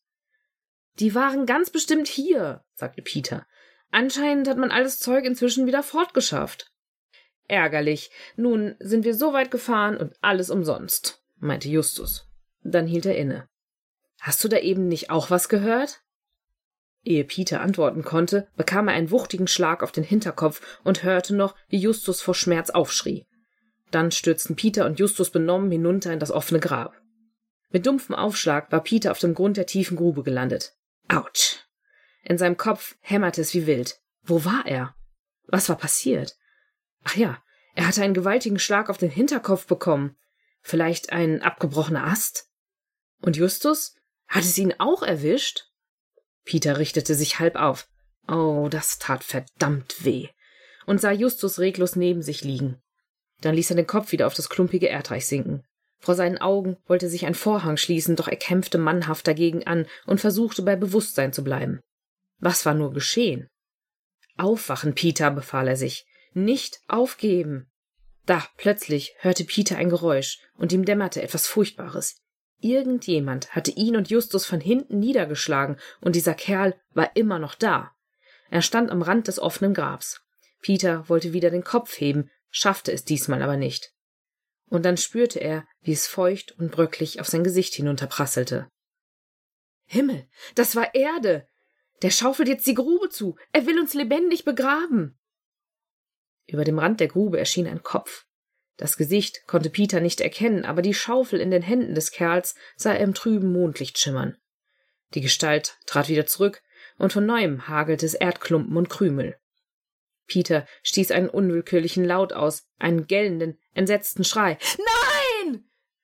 Energisch schüttelte er den Kopf und wischte sich mit den Händen übers Gesicht, doch an seinen Fingern haftete feuchte Erde, und nun hatte er diesen Modergeruch auch noch um die Nase herum. Von oben regnete es indessen keine Erde mehr. Peter richtete sich auf die Knie auf und versuchte auf die Füße zu kommen, an die steile Wand des Grabs gelehnt. Justus, aufstehen! rief er. Los, Justus, mach schon, wir müssen hier raus. Da rührte sich auch Justus, doch Peter musste ihn vorn am Hemd packen, um ihn zum Aufstehen zu bewegen. Ja, schon gut, murmelte Justus benommen. Wo? Was? Er konnte noch keine zusammenhängenden Sätze bilden, doch immerhin stand er nun aufrecht und schüttelte die Erdklumpen ab. Peter ließ Justus los und machte sich entschlossen an die Arbeit. Mit Händen und Füßen grub und klammerte er sich in das weiche Erdreich und schaffte es schließlich über den Rand der Grube zu klettern. Oben war niemand zu sehen. Nichts regte sich auf dem Friedhof und nur die Grillen und Eulen waren zu hören. Auch der Hund in der Ferne bellte wieder. Peter streckte Justus die Hände hin, um ihm heraufzuziehen. Keuchend kam der erste Detektiv zum Vorschein, noch immer wie betäubt und kaum fähig, sich selbst zu helfen. Los, komm. Vielleicht können wir uns den Kerl noch schnappen, ehe er wegfährt, drängte Peter. Nein, wehrte Justus ab. Er versuchte, die schmierige Erde von seinem Hemd abzukratzen. Machen wir uns lieber nicht bemerkbar, dann können wir ihm nachfahren. Das bringt uns mehr.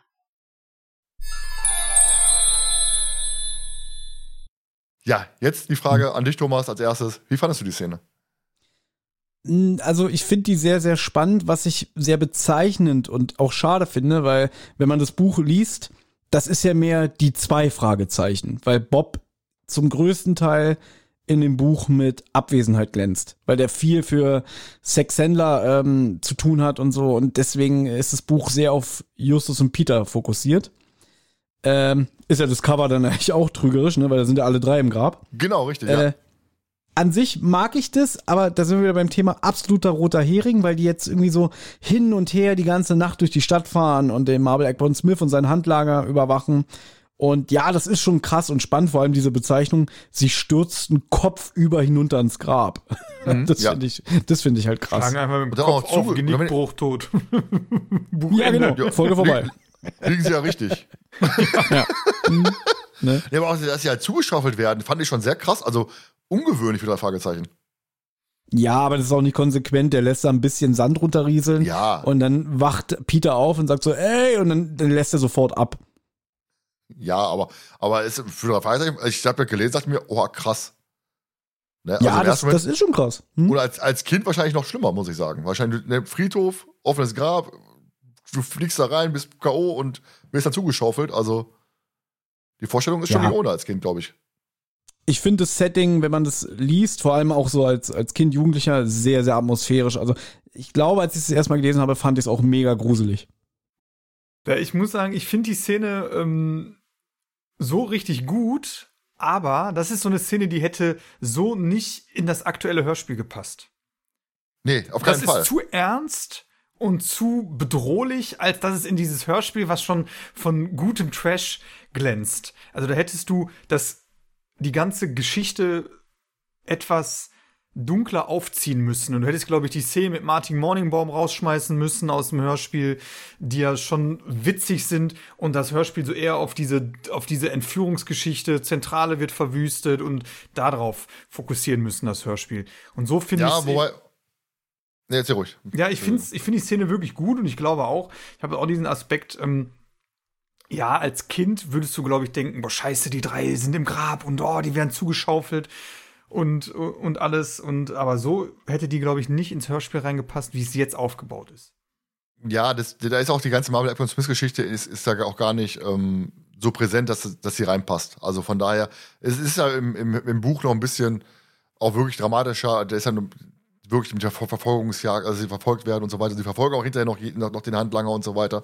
Da hast du schon viel mehr Aktion, was, was diese, was in die Richtung geht, hast du im Hörspiel halt überhaupt nicht. Das Hör- Hörspiel ist dafür zu, zu lustig im Endeffekt. Ja, aber das ist ja das, was du am Anfang ja auch komplett sagtest, ne? Dass Marvel Ackburn Smith ja halt als Betrüger im Hörspiel, ach, im, im, im Buch ähm, so komplett auch erklärt wird und beschrieben wird und so und im, im, im Hörspiel, er ist so, so, ein- so ein kleines Mittel zum Zweck, so, so eine Art Lückenfüller und äh, er glänzt ja am Ende dann auch noch mal mit ähm, mit der Tatsache, ach, geht doch ruhig zur Feier hin, da wird euch sowieso keiner erkennen und äh, ne, also der wird ja so als, als, ja, als netter Kerl rübergebracht, der halt sich so seinen Spaß erlaubt Genau. mit den Leuten, ne? Er ist mega sympathisch, finde ich. Ja. Obwohl so einer der Pfanne hat. Ich finde ihn mega sympathisch. Im Buch ist er voll der Arsch. Vielleicht kommen wir noch noch- ein, ja. ganz kurz noch ein Gedanke dazu, dass ähm, jetzt so rückwirkend gesehen die ganzen Crimebusters Hörspiele hast du ja öfter. Ich weiß nicht, Thomas, ob du auch das Buch gelesen hast zum äh, für die gefährlichen Fässer, was ja relativ ernst ist, das Buch und sie haben diese ganzen Hörspiele mehr mit Humor gelöst, so rückwirkend gesehen, auch bei bei Comicdiebe, ja, mit dem äh, dass, dass Peter da auf den anderen Balkon springen muss, um den Einbrecher im Hotelzimmer nebenan zu stellen oder so. Oder beziehungsweise da rumschnüffeln soll und dann überfallen wird. Ich glaube, das ist in den Büchern alles viel, viel ernster. Und in den Hörspielen wird es mehr mit Humor und Trash gelöst. Ich weiß gar nicht, ob Justus da auch so ein Arsch ist wie im Hörspiel von Comic Diebe, wo Peter dann, weiß nicht, aus dem sechsten Stock in den Pool fällt und dann gesagt wird so, oh, das, Das wird aber Ärger, Ärger. geben. Ne? Weil man, mit, mit Klamotten im Pool ist doch verboten. Ich glaube, das sagt er im Buch nicht, ja. Und das, da merkt man halt, ich glaube, vielleicht hatte Hagi Francis damals wirklich gedacht, ah, hier so diese Action-Szene und so, das streichen wir mal und dafür wird viel mehr mit Humor und, und äh, witzigen Dialogen gearbeitet, was ich eigentlich an der Ära sehr schätze. Comic Liebe ist toll. Feier, feier ich komplett. Ja, also es ist wirklich Comic Liebe Musikpiraten, das ist für mich so total genial. Ja, auch Musikpiraten viel besser als das Buch, das Hörspiel. Okay. Ja, kann ich auch nur. Weiß ich mal, hatte, hattet ihr die Musikpiraten schon? Nein, haben wir noch nicht gehabt. Okay, kann ich nur aus meiner Warte sagen, das Buch ist grässlich. Oh, toll. Das enttäuscht mich, weil ich, ich mag das Hörspiel, mag ich sehr. Das Hörspiel ist auch super, aber es, Boah, Leute, hör euch diesen Sound an. ja. Also ich kann jetzt sagen, ich glaube, im Buch von Musikpiraten sind dreimal mehr Karate-Einlagen mit den passenden Begriffen. Also kann ich jetzt schon mal verraten. Ja, das ist toll. Freue mich jetzt schon drauf. Das ja. ist grässlich, wirklich.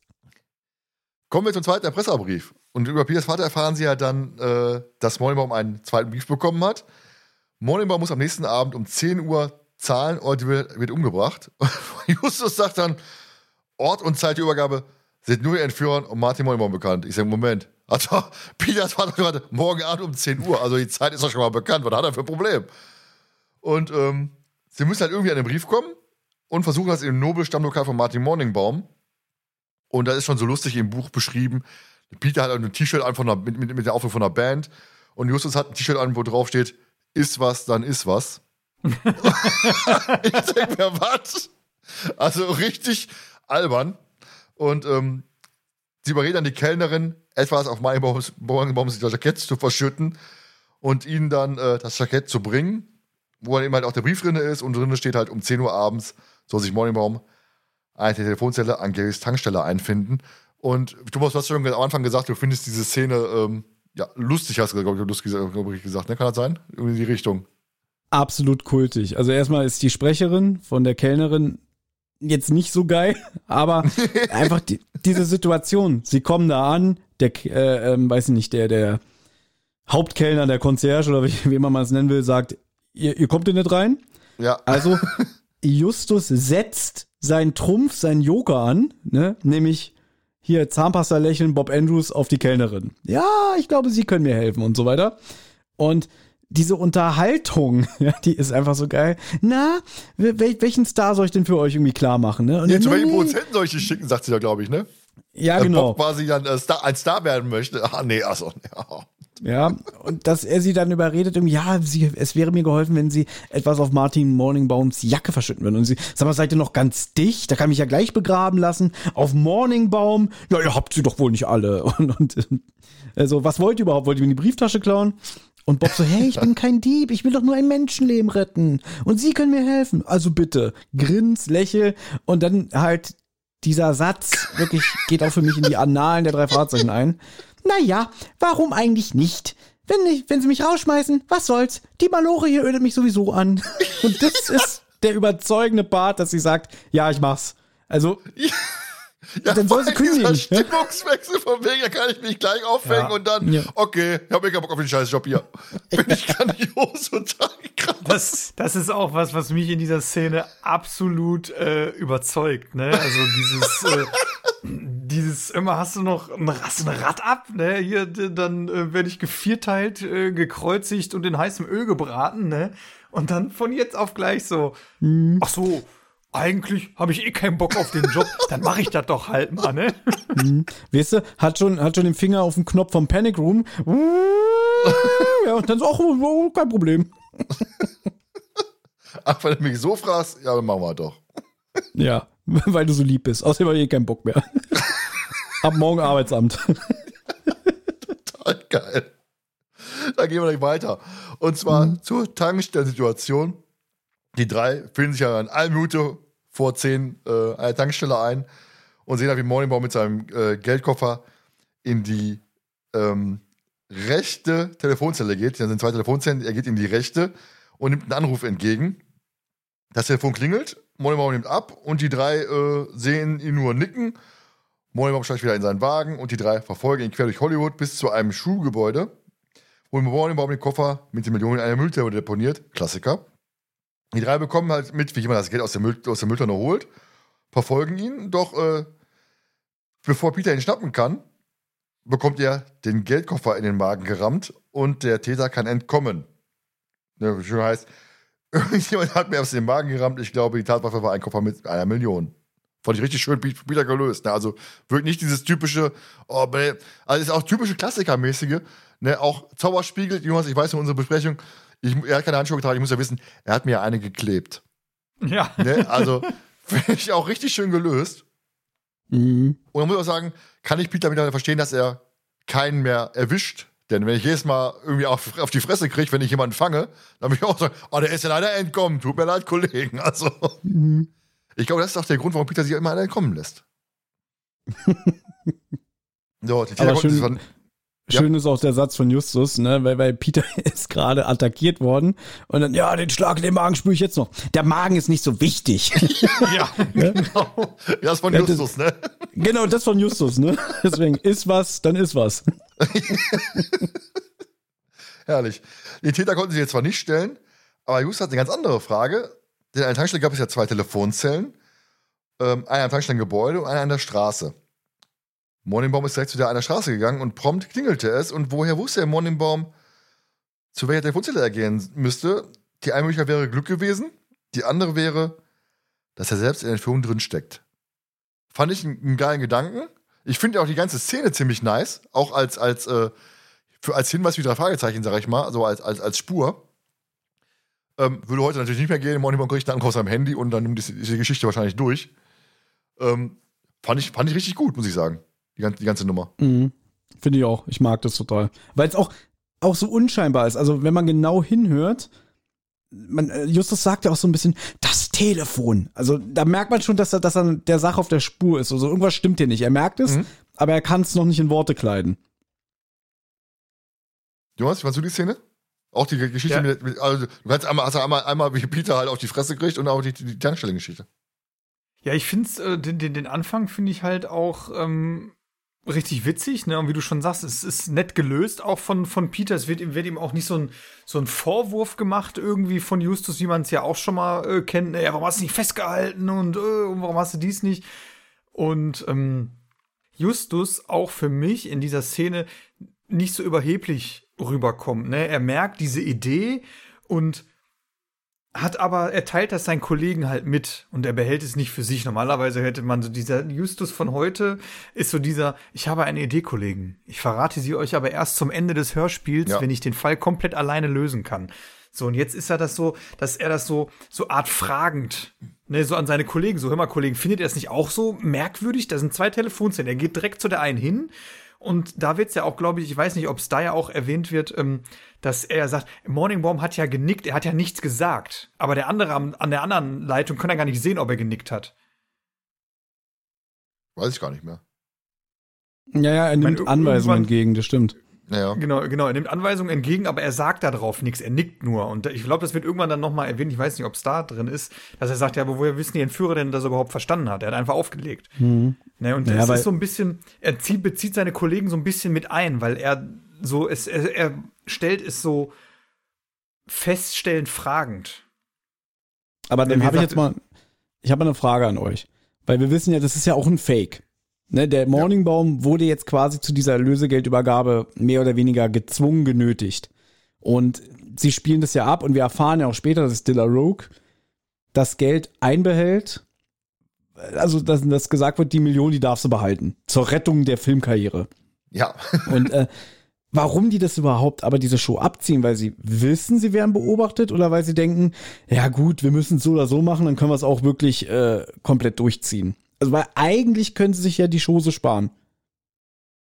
Ja, aber äh, Morningbaum fährt ja auch mit seinem Chauffeur dahin. Halt wir einen Zeugen. Genau. Genau, er, genau. also er muss ja dahin fahren in einer gewissen Art und Weise. Ne? Also ich glaube, sie müssen das halt schon durchziehen. Ja, das stimmt. Aber halt, dass sie wirklich auch so, so, so einen äh, Ort vereinbaren, an dem sie sich treffen oder wo das Lösegeld abgegeben wird. Ich weiß nicht, also ich finde es toll, dass es drin ist, aber so mit gesundem Menschenverstand denkt man sich wieder, eigentlich könnt ihr euch das sparen, Jungs. Ja, aber ich glaube, als äh, damit der Chauffeur Zeuge ist, denke ich mal. Würde, würde ich, würde ich Mhm. mal vermuten. Ich, ich finde es gut, gut gemacht. Die Frage, die ich mir gestellt, gestellt habe, ist, äh, wer hat denn von wo aus angerufen? Muss der Diller angerufen haben, wahrscheinlich im Endeffekt, ne? Ja, das, das war bestimmt abgesprochen, weil wir wissen ja später, gleich bei diesem Einbruch in Marty Morningbaums Büro, dann drückt ja äh, Peter auf die Wahlwiederholungstaste und da werden ja wahrscheinlich die beiden dann nochmal die letzten Punkte abgesprochen haben. So, pass auf, ich fahre jetzt zu dem und dem Spielplatz und da schmeiß ich in die Mülltonne und vorher fahre ich aber an die und die Tankstelle und da rufst du mich an. Ja, dann mach doch direkt die Szene. Thomas, du hast die ja auch deine, als deine Lieblingsszene jetzt. Genau, richtig. Einbruch im Morningbaums Büro, da musst du mir auch gleich helfen, Thomas, weil im Buch ist es ja leicht anders. Da ist ja noch ein viertes Fragezeichen dabei, wenn man es so nennen könnte. Ne? Das geilste Date ever. Also bitte. genau, also wenn die, warum ist die eigentlich nicht mit Bob zusammengeblieben? Weil, wie heißt sie denn? Hast du den Namen parat? Ich, ich glaube morgen. Morgan, genau. Äh, also der Erzähler sagt uns, Justus warf, entwarf einen verwegenen Plan. Ja, das war jetzt, ist noch die gleiche Nacht, ja. Jetzt äh, nehmen sie sich den Pickup von Onkel Titus, sie fahren zum Filmstudio. Äh, kurz vorm Eingangstor verstecken sich Justus und Bob äh, auf der Pritsche unter der Plane. Dann hat Peter, der am Steuer sitzt, ein kurzes Gespräch mit dem Pförtner. Er sagt hier, Mann, äh, Martin Morningbaum hat meinen äh, Vater angerufen, der ist der Trickexperte und der muss jetzt unbedingt noch was für morgen für den Dreh machen. Ja, ist okay, Peter Shaw, du darfst durchfahren, ne? aber beeil dich. Ähm, dann parken sie direkt vor dem Bürogebäude und marschieren einfach in Martin Morningbaums Büro und suchen dort nach Hinweisen. Und im Buch ist es ein bisschen anders. Da schleift Bob noch sein Date mit, weil nach Motto irgendwie, ja, heute Abend kann ich nicht, ich bin verabredet und Justus sagt ja dann, das geht nicht, es geht hier um, um, um Menschenleben, nö, dann schleppe ich die einfach mit. Das heißt, da ist noch ein Date von Bob dabei, was dann später noch ein bisschen eine andere, äh, ein anderes Ergebnis gibt, ne, weil im Buch werden sie ja von dem Nachtwächter erwischt. Ja, genau. Hier können sie von, genau, und von dem Nachtwächter können sie im Hörspiel fliehen. Fliehen. Und dann ziehen die da noch irgend so Schmierenkomödie vor dem ab, ne? Was ich jetzt gar nicht mehr auf, auf der Pfanne hab. Aber irgendwie die verarschen den. Ja, das war, also, die stellen sich quasi hin und sagen, ja, wir sind hier Überwachungsteam, wir sollen sie quasi testen. Ähm, sie waren viel zu spät hier, sie hätten gar nicht, wir hätten gar nicht rein, reinkommen können und sie geben sich quasi als deren, äh, als, als quasi das ähm, Security-Überwachungsteam aus, die quasi die Leute da testen. Und, er, Genau. und der Security-Mann sagt dann, oh nee, ich werde mich zukünftig besser benehmen und bitte nicht feuern und so weiter und so fort. Und dann gehen sie halt. Ja, das ist sehr albern. Äh, ich glaube, es erklärt aber, warum dann Justus plötzlich äh, das Blatt Papier dann in der Tasche hat, weil er da, glaube ich, irgendwas raufkritzelt und es dann Er hat einsteckt. zerrissen. Er hat, er hat zerrissen und konnte Genau. das halt nicht wieder in die Müll- Mülltonne schmeißen, weil man hat es ja gesehen. Und dieses Richtig. Und, zerrissene das ist, Papier war eben halt diese Versicherungsgeschichte. Hm. und ich bin froh, dass es nicht im Hörspiel ist, dass sie dann noch die Morgen mit eingebaut haben. Ähm, Obwohl es eigentlich so trashig ist, dass es schon wieder reinpasst. Ich glaube, die. Ich glaube, Justus fühlt sich auch sehr unwohl, dass sie dabei ist. Ne? Und die wird ja auch, glaube ich, als sehr, sehr sexy beschrieben, wo man merkt, zwischen ihr und Bob ist schon ein bisschen mehr passiert. Ja. Sie hakt sich aber hinterher bei Justus ein, oh, du bist aber clever, hast du was toll gelöst hier. Ne? Und Mhm. Justus wird dann auch, Justus wird auch beschrieben, der Typ ist dunkel und Justus äh, wird nicht gezeigt, Justus wird nämlich ganz rot und das sieht sie halt nicht. Und, äh, Mhm. Oder, oder eine Ausbeulung in der Hose oder so, ne? Dass man Da die weiß ich nicht. ja. Weil ich glaube, die wird auch wirklich so sehr sexy beschrieben, auch so mit so einem engen Gürtel, den sie trägt und so. Ja, warum habe ich mir dieses Detail gemerkt? Keine Ahnung, auf jeden Fall schnüffeln sie im Morningbows Büro und suchen nach Hinweisen. Und da hat Peter, ich habe es eben schon gesagt, die Idee, Mensch, das Telefon, ich drück mal auf den Wahlwiederholungsknopf, hält, die, hält den Hörer äh, ans Ohr und man hört eine Stimme. Marty, bist du's? Marty? Marty, wer ist da? Dann legt er Martin, auf. Martin McFly. Marty McFly, genau. Marty, wir müssen zurück in die Zukunft. Und ab 10 Uhr an der Mall. genau. ähm, und auf alle Fälle sagt er Stefanie. dann, ihr werdet, Ach ihr werdet es nicht glauben, das war Della Rogue. Ich kenne die Stimme genau. Und jetzt ergeben, also jetzt ergibt sich schon mal der erste Teil vom Puzzle, ne, dass man weiß, okay, der Typ war am Telefon, hier, hier stimmt was nicht. Und, und man, man sagt jetzt, okay, die Entführung ist nur vorgetäuscht. Die Frage ist aber, warum Morningbau seinen eigenen Film sabotiert? Denn der müsste doch ein Erfolg werden, so wie Atemberaubend Teil 1. Und dann werden sie unterbrochen, denn der Wachmann kommt. Jetzt würde die Szene im Buch kommen, haben wir schon besprochen. Ja. Und sie können fliehen. Ich finde diese Flucht sehr schön. Ich mag da die Musik. So, so diese Passage. Mhm. So. Finde ich heute sogar noch, fand ich als Kind unheimlich und auch irgendwie so, weiß ich nicht, die Musikuntermalung, die Atmosphäre, wie sie fliehen, das, das erzeugt immer bei mir so eine schöne Stimmung. Ich finde die Musik in, dem ganzen Hörspiel ganz nice, muss ich sagen. Also wirklich Ja. so, so ähm, Oldschool-Musik, sag ich mal, und die passt so schön. Ja, also auch Abmischung, abmischungsmäßig Atmosphäre holt das Hörspiel sehr, sehr viel raus, finde ich. Ja, aber jetzt glaube ich, Jonas hat mir schon, schon mal darüber gesprochen, äh, generell, äh, dass die alten, die alten Fälle irgendwie so eine gewisse Wärme in sich haben, weiß ich nicht. Ich habe bei den, bei den neuen immer das Gefühl, dass irgendwie alles so, so, so kühl, so, so untermalt, sag ich mal. Ich komme mir immer vor, als würden die alle in so einem Betonbunker stehen, die Klamotten einsprechen. Und es ist für mich alles immer so, so, so kühl. Und bei den alten Sachen ähm, habe ich mal das Gefühl, es ist alles so, es kommt eine gewisse Wärme rüber. Hat, Thema hatten wir gehabt, übrigens bei Mhm. unserer ähm, hier, äh, Geschichte mit den ganzen Events und so weiter und so fort. Mhm. Weil Robert hat ja mal erzählt, dass, dass die Körtinger die ganzen alten Bänder aufgekauft hat, weil sie eine gewisse ja, Atmosphäre geben, gewisse. Es klingt anders, hat sie gesagt. Und das habe ich das Ich- Gefühl, das ist wirklich so. Oder, ich, Ich oder es ist halt finde- dieser Placebo-Effekt, dadurch, dass Robert das mal erzählt hat, dass ich das Gefühl habe. Kann natürlich auch sein. Ne, ich glaube, es liegt auch daran, dass sie einfach so routiniert sind, dass die da einfach ihr Programm abspulen. Womit ich jetzt überhaupt nicht sagen möchte, dass, dass die kein Interesse mehr daran haben und so, aber ich glaube, das liegt dann auch schon wieder daran, dass es Betriebsblindheit und einfach schon so alt und hier sind ich meine, die Jungs sind hier, die sind hier Mitte 20. Die sind eigentlich noch so in Saft und Kraft. Ich weiß nicht, wie ich das formulieren soll, aber die, die brennen hier noch so. Weißt du, die stehen hier noch so mehr oder weniger, also sind schon lange im Geschäft, die drei Mhm. Sprecher, und trotzdem noch so am Anfang ihrer Karriere. So, und ich finde, zum Beispiel Justus, der hat noch so, so diese Stimmfarbe von Theo Huxtable. Das hört man in der, in diesen Hörspielen ganz deutlich. Ja, ja. Mhm. Ja, aber auch gene- generell die, die, die, die ähm, nicht nur die, die drei Fragezeichen, sondern die ganze Atmosphäre in den Hörspielen. Ich finde das alles viel, viel wärmer, viel, ja, heimlicher, weiß ich, ich weiß nicht, wie ich beschreiben soll. Also irgendwie, vielleicht ist es auch Gewohnheit, eine alte Nostalgie, ich weiß es nicht. Irgendwas ist da, was mich da eher packt. Mhm. Ich glaube, da spielt ganz viel viel rein. Dann kommen wir doch zur Versicherungsbetrugsgeschichte, denn sie sind ja wieder am Wagen, müssen halt unbewusst diesen Briefbogen mitgehen lassen. Wie gesagt, im Hörspiel ist es, äh, im Buch ist es so, er hat diesen Brief zerrissen vor dem Sicherheitsmann, wollte ihm irgendwas sagen. Er hat, genau, es war ja der Bewertungsbogen, der angebliche Bewertungsbogen für den Sicherheitsmann, den er hat zerrissen und hat ihn dann mitgenommen, weil er ja nicht wieder in, den Mülltonne schmeißen konnte, wenn man das sieht, ne? Wäre ja auffällig. Und das Schreiben ist halt von der Versicherungsgesellschaft und es steht drin, dass Morningbaum alle bisherigen Kosten für eine Filmerstattung bekommt, sprich 20 Millionen Dollar. Äh, wie Peter feststellt, hat Morningbaum wohl die Entführung nur vorgetäuscht, damit die Versicherung kassieren kann. Und Justus kommt es allerdings merkwürdig vor, wie Thomas gerade sagte, denn Atemberaubend 1 sollte doch ein Kassen, äh, 2 sollte ein Kassenschlager werden, wie Atemberaubend 1. Und er schlägt halt vor, Morningbaum am nächsten Tag zu konfrontieren. Konfrontieren, so rum. Ja, also, das ist halt auch dieses Zusammenspiel. Peter kommt auf die Idee, pass mal auf, Versicherungsbetrug ist die ganze Geschichte. Und Justus sagt, pass mal auf, jo, stimmt, lass doch mal den Morningbaum äh, morgen ansprechen. Auch wirklich wieder schön gelöst. Und Bob hat, hat überhaupt keine Meinung. Er ist halt noch mit seiner Morgen da beschäftigt. Wahrscheinlich. Eine, eine Morgenlatte. Boah, schlecht. Ich fand den gut. Danke. Wa- Was zum Hörspielniveau, ne? Ja. Dann kommen wir zu meiner Lieblingsszene jetzt, die ich ja geswitcht hatte.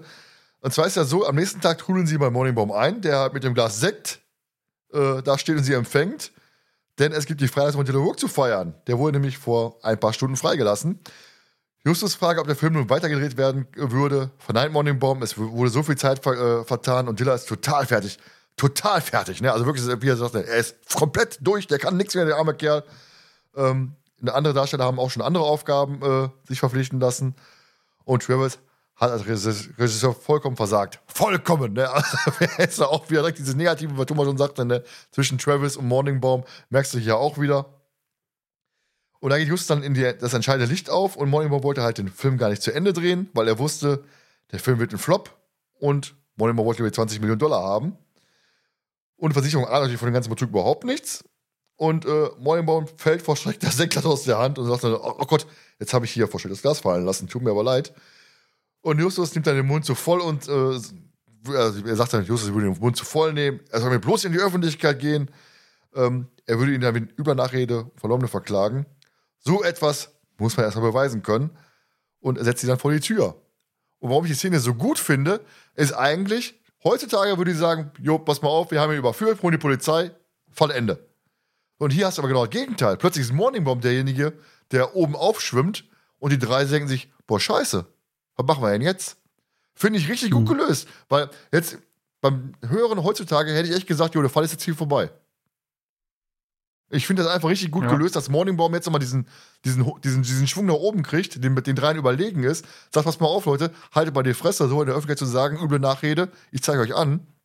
Und die drei Mhm. sitzen da und denken sich jetzt, wie kommen wir denn jetzt weiter? Und haben keine weitere Möglichkeit. Finde ich mega gut. Ja, vor allem, weil jetzt auch dieser Größenwahn von einem Hollywood-Produzenten rauskommt, der sagt irgendwie, ey, ich verklage euch äh, äh, bis aufs letzte Hemd, ja, wenn, wenn du dein Maul aufmachst in der Öffentlichkeit, ne, du wirst nie wieder ruhig schlafen können und so. Das, finde ich, ist ein sehr realistischer Aspekt. Jonas? Ja, ich finde es halt, ich, ich, ich bin da voll bei euch. Also normalerweise ist wirklich, wie du sagst, Thomas, der Fall ist Ende, alles aufgedeckt, ne? Und Kotter ist äh, eigentlich schon vor der Tür und wartet nur noch darauf, dass Justus sein Hallöchen, Okay. Herr Inspektor. Muss ich nochmal einspielen. War das Minimaus oder wer? das war Nell. Okay. Und wartet halt eigentlich nur noch, dass er, dass er äh, in die Szene äh, eingreifen kann. Und ähm, Morningbaum überrumpelt sie ja auch so ein bisschen damit, ne? Also er bringt so ein Argument, ähm, was in dem Moment ähm, für die drei schlecht zu übertrumpfen ist. Sie haben keine Beweise. Also zumindest keine, keine physischen Beweise, die, die man irgendjemand vorlegen kann, ne? Und äh, setzt sie dann einfach vor die Tür. Und ich finde das einfach so schön, dass die drei gezwungen werden, quasi einen anderen Weg zu finden, das Ganze öffentlich zu machen. Ja, auch also sie Weg, müssen halt noch so ein bisschen den Fall noch so ein bisschen weiterdenken. Ja, richtig. Wie gesagt, ich finde ich finde das wirklich schön, auch Morningbaum, wie Thomas sagt, diese, diese Arroganz und auch dieses Clevere, dieses Überlegene plötzlich. Ne? Plötzlich sind nicht die Freizeichen die, diejenigen, die hier alle überführen, sondern Moment, jetzt plötzlich der Bösewicht, der schon überführt ist im Endeffekt für den Hörer, ist plötzlich der, der oben auf ist und denkst dir jetzt, okay, und nu?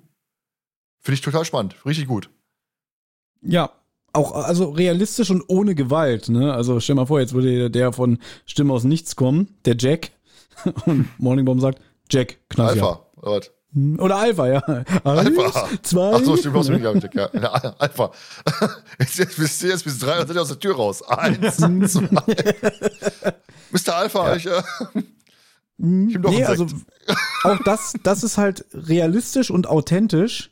Und deswegen habe ich da auch schon als Kind gedacht, stimmt, die haben ja überhaupt nichts gegen ihn in der Hand. Die haben ja nur Indizien, aber keine Beweise. Und warum soll er denn vor den drei Jugendlichen einknicken und sagen, ja, ihr habt recht? Ne? So, das, warum soll der knallharte Filmproduzent das machen?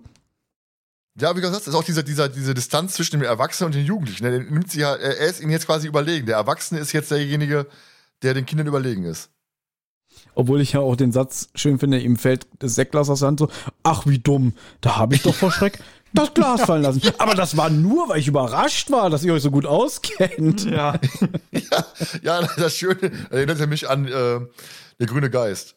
ja. Ach, verflixt, ich habe meine Lampe fallen lassen. Wie beim VPT so schön dargestellt wird, wie Peter wirklich absichtlich die Lampe auf den Boden schmeißt. Ach, verflixt, so ein Pech aber auch. Dann kommen wir auch zum Ende. Endlich. Peter macht sich ja Vorwürfe, ne? Weil Thomas sagt, ist ja eine Peter Sinnkrise-Folge im Endeffekt. Äh, Er hätte Justus überhaupt eher äh, einbeziehen müssen, als er von der Entführung äh, erfahren hat. Und Justus spricht aber erstmal gut zu, pass mal auf, äh, sie haben nicht versagt, die anderen waren halt nur ein bisschen schlauer. Sie haben den Braten gerochen, als Diller äh, angerufen worden ist durch die Wahlwiederholung. Und Bob sagt dann, dies ist der erste Fall, bei dem uns unter Rückzug bleibt. Auch da, der Zusammenhalt der drei, toll. Also Justus ist nicht derjenige, der sagt, ja, Peter, warum hast du eher Bescheid gesagt? Kann doch nicht sein. Sondern er sagt dann, pass mal auf, ja, pass mal auf, wir haben nicht versagt. Die waren im Moment halt nur schlauer gewesen. Hm, Die haben den Braten gerochen. das ist auch toll. So, so dieses typische Jugendliche, sag ich mal. Du hast einen Fehler gemacht, kann passieren, die waren jetzt schlauer gewesen, aber nächstes Mal machen wir halt besser. Oder Mhm. anders. Ja. Und Ja, gefällt mir in der Szene, finde ich auch ähm, sehr gut, weil Das ist auch das, was wir am Anfang hatten. Justus reagiert halt komplett anders, als er jetzt reagieren würde. Also er würde jetzt, glaube ich, eher so die, die Peter so zur Sau machen und ihm Vorwürfe machen, so, obwohl er das eigentlich gar nicht will, vielleicht ihm Vorwürfe machen, aber er würde es ganz anders rüberbringen. Definitiv. Ich, definitiv. ich höre aber bei euch beiden raus, dass ihr das auch angenehmer findet, ne? Wie sie Ja, ja, hier klar. miteinander agieren, oder? Ja. Ja, auf Das jeden Fall. mich. Ja, dieses. Freundschaftlichere halt. Nicht, nicht, dieses, nicht dieses Ich bin der Erste. Ja, Alles dieses kommt. gegen, gegeneinander arbeiten ist so mehr in den neueren Folgen. Und hier ist es wirklich, wir sind eine Einheit, wir halten zusammen, äh, was ja nicht heißt, dass sie trotzdem nicht irgendwie Meinungsverschiedenheiten haben sollten oder so. Aber diese Zankereien, also jetzt hier, ich habe auch vor kurzem eine Spur der Toten gelesen, hier den neuen Clarissa Franklin. Mhm. Auch da zanken die sich wieder rum und ich bin einfach so leid, es immer wieder zu lesen, weil die drei Detektive sind für mich eine Einheit und so sollen die Ja. auch funktionieren. Ich sag mal, es kommt immer auf die, auf die Situation an. Ich finde zum Beispiel bei Stimme aus dem Nichts finde ich es ganz gut gemacht, weil Justus da wirklich sehr penetrant ist, sehr ähm, darauf bedacht ist, der Miss, Miss, Miss äh, Holligan zu, zu, zu helfen, obwohl sie eigentlich gar nicht die Hilfe haben möchte. Und Peter sagt, pass mal auf, äh, da ist der Fall für Psycho Psychologen, das geht so nicht. Hinterher haben wir eine Tote auf unserer Liste. Ne? Und da finde ich es ganz gut gelöst. Es gibt Fälle, wo ich sage, boah, das ist mir jetzt aber auch zu drüber. Ne? Also Ja. die Mischung macht einfach. Du musst halt, halt vernünftig streuen und nicht sagen, ich habe 50 Fälle, in 40 wird gestritten, in 10 sind wir Kumpels. Mhm. Das ist Ne? ganz schlimm beim Buch von äh, Geheimakte UFO, um das nochmal ganz kurz reinzustreuen. Da ist Justus auch wirklich ein richtiger Penner. Äh, vielleicht erinnerst du dich, im Hörspiel kommt doch äh, Peter in die Zentrale, sagt, habt ihr mein Portemonnaie gesehen? Ja, genau. Der, hat- der hat es doch da in diesem Orangenhain liegen lassen. genau, und im Buch wo, ist- wo, die, wo die, ab, die, die, die, ab, die, wo, wo die Plane lag, wo da immer diese UFO-Geschichte Richtig, und im, im Buch ist es so, Justus spielt irgendwie Solitär oder Schach auf dem Computer und guckt ihn so an, ich weiß nicht, wo dein Portemonnaie ist, und dann wird so gesagt, gelangweilt drehte er sich wieder seinem Spiel zu. Also, dass ihn das überhaupt nicht interessiert, dass Peter sein Portemonnaie verloren hat. Und weiß ich nicht, wenn ein Kumpel zu mir kommen würde, ey, ich habe mein Portemonnaie verloren, würde ich auch sagen, ach scheiße, du hast das zuletzt gesehen, ähm, wollen wir noch mal alles abgehen oder so. Also ich würde mir ja Sorgen um denjenigen machen und nicht so irgendwie so, ja, ist doch dein Problem und mich umdrehen. Ja, vor allen Dingen ist er im Hörspiel viel schöner gelöst, weil Justus dann sagt, da haben wir ja einen Grund, nochmal da hochzufahren. Zu dem Feld. Ja, das macht ein Buch dann aber auch. Ja, Okay. Aber so ist es irgendwie so, dass man denkt, irgendwie ja, interessiert mich nicht, äh, was, was bei dir abgeht, Peter. Ah, und für Ja. den Fall, alles für den Fall, ne? Alles für den Dackel, alles für den Club. Unser Leben Alles für den für den Hund. Alles für den Podcast. So. Ja, Äh, genau. Jetzt kommt ja nochmal unser Lieblingscharakter Marvel Eggborn Smith vorbei, aber ganz anderer Charakter. Wahrscheinlich dieser richtig fett mit Sonnenbrille, Cabrio, ne? ja, genau. Da stelle ich mir den, da muss ich mir sagen, in der Szene, wenn er da vorbei äh, gefahren kommt, da stelle ich mir ihn so vor wie, wie, wie Magnum. Hawaii-Hemd, Schnäuzer, Sonnenbrille auf, ganz lässig einen Arm aus dem Cabrio äh, raushängen lassen. Und Der er sagt es amerikanische ja dann von auch der noch Lippe. mal, ne? Er sagt, ja, er sagt ja auch noch, Hollywood liebt solche Typen wie mich. Ja, auch äh, generell der ganze Dialog ist so geil. Na Jungs, lasst die Köpfe hängen. Ja, ja Mr. Eggman Smith, hier haben sie ihren scheiß Kristall wieder. Peter schmeißt ihm den da so vor die Füße und dann und dann sagt er auch so, vielleicht brauchen sie den, wenn sie mal wieder schwimmen oder catchen gehen. Ja, das haben wir gar nicht gesagt. Stimmt, äh, dass, dass Peter in Jetzt der kommt's, Szene, jetzt kommt's raus. äh, Genau, im Martin Mornings Büro sagt er, jetzt weiß ich, woher ich den Marvel Eggman Smith kenne. Der war früher ein Catcher und er war auch noch war Schwimm, Schwimmweltmeister, er war der Schwimmchampion und da lachen sie sich auch kaputt. Ey, der hat uns voll, voll verarscht. Ja. ja. Und deswegen hier, äh, wenn sie mal wieder catchen gehen, so, das weißt du? Tja, mach dir nichts draus. Hollywood liebt solche Typen wie mich. Also ganz anderer Charakter plötzlich, der auch kein Hehl daraus macht. Ja. Einfach super. Ja, richtig, richtig geil. Vor, vor- hat uns über alten Jonas äh, die Tage noch. Catcher äh, ist für uns ja einer aus, aus dem Wrestling, ne, aus dem Showbusiness. Und Catcher ist in Amerika ja eigentlich ein Ringer. Ich weiß nicht, ob er ein Ringer ist oder ob er jetzt ein Wrestler ist. Aber keine Ahnung. Ich gehe davon Cat- aus, er wird, er, er wird ein Ringer sein, weil halt das Buch ja original amerikanisch ist. Er wird halt ein Ringer sein. Weil Weil das auch, glaube ich, so, weil das auch in den Schulsportgedanken von Peter halt, ne, Peter macht ja alles im Sportlich, kann er ja alles und das wird dann auch so da reinpassen in diesen äh, amerikanischen äh, Gedanken, Ringen und äh, dass Peter ihn da natürlich auf jeden Fall kennt. Ja. Das stimmt. Aber er ist ja auch hier nur Mittel zum Zweck, weil der Fall wäre jetzt eigentlich vorbei. Aber weil er sagt dann, na, sehe ich euch heute Abend, heute Abend auf der Party, was auch eine witzige Frage ist, dass er davon ausgeht, die werden, die Jungs werden sowieso eingeladen. Und dann, na, welche Party denn? Na, hier, der Regisseur John Travis gibt eine Party und so.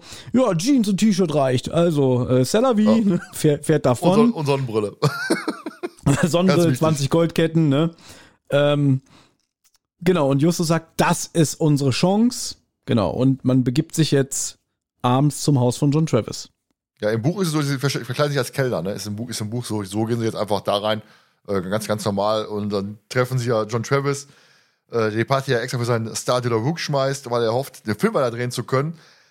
Aber der, lehnt- der lehnt halt ab, äh, aber es zahlt Travis ihm natürlich heim. Er hat den ersten Film von de la Rook äh, auftreiben können. Der ist so schlecht, der kam nie in die Kinos. Und, dann, und den spielt er halt den Gästen gleich im Vorführraum vor. Also richtig schön Mhm. arschig, ne? Hab dir ich mir- okay. Habe ich mir zu notiert, er führt nicht nur den Film vor, er führt auch Dilla vor. Thriller-Diller. Wie findest du eigentlich, dass John Travis so, so äh, dieses Hollywood-Ding so zu Kopf gestiegen ist? Äh, dass er sich erstens die Zeit nimmt, die Jungs zu begrüßen und nicht sagt irgendwie äh, zu seinem Diener, hier, schmeiß die mal raus oder so. Und er kommt dann so an so, Hallo! Hallo! Ja, Nimm vor die, allem, Sonnen Nimm die Sonnenbrille ab, das kauft euch eh keiner ab. ja, genau. da ist es ja auch so witzig, dass ähm, man ja merkt beim, beim Morningbaum man so das Gefühl hat, jetzt so rückwirkend gesagt, weißt du, er will ja jetzt auch irgendwie aus dieser Sache rauskommen, den die drei ihn ja vorgeworfen haben, dass er so damit nach dem Motto, der Film wird eh nicht zu Ende gedreht und dann Versicherungsbetrug. Und dass er dann jetzt sagt, hör mal, ich wollte den Film nur zu Ende drehen und Diller will jetzt aber nicht mehr. Nee, nee, und, das ist äh, ja John Travis, der die Party schmeißt und den Film zu Ende drehen möchte. Das ist der Regisseur, nicht der Produzent. Und mal, da kannst du mal sehen, dass ich das Ja. völlig durcheinander geworfen habe, dass ich völlig der Meinung war, der Morning Baum hat den Film zu wollte. Das, Nee, nee. Nee, nee. Der Travis macht nee, dann macht das ja. Sinn. Dann macht das Sinn. Ja. Und Travis geht auch hin, spielt dann den Film vor. Ja, ja, genau, weil er will den ja schlecht darstellen lassen, Ja, genau. ne? Dieses Scheißschau. Der wird ja auch, der- das, man lacht ja auch im Hintergrund komplett, ne? Ja, die also man hört ja alle aus, lachen, ne? ne? Ja.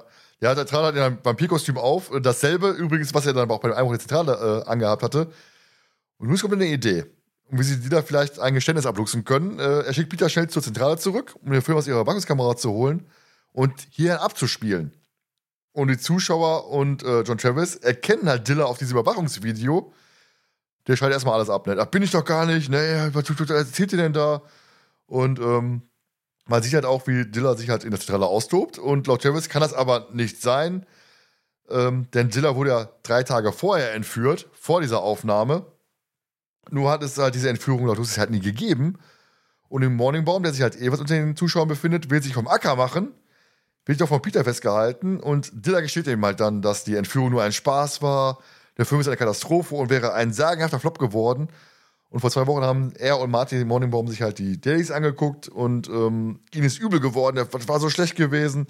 Der, wäre der Film in die Kinos gekommen, wäre seine ganze Schauspielerei erledigt gewesen. Und Morningbaum hat ihm daraufhin halt äh, die gefakte Entführung vorgeschlagen. Ich finde auch diese ganze Situation so geil, also wie Diller das so abtut, ne? Hey, war doch alles nur Spaß und so, ne? Also alles gar nicht so schlimm. Und sorry, auch so, sorry. ja, auch wie Jonas von am Anfang so auch schon, du hast ja schon zitiert gehabt am Anfang noch, ne? Von wegen in deiner Lieblingsszene. Ja, sorry, sorry, für schade, wenn ich natürlich aufkomme und so. Tut mir leid. Ich wollte dich noch ein bisschen erschrecken. Ja, und also, wo Peter dann sagt, der Peter, tut mir leid, dass ich dich niedergeschlagen habe, ne? Und ja, aber er sagt halt auch wirklich so, ne? Dieses Sorry. Ja. Ne, also er tut es halt wirklich ab. Und er ist ja auch der festen Überzeugung, dass das ja nichts Schlimmes war, was er gemacht hat. Ja, ne? Er wollte seine richtig. Karriere retten. Ey, ich habe eine Entführung vorgetäuscht, wir haben die Versicherung betrogen. Ach, scheiß was drauf, ne? Na, was haben wir denn schon verbrochen? Ja, so Ja. Und noch geiler ist die Frage, weil er sich dann rausstellt, die eine Million hat er kassiert äh, zur Rettung seiner Schauspielkarriere oder zur Überbrückung, was so weiß ich, wie naiv er dann fragt, na, das Geld muss ich jetzt zurückzahlen, oder? Ja. So, dass er wirklich, dass er wirklich denkt, dass die sagen, ah, schwamm drüber und das Geld kannst du behalten, ist doch nicht schlimm. Ja. Kauf uns ein Eis am Bastard. Ja. Können wir, wir haben eine Sache, äh, ja. eine Sache muss ich noch mal ganz kurz zurückgreifen, weil Ja. Justus ja dann sagt, die Entführung war ein ganz fauler Trick und äh, Morningbaum ist ja auch drin verstrickt, ne? Und deswegen kommt jetzt mein absolutes Lieblingszitat aus allen drei Fragezeichenfolgen. Okay. Nachdem Justus da sagt, irgendwie, ja, hier, äh, Dilla, Dilla ist bei uns eingebrochen, die Entführung war nur ein Trick, dann sagt Morningbaum, also das müssen wir uns ja wohl nicht anhören, was der Fettsack da erzählt. Und es ist so, ich weiß, ich muss da immer lachen. Wirklich, ich muss immer lachen. Ich finde das so witzig. Wie überzeugt und arrogant der das sagt und dann sagt, ich gehe. ja, genau. Ja. Das ist schön. Äh, ist dieses typische bei Morningbaum und äh, Dilla Rook sich überhaupt keiner Schuld bewusst sind. Null. Und es wird ja auch im Buch hinterher nochmal, noch mal, noch besser. Aber da komme ich gleich auf zu sprechen. Ähm, ja, wie Huse erklärt dann Dilla kurz, pass mal auf, Moneyball hat dich gelingt. Du behältst eine Million. Angeblich wäre das ja die Hälfte, des Löse, die Hälfte der Versicherung, aber Moneyball hat natürlich 20 Millionen bekommen. Und die Polizei ist auch schon auf dem Weg. Ja, und zum Schluss hat mit dem noch einen kurzen Auftritt und sagt dann: Freunde, hört mich an. Diese drei jungen Leute haben eine großartige Arbeit geleistet. Hollywood liebt eine solche Show. Ich finde, sie verdient einen Applaus. Und dann klatschen alle. Und Justus ist ja ganz verlegen, ne? Also wirklich dann, äh, oh, komm Leute, wir verschwinden lieber. Also äh, schönes, schönes Ende. Du hast nochmal die überzeichneten Morningbaum, Travis und, und ähm, Dinner Rook dann da, da die, die sich keiner schon bewusst sind. Also Travis ja auch, beziehungsweise eher mit, mit seinen Rachegelüsten, die er da befriedigt äh, in dem Vorführraum. Also von, da, von daher und Marble Ackburn Smith mit dem großen Tamtam am Ende. Toll. Hm. Obwohl der Fall für mich gar nicht so tolle ist, aber die Charaktere tragen für mich diesen Fall, diese Sprecher. Ja. ja. Ist so ein bisschen auch das giftige Gockelende, ne? Wenn am Ende hier der, äh, der Chicken Barney. King, äh, auch der Barney, genau, ähm, und diesen, diesen, ähm, ich fördere jetzt die Jugend von Rocky Beach, wo er auch ja. die drei Fragezeichen so ins, ins, äh, ins Licht stellt und sagt irgendwie, hier, die drei Jungs haben was Tolles gemacht. Ja. Ist so ein bisschen ähnlich, erinnere mich immer daran. Und ich mag das auch total. Also es ist so überzogen, das ganze Ende. Es ist auch so ein bisschen wieder dieser ähm, äh, Hercule Poirot, oder wie heißt der Typ? Ähm, naja, so ein bisschen Agatha Christie Ende, dass jeder auch nochmal eine Sprechrolle hat hier, ne? Hey, Marble Eckbourne Smith, wo willst du hin? Na, John Travis, na, mir reicht's, ich gehe jetzt und so. So, jeder hat irgendwie nochmal einen kurzen Satz, den er einwerfen darf und es ist ich wiederhole mich, es ist absoluter Trash, aber wie du gerade so schon gesagt hast, die Charaktere tragen das und es macht einfach Spaß. Ja, auf jeden Fall. Jetzt kann ich mal kurz aufs, aufs Buchende hinauskommen. Äh, Morningbaum konnte sich mit der Versicherung gütlich einigen und schickte der Freizeichen dann noch einen Brief. Er möchte sich mit ihnen einmal zum Essen treffen und über die Filmrechte, über ihre Story reden. Er würde erst gerne verfilmen. Also mhm. da merkst du einfach, wie weltfremd dieser Mann ist. Er kam noch mal aus der ganzen Nummer raus, kam nicht in den Knast und sagte, weißt du was, Jungs, ich hab Bock doch einen Film zu drehen. Ne, in, das Film, mhm. Filmgeschäft in Hollywood ist eh so eh vergesslich. In ein paar Monaten ist da Gras rübergewachsen, die ganze Geschichte. Und dann hätte ich Bock, dann mal eure Story zu, Story zu verfilmen. Was haltet ihr davon? Und Aber eigentlich auch, total, auch geil. Eigentlich ja. auch ein schönes Ende, ja. Ja, oh, total, total weltfremd einfach. Dass die Leute, die ihn überführt haben, äh, die anzuschreiben, pass mal auf, Leute, lass doch mal filmen, wie ihr mich, über, wie ihr mich überführt habt. Also, hm. total krass, total bescheuert, ich weiß es nicht. Ich weiß nicht, wie ich das finden soll. Ganz kurios. Großes Ende für dich, oder? Ja, ich find's, ich find's super. Also ich finde auch das Buchende, wenn man das jetzt so hört, ich finde es halt auch mega witzig. Und äh, ja, es ist wie, wie äh, Thomas hat schon gesagt, am Ende hat jeder nochmal eine Sprecherrolle, egal wie kurz sie ist, jeder darf nochmal irgendwie seinen, seinen Senf dazugeben. und äh, ja, ich finde einfach wirklich Morningbaum und, und ähm, Dilla Rook, ne? Also, du denkst dir einfach, also beim Hören denkst du dir, ey Leute, merkt ihr eigentlich noch was?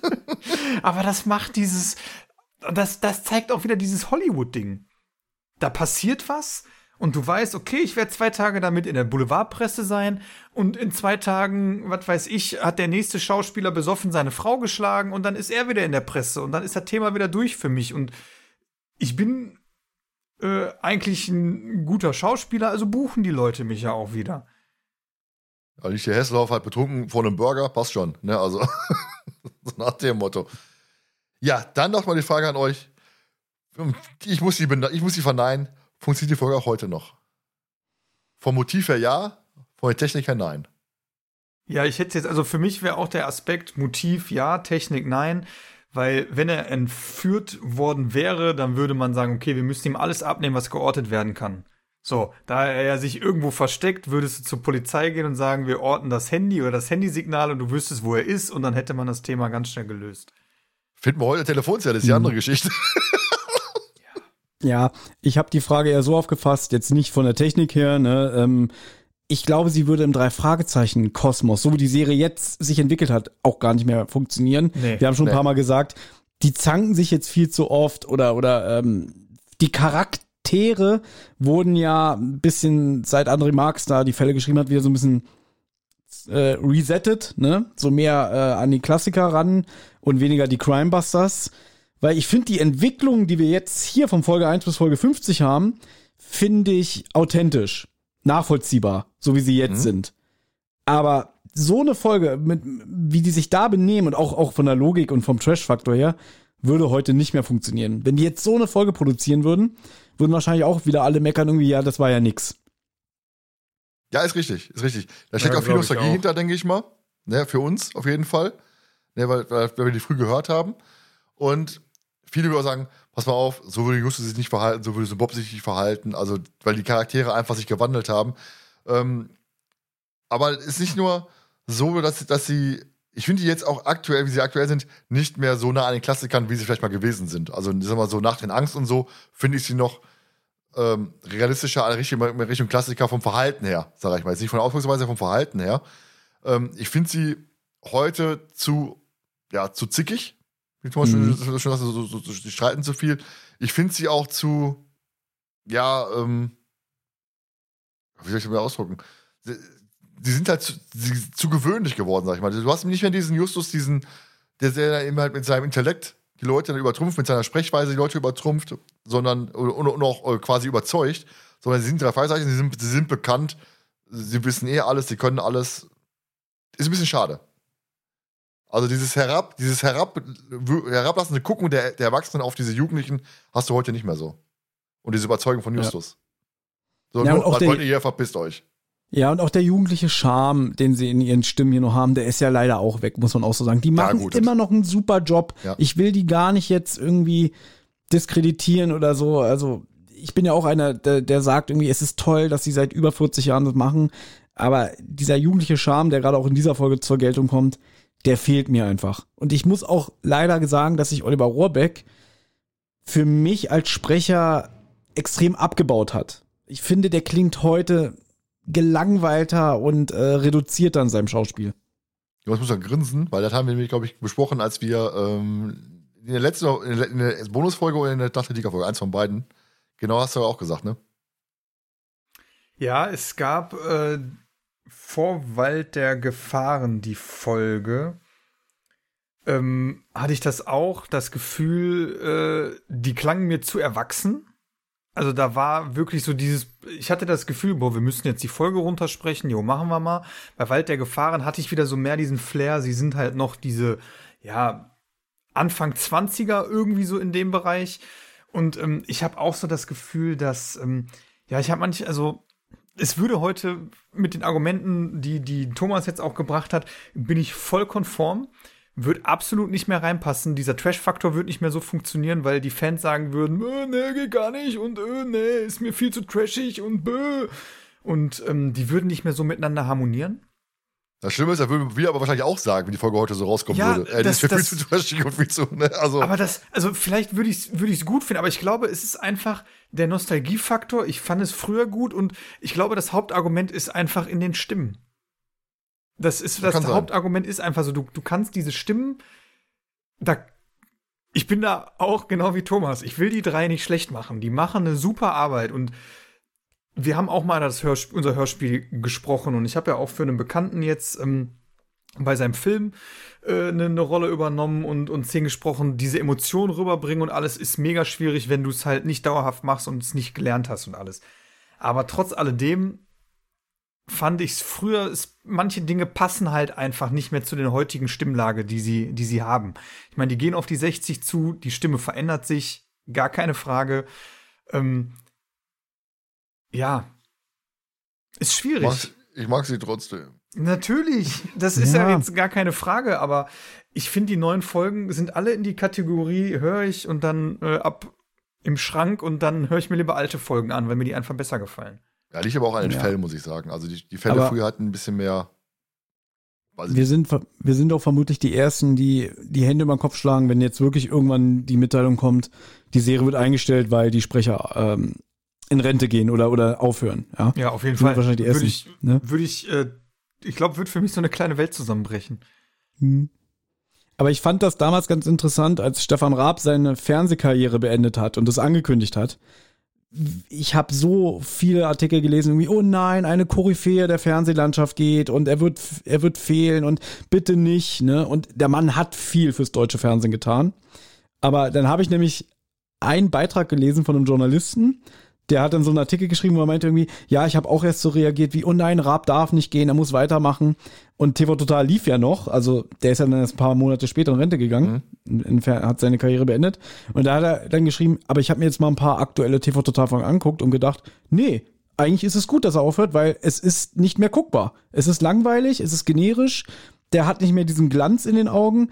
Also, weil man dann immer in diesen Sprech ver verfällt. Oh nein, er darf nicht aufhören. Und nein, ich werde ihn vermissen. Und dann merkt er plötzlich, es ist scheiße. Ja, und wir sagen ja auch immer, die neuen Folgen geben uns nichts mehr. Aber wir wären die Ersten, die sagen, nein, die dürfen nicht aufhören. Die müssen für Ja. immer weitermachen. Ja. Und wenn es die KI macht, Du, vielleicht ist das ja bald möglich, ne? ja, kann durchaus sein. Deswegen, wir haben nicht umsonst diesen Disclaimer drin, weil Nell ja eine Synchronsprecherkarriere starten möchte und äh, bevor die KI dann Nell kopiert, ist ein bisschen schade. ja. Dann kommen wir noch zur Frage, wie fandest du Justus, Peter und Bob? Ich glaube, Bob brauchen wir gar nicht diskutieren, der war ja quasi nicht, nicht, nicht da. Außer mit Hm, Im Morgan. Hörspiel mehr als im Buch. Ja, das ist definitiv ja. Aber Ja. er hat ja jetzt keinen großen. Er, er gibt ein paar schöne Kommentare ab, muss ich sagen, finde ich ganz nice. Beim, gerade beim Zusammenspiel der drei passt ganz gut. Also gut in der, in der, ähm, sag schon, im Restaurant, wo er seinen Mhm. Charme spielen lässt, ist ganz nett. Aber äh, ich finde gerade das Zusammenspiel Justus Peter, auch jetzt gerade nachdem ich das Buch gelesen habe, finde ich auch im Hörspiel, finde ich richtig gut, muss ich sagen. Hm. Ich, ich greife mal schnell vor, äh, Jonas. Mhm. Ich, also ich habe mir hier notiert, sie sind ein gutes Team in dieser Folge. Ich finde schon, dass auch Bob zur Geltung kommt. Ähm, ich habe immer das Gefühl, wenn ich die Folge höre, sie ermitteln wirklich gemeinsam. Mhm. Ja, und da, da auch ein Grund, warum ich das Buch deutlich schwächer finde, weil dieses, die zwei Fragezeichen ermitteln, finde ich sehr, sehr schade, dass Bob da überhaupt nicht zur Geltung kommt oder sehr Ja. wenig. Und das wertet das Hörspiel für mich extrem auf, dass sie hier wirklich immer zu dritt fungieren, bis auf den langen Anfang, wo Peter alleine ist. Ja, vor, vor allen Dingen ähm, hast du im Hörspiel, wie gesagt, gut gekürzt. Du hast die ganze Marvel Eckburn Smith Geschichte einfach so rausgekürzt, dass der Eckburn Smith einfach mega sympathisch ist und diese ganze, dieser ganze äh, falsche Spur quasi rausgeflogen ist. Was ich gerne mal bemängel, weil ich habe gerne mal so ein paar Nebelkerzen. Allerdings hier fand ich die Nebelkerze so, bis auf die, diese Friedhofsszene, die wir gehört haben, fand ich die so, ja, so belanglos. Und ich, und ich habe ja das Hörspiel vorher gehört. Ich mochte diese Marvel Eckburn Smith einfach von der, von der Stimme her, vom Verhalten her, von dieser ganzen Pool-Geschichte, die, das war ja eigentlich meine, ursprünglich meine Lieblingsszene gewesen, äh, fand ich so mega lustig und mega sympathisch, dass ich dachte, was, was, total cooler Typ und dann ist plötzlich der Arsch. Fand ich ein bisschen schade für mich. Und deswegen, ähm, ja, die Frage, ihr könnt euch fragen, liegt vielleicht euer Fragezeichen in der Folge? Nee, Jonas muss noch sagen, wie er Justus, Peter und Bob fand. Ja, aber da kann er, just, kann er direkt, direkt, direkt mit einsteigen, äh, direkt, also direkt, direkt mit enden, die Fragezeichen in der Folge, Jonas. Also ich muss erstmal sagen, wie ich die drei fand. Ich gebe äh, Thomas da recht. Äh, so, jetzt weiß keiner, welchem Thomas ich recht gebe. Nein. Wir haben einfach alle recht. Nein. Also sie harmonieren wirklich gut miteinander. Du hast, wie du schon sagtest, ne, das Gefühl, sie, äh, sie ermitteln zusammen. Und ähm, ich finde auch, äh, also mein Fragezeichen der Folge ist, ist Peter, weil er steuert am Anfang halt, äh, ist er derjenige, der den Fall überhaupt ins Rollen bringt. Natürlich dem Umstand geschuldet, dass sein Vater nun mal äh, Trickexperte ist und er da zu dem, zu dem ganzen Filmset hin muss. Aber er hat zwischendurch auch ähm, tolle Argumente, die er so reinbringt. Ne? Also wir hatten das noch mal dieses äh, mit, ich muss jetzt noch mal eben kurz hier ins Skript gucken, wo war es denn? Er drückt die Wahlwiederholung zum Beispiel. Ja, genau, er drückt auf die Wahlwiederholung und er hatte, äh, mein Gott, was war das denn jetzt? Das hatte ich mir doch vorhin Ja, noch gemerkt. Er hat auch die, Erpre die, die Erpresser-Geschichte, hat er auch, erwähnt er ja auch nochmal nach dem, nach dem Einbruch da, nachdem sie die, den Wisch finden. Ja, die, Erpresser, die, die Versicherungsbetrugsgeschichte. Ja, genau, das war das. Ne? Also dieses, er hat da so ein paar, ein paar Szenen, die sonst Justus hätte. In Ja. den heutigen Hörspielen, äh, Peter äh, würde als dümmlich dargestellt werden, müsste äh, alles hinterfragen und äh, deswegen ist für mich äh, Peter mein Fragezeichen der Folge. Haben wir ja auch teilweise schon gesprochen gehabt, ne, dass eben halt ähm, dann einfach Sachen im Hörspiel geändert worden sind, die Peter macht, die plötzlich Justus zugeschrieben werden. Ja. Was auch total bescheiden ist. Ich, vor allem, ich weiß nicht warum. Das weiß ich ja bis heute nicht, warum man plötzlich hingeht und sagt einfach, nee, der blöde Peter, der kriegt das nicht, da mochte es jetzt der gute alte Justus, der weiß eh alles, der löst jetzt hier das Rätsel. Hm. Ich vermute mal, äh, dass du aus Prinzip nicht äh, Peter als Fragezeichen der Folge nimmst, Thomas. Deswegen, nicht besser als Nell. ich schließe mich Jonas Aussage äh, nahtlos an. Er hat jetzt eigentlich alles gesagt, was, was ich auch sagen würde. Ähm, mit der Ergänzung, dass er im Buch natürlich noch mehr Profil erhält. Äh, diese schon Quest, die ich schon angesprochen habe, wenn er probiert, mit Kelly irgendwie Kontakt aufzunehmen oder der hinterherjagt und trotzdem seinen Pflichten als Detektiv ähm, nachkommt und so. Also Peter ganz klar das Fragezeichen der Folge. Kann man nichts anderes zu sagen. Ja, ich kann, kann euch dazu stimmen, dass Peter wirklich sehr guten Auftritt hat hier und auch äh, sehr gut rüberkommt. Allerdings muss ich ehrlich sagen, ich finde Justus in der Folge so gut, auch als Anführer, sag ich mal. Er, hat, er hat diesen Anführerpart, ohne er halt dieses, dieses Herrische, was er sonst immer hat, äh, auszuspielen. Oder dieses typische, ich bin, ich bin der lebende Cliffhanger, ich erzähle euch morgen, wie es weitergeht. Ne, also ich finde ihn da mega sympathisch, nicht so wie in vielen anderen Folgen, wo er halt diesen, der Arsch ist, sag ich mal. Ähm, deswegen, ich, den Justus liebe ich total, deswegen ist für mich Justus das Fragezeichen der Folge. Mhm. Jetzt wird's ganz schwierig. Weil Nebenfigur der Folge muss ich sagen, uff, würden wir jetzt wahrscheinlich sagen, weil das ist, ähm, du hast so geile Charaktere und ich muss mich jetzt entscheiden zwischen Marvel, Ackman Smith und John Travis. Und das ist verdammt schwer, muss ich sagen. Also, vielleicht möchte, möchte, möchte ich anfangen, ich überlege noch. Also ich muss sagen, ich habe keine klare Nebenfigur der Folge, weil bei mich sind es wirklich äh, John Travels, äh, Eckburn Smith und, und äh, Morningbaum auch. Weil ähm, alle drei in den Figuren, die sie in der Folge verkörpern, voll aufgehen. Travis als völlig, wie am Ende auch beschrieben wird, übergeschnappter Regisseur, der meint, mein erster Film, der war ein totaler Hit, was ja eigentlich nur Zufall war, ne, wenn man Justus glaubt, ich kann jetzt alles. Ratten, am besten Fette. Ja, äh, Morningbaum, der ähm, eine besondere Art hat, damit umzugehen. Der sagt, ja, ja, mach einfach und geh mir, geh mir nicht auf den Sack. Aber auch so am Ende so ein bisschen so dieses, ach, jetzt habe ich mein Glas fallen lassen. Und aber dann auch so zu den, zu den dreien äh, sagt, ne, aber hör mal, Kollege, ne, pass bloß auf, was du sagst. Ne, ich bin eine Größe hier in Hollywood, ne. Also du kannst nicht einfach so hingehen und sagen, hör mal, ich habe hier Betrug begangen. Und äh, Eckburn Smith halt einfach, ja, ist halt einfach mega sympathisch, wie du schon gesagt hast. Also ist äh, die, die, die Pool-Szene ist halt, wenn du den am Anfang denkst du dir bei ihm, Alter, was, was ist er denn für einer? Wo kommt er denn her, ne? Von welchem Planeten ist er denn gerade entflohen? Und dann in dieser Pool-Szene denkst du dir einfach, ey, wie geil trashig ist das bitte? Und dann sein Abgang, wenn du dir einfach vorstellst, wie du schon gesagt hast, Jürgen von der Lippe aus Amerika kommt da einfach vorbeigefahren und äh, einfach, einfach. Geld oder Liebe? ja, einfach. Also ich habe keine Nebenfigur der Folge, weil ich alle drei von denen, die ich jetzt genannt habe, einfach in ihrer Art und Weise, wie sie die Figuren verkörpern, im Hörspiel überragend finde. Dann kannst du aber, wenn du den Bösewicht mit reinnimmst, Martin Monimum, auch Dylan Hook mit reinnehmen, der auch überragend ist. Auch eine geile, auch eine geile Figur ist. Ja, also er hat halt, Ne? am Ende kommt er halt so seine Art, äh, ja, er ist, kommt halt so ein bisschen, äh, so ein bisschen äh, dümmlich halt rüber, ne? Also so nach dem Motto, mein Gott, Leute, wir sind in Hollywood, na, da kann man mal eine Entführung vortäuschen, ne? Ja, Scheiß was drauf. Star-Allüren im Endeffekt. Also Ja. wirklich das Starmäßige, ach mal, ich bin Star, ich kann machen, was ich will. Aber das, das wird ja auch von John Travis sogar noch äh, aufgenommen, der Ball nach Motto, Schauspieler sind naiv wie Kinder. Und dann diese, diese, diese Trotzhaltung und Regisseure sind größenwahnsinnig. Ja, so wie die sich da noch so, wie, wie im Sandkasten noch beschmeißen. Ja, Also, Ja, Ich muss sagen, ich habe da so ein bisschen, ich habe da so ein bisschen äh, vor Augen Wolf Castle von, von die Simpsons. Wolf Castle?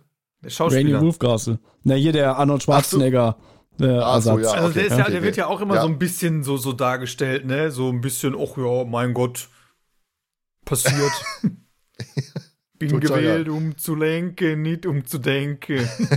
Eisichtig zu sehen. ja.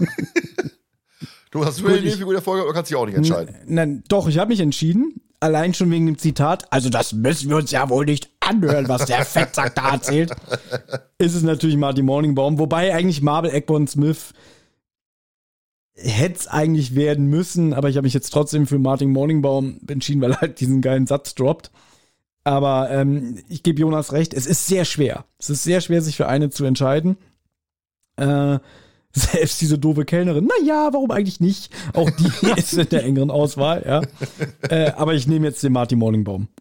Alles einfach gesagt, nach die Folge wird einfach von den ganzen Figuren getragen. Ne? Durch die, die, so verrückt wie die sind, so, so bekloppt, so übergeschnappt, so.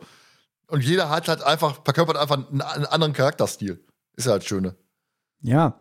Und ich glaube, dass die Allgemeinheit, also die meisten Fans, die Folge gar nicht so geil finden. Und ich meine, man kann ja hier raushören, wir drei finden die alle super. Ich finde die auch nicht gut, aber ich finde die Charaktere geil. Dann, Was? dann, dann differenziere ich einfach. Ich finde den Fall an sich finde ich nicht so dolle, aber ich finde die Charaktere einfach richtig gut. Und das habe Ja, ich, das doch- hab ich auch. Am Ende ist doch eigentlich der Fall scheißegal, wenn ich mit einem fetten Grinsen aus der Folge gehe, weil ich Spaß hatte. Wenn man ehrlich ist, die gefährlichen Fässer, wo ich auch nicht müde werde zu sagen, das ist eine der besten Folgen, der Fall oder der Verlauf ist eigentlich gar nicht so geil, aber die müssen so einen Spaß da im Studio gehabt haben, die droppen da auch ein Gag nach dem anderen. Äh, deswegen, äh, am Ende hat mir die Folge, macht sie mir immer wieder Spaß und deswegen höre ich sie auch so gerne. Gefährliche Fässer finde ich katastrophal, wobei das Thema top aktuell ist, immer noch. Alte Big Mac, Tante da, ey. Ne, Justus war ja, der ist ja Big Mac verschluckte. War, ich weiß nicht, einer von beiden war das gewesen, keine Ahnung. Hobi, Ja, Tobi, dann- äh, Taka Makane, ja. Was heißt das? Das Mädchen, das sich an einem Big Mac verschluckte. Ja, ja, genau, Zero war es gewesen. ja, wie fandest du die Folge? Also, Thomas, du hast ja gerade schon gesagt, du fandest die Folge super. Äh, wurde deine Erwartungen erfüllt, wahrscheinlich auch. Also von daher. Ja, würde ich mich jetzt nur wiederholen. Ja. Alle Sprecher sind so in ihren Rollen drin, haben wir schon erwähnt. Es macht Spaß zuzuhören, kann ich nur noch mal wiederholen. Und das ist für mich eine Feel-Good-Folge, habe ich eigentlich auch gerade gesagt. Ich gehe da mit einem fetten Grinsen raus. Sie ist kurzweilig, sie ist lustig. Sie hat auch ein Thema, bei dem man gut andocken kann. Ich sag mal so, weil jeder Mensch hat schon mal in seinem Leben einen Film gesehen. Jeder Mensch weiß äh, mit dem Begriff Traumfabrik Hollywood was anzufangen. Das heißt, wenn ich jetzt irgendwie höre, hier so ein, so ein Marco Sonnleitner-Ding, oh, ich habe hier einen Zettel gefunden, da steht ein 20-teiliges Rätsel drauf. Ja, wo ich so denke, oh Kotz, kein Bock. Ja. Und hier, hier geht's einfach mit so einem leichten, flockigen Thema los. Man kann gut folgen, es ist simpel, es geht um eine scheiß Entführung und so ein bisschen ähm, der, der Spur nachgehen. Und es ist halt einfach wirklich für mich so ein, ein Klassiker, den ich immer wieder gerne höre. Sehr viel Nostalgie mit drin, aber meine Erwartungen werden immer wieder erfüllt. Jonas, bei dir? Ich bin gespannt, weil ich bin echt zwiegespalten. Also, ich muss sagen, ich finde die Folge gut, einfach durch die Charaktere. Ja. Der Fall ist nicht der beste, ja, aber er ist auch simpel. Und meine Erwartung, ja, meine Erwartung wurde erfüllt, weil äh, es wird ein Filmstar verschwindet und ist entführt und es entwickelt sich ein Fall daraus, der halt irgendwie dämlich ist, aber durch die Charaktere getragen wird. Und ähm, das ist das, was diese Folge jetzt. Die lief für mich jetzt immer auch so ein bisschen mit unterm, unterm Radar. Aber wenn man sich jetzt über diese ganzen Sachen unterhält und das alles einem so auffällt und wie dämlich und trashig das eigentlich ist, macht die Folge halt irgendwie wieder gut. Es ist keine Top-Folge, aber eine Folge, die man zwischendurch aber immer wieder hören kann, wenn man mal was zum Lachen braucht. Ja, ich, ich, ich will gerade überlegen, ob es, ob es etwas Typisches für die Crimers ist, dass diese Charaktere so den, den Fall so mittragen. Wenn ich an giftige Gockel denke, ist es ja zu 1000 Prozent genauso. Ne, ich liebe Barney Crown, ich äh, liebe Tormann als Don Sandro. Noch eine Frage. Erst ein Bonbon. Ist einer meiner Lieblingssätze. Also, ähm, gefühlt gerade, El Tiburon ist aber auch sofort im Ohr. Gut, das haben wir denselben Sprecher hier. Aber du hast halt wirklich so, so Sprecher, wo ich sag, boah, ähm, die packen mich. Obwohl die Fälle nicht so gut sind. Wo außer giftige Gurke ist super. Davon ab. Nicht super die Folge. Du bist jung und dick, aber du blickst durch. Ja, jetzt kommen wir zu den Abschlussnoten, Jungs. Ähm, ich bin mega gespannt, weil das kann wirklich von, von 10 bis 1 runtergehen, irgendwie gefühlt. Habe ich das, habe ich das Gefühl bei euch. Thomas wahrscheinlich eher höher und Jonas wahrscheinlich eher tiefer und ich irgendwo mittendrin, weiß ich nicht. Ich lasse Jonas gerne im Vortritt. Also ich muss ja sagen, jetzt äh, durch die Besprechung und durch den ganzen Witz, den diese Folge hat und alles, naja, habe ich äh, am, muss ich nochmal, glaube ich, sogar drastisch bei mir nach oben korrigieren, weil. Nach ähm, unten korrigieren. weil ähm, ich diese Folge einfach total irgendwie jetzt zu schätzen gelernt habe und ich gebe der Folge sieben Punkte. Boah. Aber das macht bei mir nur die Sprecher. Die Sprecher tragen mich mit Witz durch diese Folge. Thomas, das dich überzeugt oder was? Ja, da würde mich interessieren, wie viel hättest du denn vorher gegeben? Fünf oder was? Ja, so, so zwischen, zwischen 3 und 4, 4,5 oder so. Aber diese Boah. Besprechung hat auch irgendwie so, obwohl ich richtig, richtig gebraucht habe, um reinzukommen in diese Besprechung, weil ja dieses viele Vorgeplänkel einfach, weil ich mir irgendwann gedacht habe, nach zwei Stunden, wo wir immer noch nicht angefangen mit über die Folge zu sprechen, hat es mir richtig Spaß gemacht jetzt zum Ende hin. Und deshalb, ja, sieben Punkte, weil, Es war also ein gemeines, gemeinsames Abfeiern der Charaktere. ja, genau. Und das, wenn ich diese Folge jetzt höre, verbinde ich damit auch diese Besprechung, die mega witzig war und muss auch an diesen ganzen Bullshit der Charaktere auch denken, die das aber richtig gut machen. So, Thomas, die Frage an dich: Wie weit bist du von der 10 entfernt? Hättest du mal die Folgenbesprechung von der Zentrale gehört, weil ähm, dann wüsstest du, was ich dieser Folge gebe. Äh, Habe ich nicht gehört. Ich, ich wollte mich. Das Ding ist bei mir auch immer, was Folgen angeht, die wir besprechen, da höre ich mir vor, vorher keine andere Besprechung an, weil ich mich nicht ähm, ja so füttern lassen möchte, weißt du? So, du hast ja immer das, das, Mhm. sofort das Gefühl, du übernimmst davon auch vielleicht unterschwellig irgendwas, irgendwelche Meinungen nimmst du an. Deswegen bin ich da immer ganz vorsichtig, äh, andere Sachen zu hören. Ähm, habe ich bei den Versteckern auch gehabt. Wir hatten den Zauberspiegel besprochen und die auch. Und habe ich aber erst hinterher deren Besprechung gehört, weil das, ich dachte, das ist mir zu gefährlich, äh, oder irgendwas mit bei mir einfließen zu lassen. In meinen Gedanken. Ja, das geht mir genauso, dass ich jetzt auch andere drei Fragezeichen Podcasts nicht mehr höre, äh, weil ich mich nicht beeinflussen lassen will. Genau. So, weißt Ja. du?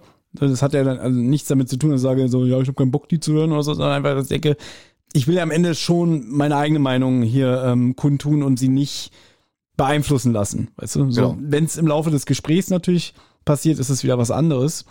Ich guck gerade mal, äh, wie viel Benjamin und Olli gegeben haben. Olli hat nichts gegeben. Ach nee, der war auch nur im Hintergrund, der hat nicht mitgewirkt. Benjamin hat fünf Punkte gegeben. Ja. Mhm. Die Silke hat 6,75 gegeben. Nee, Quatsch. 7,5, so rum. Der Daniel 6. Und ja, ich gebe dem Ganzen 10 Punkte. Boah. Das ich so. hab's doch schon gesagt, das ist eine Feelgood-Folge für mich. Die unterhält mich immer wieder. Ich kann die immer wieder hören. Die wird mir nie langweilig. Äh, ich mag dieses, haben wir alles besprochen, ich will mich wiederholen, das Zusammenspiel, äh, die Gaststars, beziehungsweise die Sprecher. Deswegen, ähm, ja, Nostalgie spielt ganz viel mit rein, deswegen 10 Punkte. Dem Buch allerdings gebe ich nur 7 von 10, weil das Buch finde ich deutlich schwächer. Der Buch zählt ja Gott sei Dank nicht. Hast du Glück. Ja, ich wollte es nur sagen, gucken. dass das Hörspiel einen besseren Job am Ende macht als das Buch. Jetzt muss ich eben gucken, wo wir gleich landen werden, denn der hat noch nicht bewertet. Ähm, ich gebe die ganzen fünf Punkte. Äh, wie gesagt, Fall finde ich nicht wirklich gut. Ich finde aber die Sprecherleistung richtig gut. Deswegen, sag mal, fünf Punkte ist bei mir im Mittelfeldfolge, sage ich mal, ist, ist in Ordnung, kann man sich anhören. Aber ist jetzt keine Folge, wo ich sage, boah, muss ich unbedingt hören. So, jetzt landen wir, jetzt habe ich gerade mal geguckt, bei 7,33 Punkte aktuell vor Nels ähm, Voting. Und dann landet die Folge bei uns auf Platz 16 von bisher 49 Folgen. Also 16. Platz ist schon, Schon gut, Hat ja. natürlich Top or- 20, ordentlich ja. reingerissen jetzt mit seinen 10 Punkten. Wollte gerade sagen, das ist durch Und- meine Wertung. Und die Hörer, wollt ihr auch, wisst ihr, die Hörer, die Hörer gewotet haben? Und nee, zwar- das interessiert, das interessiert uns nicht, das kannst du weglassen. Ja, die drei Leute, die da mal abstimmen, das zählt nicht. Natürlich Ja, wollen wir das da- hören. da- davon, davon ist einmal die Zentrale und einmal die, Die anderen beiden sind die Show- Mails-Accounts. ja. Und die, die anderen ganz genau. Die Hörer geben die ganzen 5,83 Punkte. Hm. Also Durchschnitt. Kann man machen, kann man sein lassen. Ja, es, es ist in Ordnung, sag mal so. Die Hörer geben eigentlich eher gerne was Höheres ab. Bei, Im Hörerranking auf Platz 42 von 49. Also Mhm. Eher unten. Aber ist ja schön. Du hast ja wirklich viele verschiedene Meinungen. Also viele sagen, finde ich voll geil. Thomas sagt ja, ist eigentlich für dich eigentlich irgendwie eine Guilty Pleasure Folge im Endeffekt, ne? Ist es, definitiv. Ja. Aber bei mir Rache des Tigers ist wahrscheinlich. Die mag ich aber auch sehr. lustig, ja. Nee, Folge. ich, Rache des Tigers würde ich äh, auch mich zu einer 10 hinreißen lassen, weil die ist auch sehr unterhaltsam. Der, der Fall ist wieder absolut äh, äh, diskutabel, sage ich jetzt mal. Hm, ja. Aber da ist, da ist es ähnlich wie hier. Deswegen Rache des Tigers ist für mich auch eine viel gut Folge. Ja, die, für, definitiv für, für mich auch. Meine Guilty Pleasure Folge Rache. Jugendfarm, das hat Charme, so viel dazu. Ne? Also, aber kommen wir Mhm. vielleicht irgendwann mal drauf, wenn wir die besprechen sollten. Ja, das war's dann. Wer äh, uns sehen, mö- also Folge 49 ist vorbei, wer uns zur Folge 50 sehen möchte, 24.06.20 Uhr, YouTube mit Nell, ohne Thomas, also ohne Thomas 1, mit Thomas 2. Nach dem Motto. Also, Thomas, schön, dass du da gewesen bist. Zum vierten Mal. Wahrscheinlich Ja, nicht zum letzten Mal, hoffe ich zumindest. Ich denke auch und wie gesagt, äh, ich freue mich, dass ich heute Nell vertreten durfte und ähm, muss mich auch nochmal bei Jonas entschuldigen, dass es mehr als doppelt so lang wurde, als er wahrscheinlich gedacht hat, ja. Als wir alle gedacht Aber- haben. Also, Ne? Aber es ist immer wieder schön, sich mal mit Leuten auszutauschen, die Ahnung von drei Fragezeichen haben. Muss ich an dieser Stelle so sagen. Nee, war wieder schön und ähm, habe mich auch gefreut, dass ich jetzt nochmal den verschwundenen Filmstar so besprechen durfte, wie es eigentlich mal geplant war. ja. ja, dann verabschiede ich mich an dieser Stelle. Was möchtest du noch mal zu sagen? Ach so. Oder bist mit dir nicht in Ordnung? Ich habe jetzt eigentlich gedacht, du jetzt sagt jeder noch Tschüss und dann, dann ist, ist, ist Ende. Also mir hat's Tschüss. am, Tschüss. also ich sag ja, bis auf den, den, den schweren Einstieg, den ich dann tatsächlich äh, hatte, ähm, hat es mir am Ende hinten raus richtig, richtig viel Spaß gemacht. Also waren, hat richtig Bock gemacht, die, äh, die Folge. Äh, Nell ist damit raus, Thomas ist damit ein neues festes Mitglied bei die zwei. Nein, Spaß beiseite. Wir Ähm, machen ja, zu zweit weiter.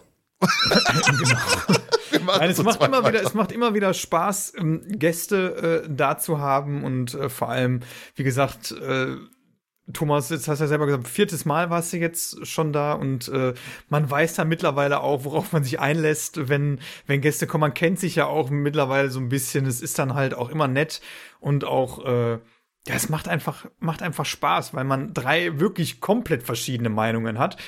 Äh, wenn die beiden Thomasse sich äh, vom, vom, äh, vom, ähm, wie heißt es, Führungsstil her ja ähnlich sind. Beide wollt, wollt ihr seid ja so die Köpfe eurer Podcasts und ich bin dann so derjenige, der, der äh, quasi immer hinten dran ist, so quasi als Schwanz und es macht dann aber trotzdem Okay. Spaß. Es macht trotzdem Spaß. Äh, Jonas, denk dran. Der Schwanz bei einer Katze dient fürs Gleichgewicht. ja, deswegen ja. Ja? Also. Nein, es hat mir super viel Spaß gemacht und äh, ja, ich freue mich schon auch wirklich trotzdem jetzt dann auf unsere nächste Folge, Folge 50 live. Äh, wird spannend. Weil, du weißt, worauf man sich, man weiß, worauf man sich einlässt. Man sollte vorher was essen. Genau. das ist jetzt meine neue Und, Erkenntnis. Ja, und jetzt sag nicht, äh, äh, du hättest heute nicht Zeit gehabt, weil ich meine, wir haben neun Stunden Zeitunterschied. Also, wir, als wir angefangen haben, äh, jetzt ist es inzwischen so spät hier bei mir, wie es bei euch vor der Besprechung war, könnte man sagen. Ja, Ja, ist schon krass. Ja. ja, ja klar. Deswegen, äh, ich muss auch jetzt wieder ganz doll auf Toilette. Deswegen Ja. verabschiede ich mich jetzt wirklich. War schön bei euch Jungs. Gerne mal wieder in dieser Konstellation. Das kriegen wir bestimmt hin. Ja, klar. Und ähm, Was denn da raus? Das, das war mir, ja, die, du, die steht eher am Anfang ihres Lebens, da kommen jetzt wichtige Sachen, da kommt jetzt Studium, da kommt der erste Freund, wenn sie nicht schon einen hat, keine Ahnung, so privat kenne ich sie jetzt auch nicht, ja. Äh, da kommen jetzt die Exzesse, die Partys, ja, die Abstürze, ne? Und wir haben das ja alle schon hinter uns. Ne? Wir können hier Eben. gepflegt über drei Fragezeichen sprechen, ja, mit unserem zynischen Kommentaren und die Nell soll jetzt einfach mal ihr Ding machen und äh, ins Leben starten, ja. Das war der Freitag am Sonntag. Gut, also bis zum nächsten Mal. Alles klar. Also, Tschüss. Freunde, bis dann.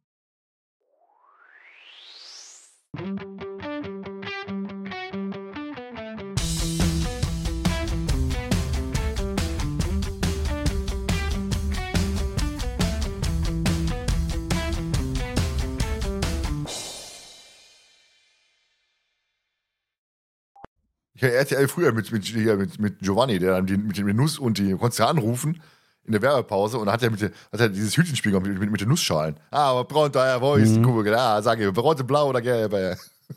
Das war früher Werbung gewesen. Ich weiß, ich kenne das. Damien kennt den auch noch. Ich glaube, der ist auch tot inzwischen, der Typ. Schon ein bisschen länger.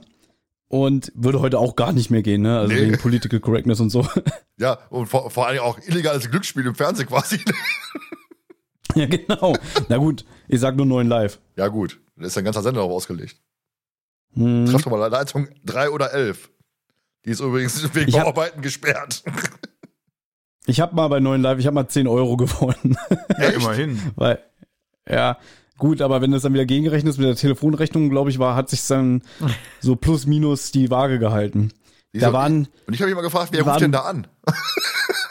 Ich habe das einmal gemacht, weil da hat's mich dann wirklich gepackt. Äh, da war es dann irgendwie Wörter, die auf äh, mit der äh, die auf Feuer enden, also Feuer Punkt Punkt Punkt. Und da waren dann am Ende so Begriffe wie Feuer Salamanderschwanz.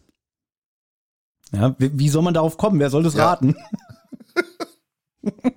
Ja, weil meistens sagen. Feuersalamander statt Feuersalamander Schwanz, ne? Ja. Logischerweise. Ja, Ne. soll, soll, sollst du auch nicht erraten können.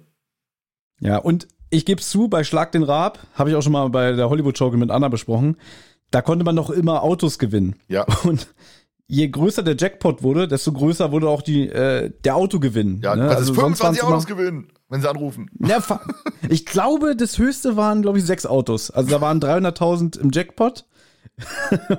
nee, warte mal, drei Millionen. Drei Millionen, genau. Es waren ja immer 500.000 pro Sendung. Und Raab hat, glaube ich, sechsmal hintereinander gewonnen. Dann konntest du sechs Autos gewinnen. Das ist auch so bescheuert, dass ein Kandidat sechs Autos gewinnen kann. Ja. Warum nicht sechs Kandidaten ein Auto? Das war wieder dieser typische Größenwahn von Stefan Raab. Das ist auf dem sein Mist gewachsen. Oh Mann, ey. So, kommen wir jetzt zurück zur Folge. Ich starte da mal, ne? war ja was. Genau.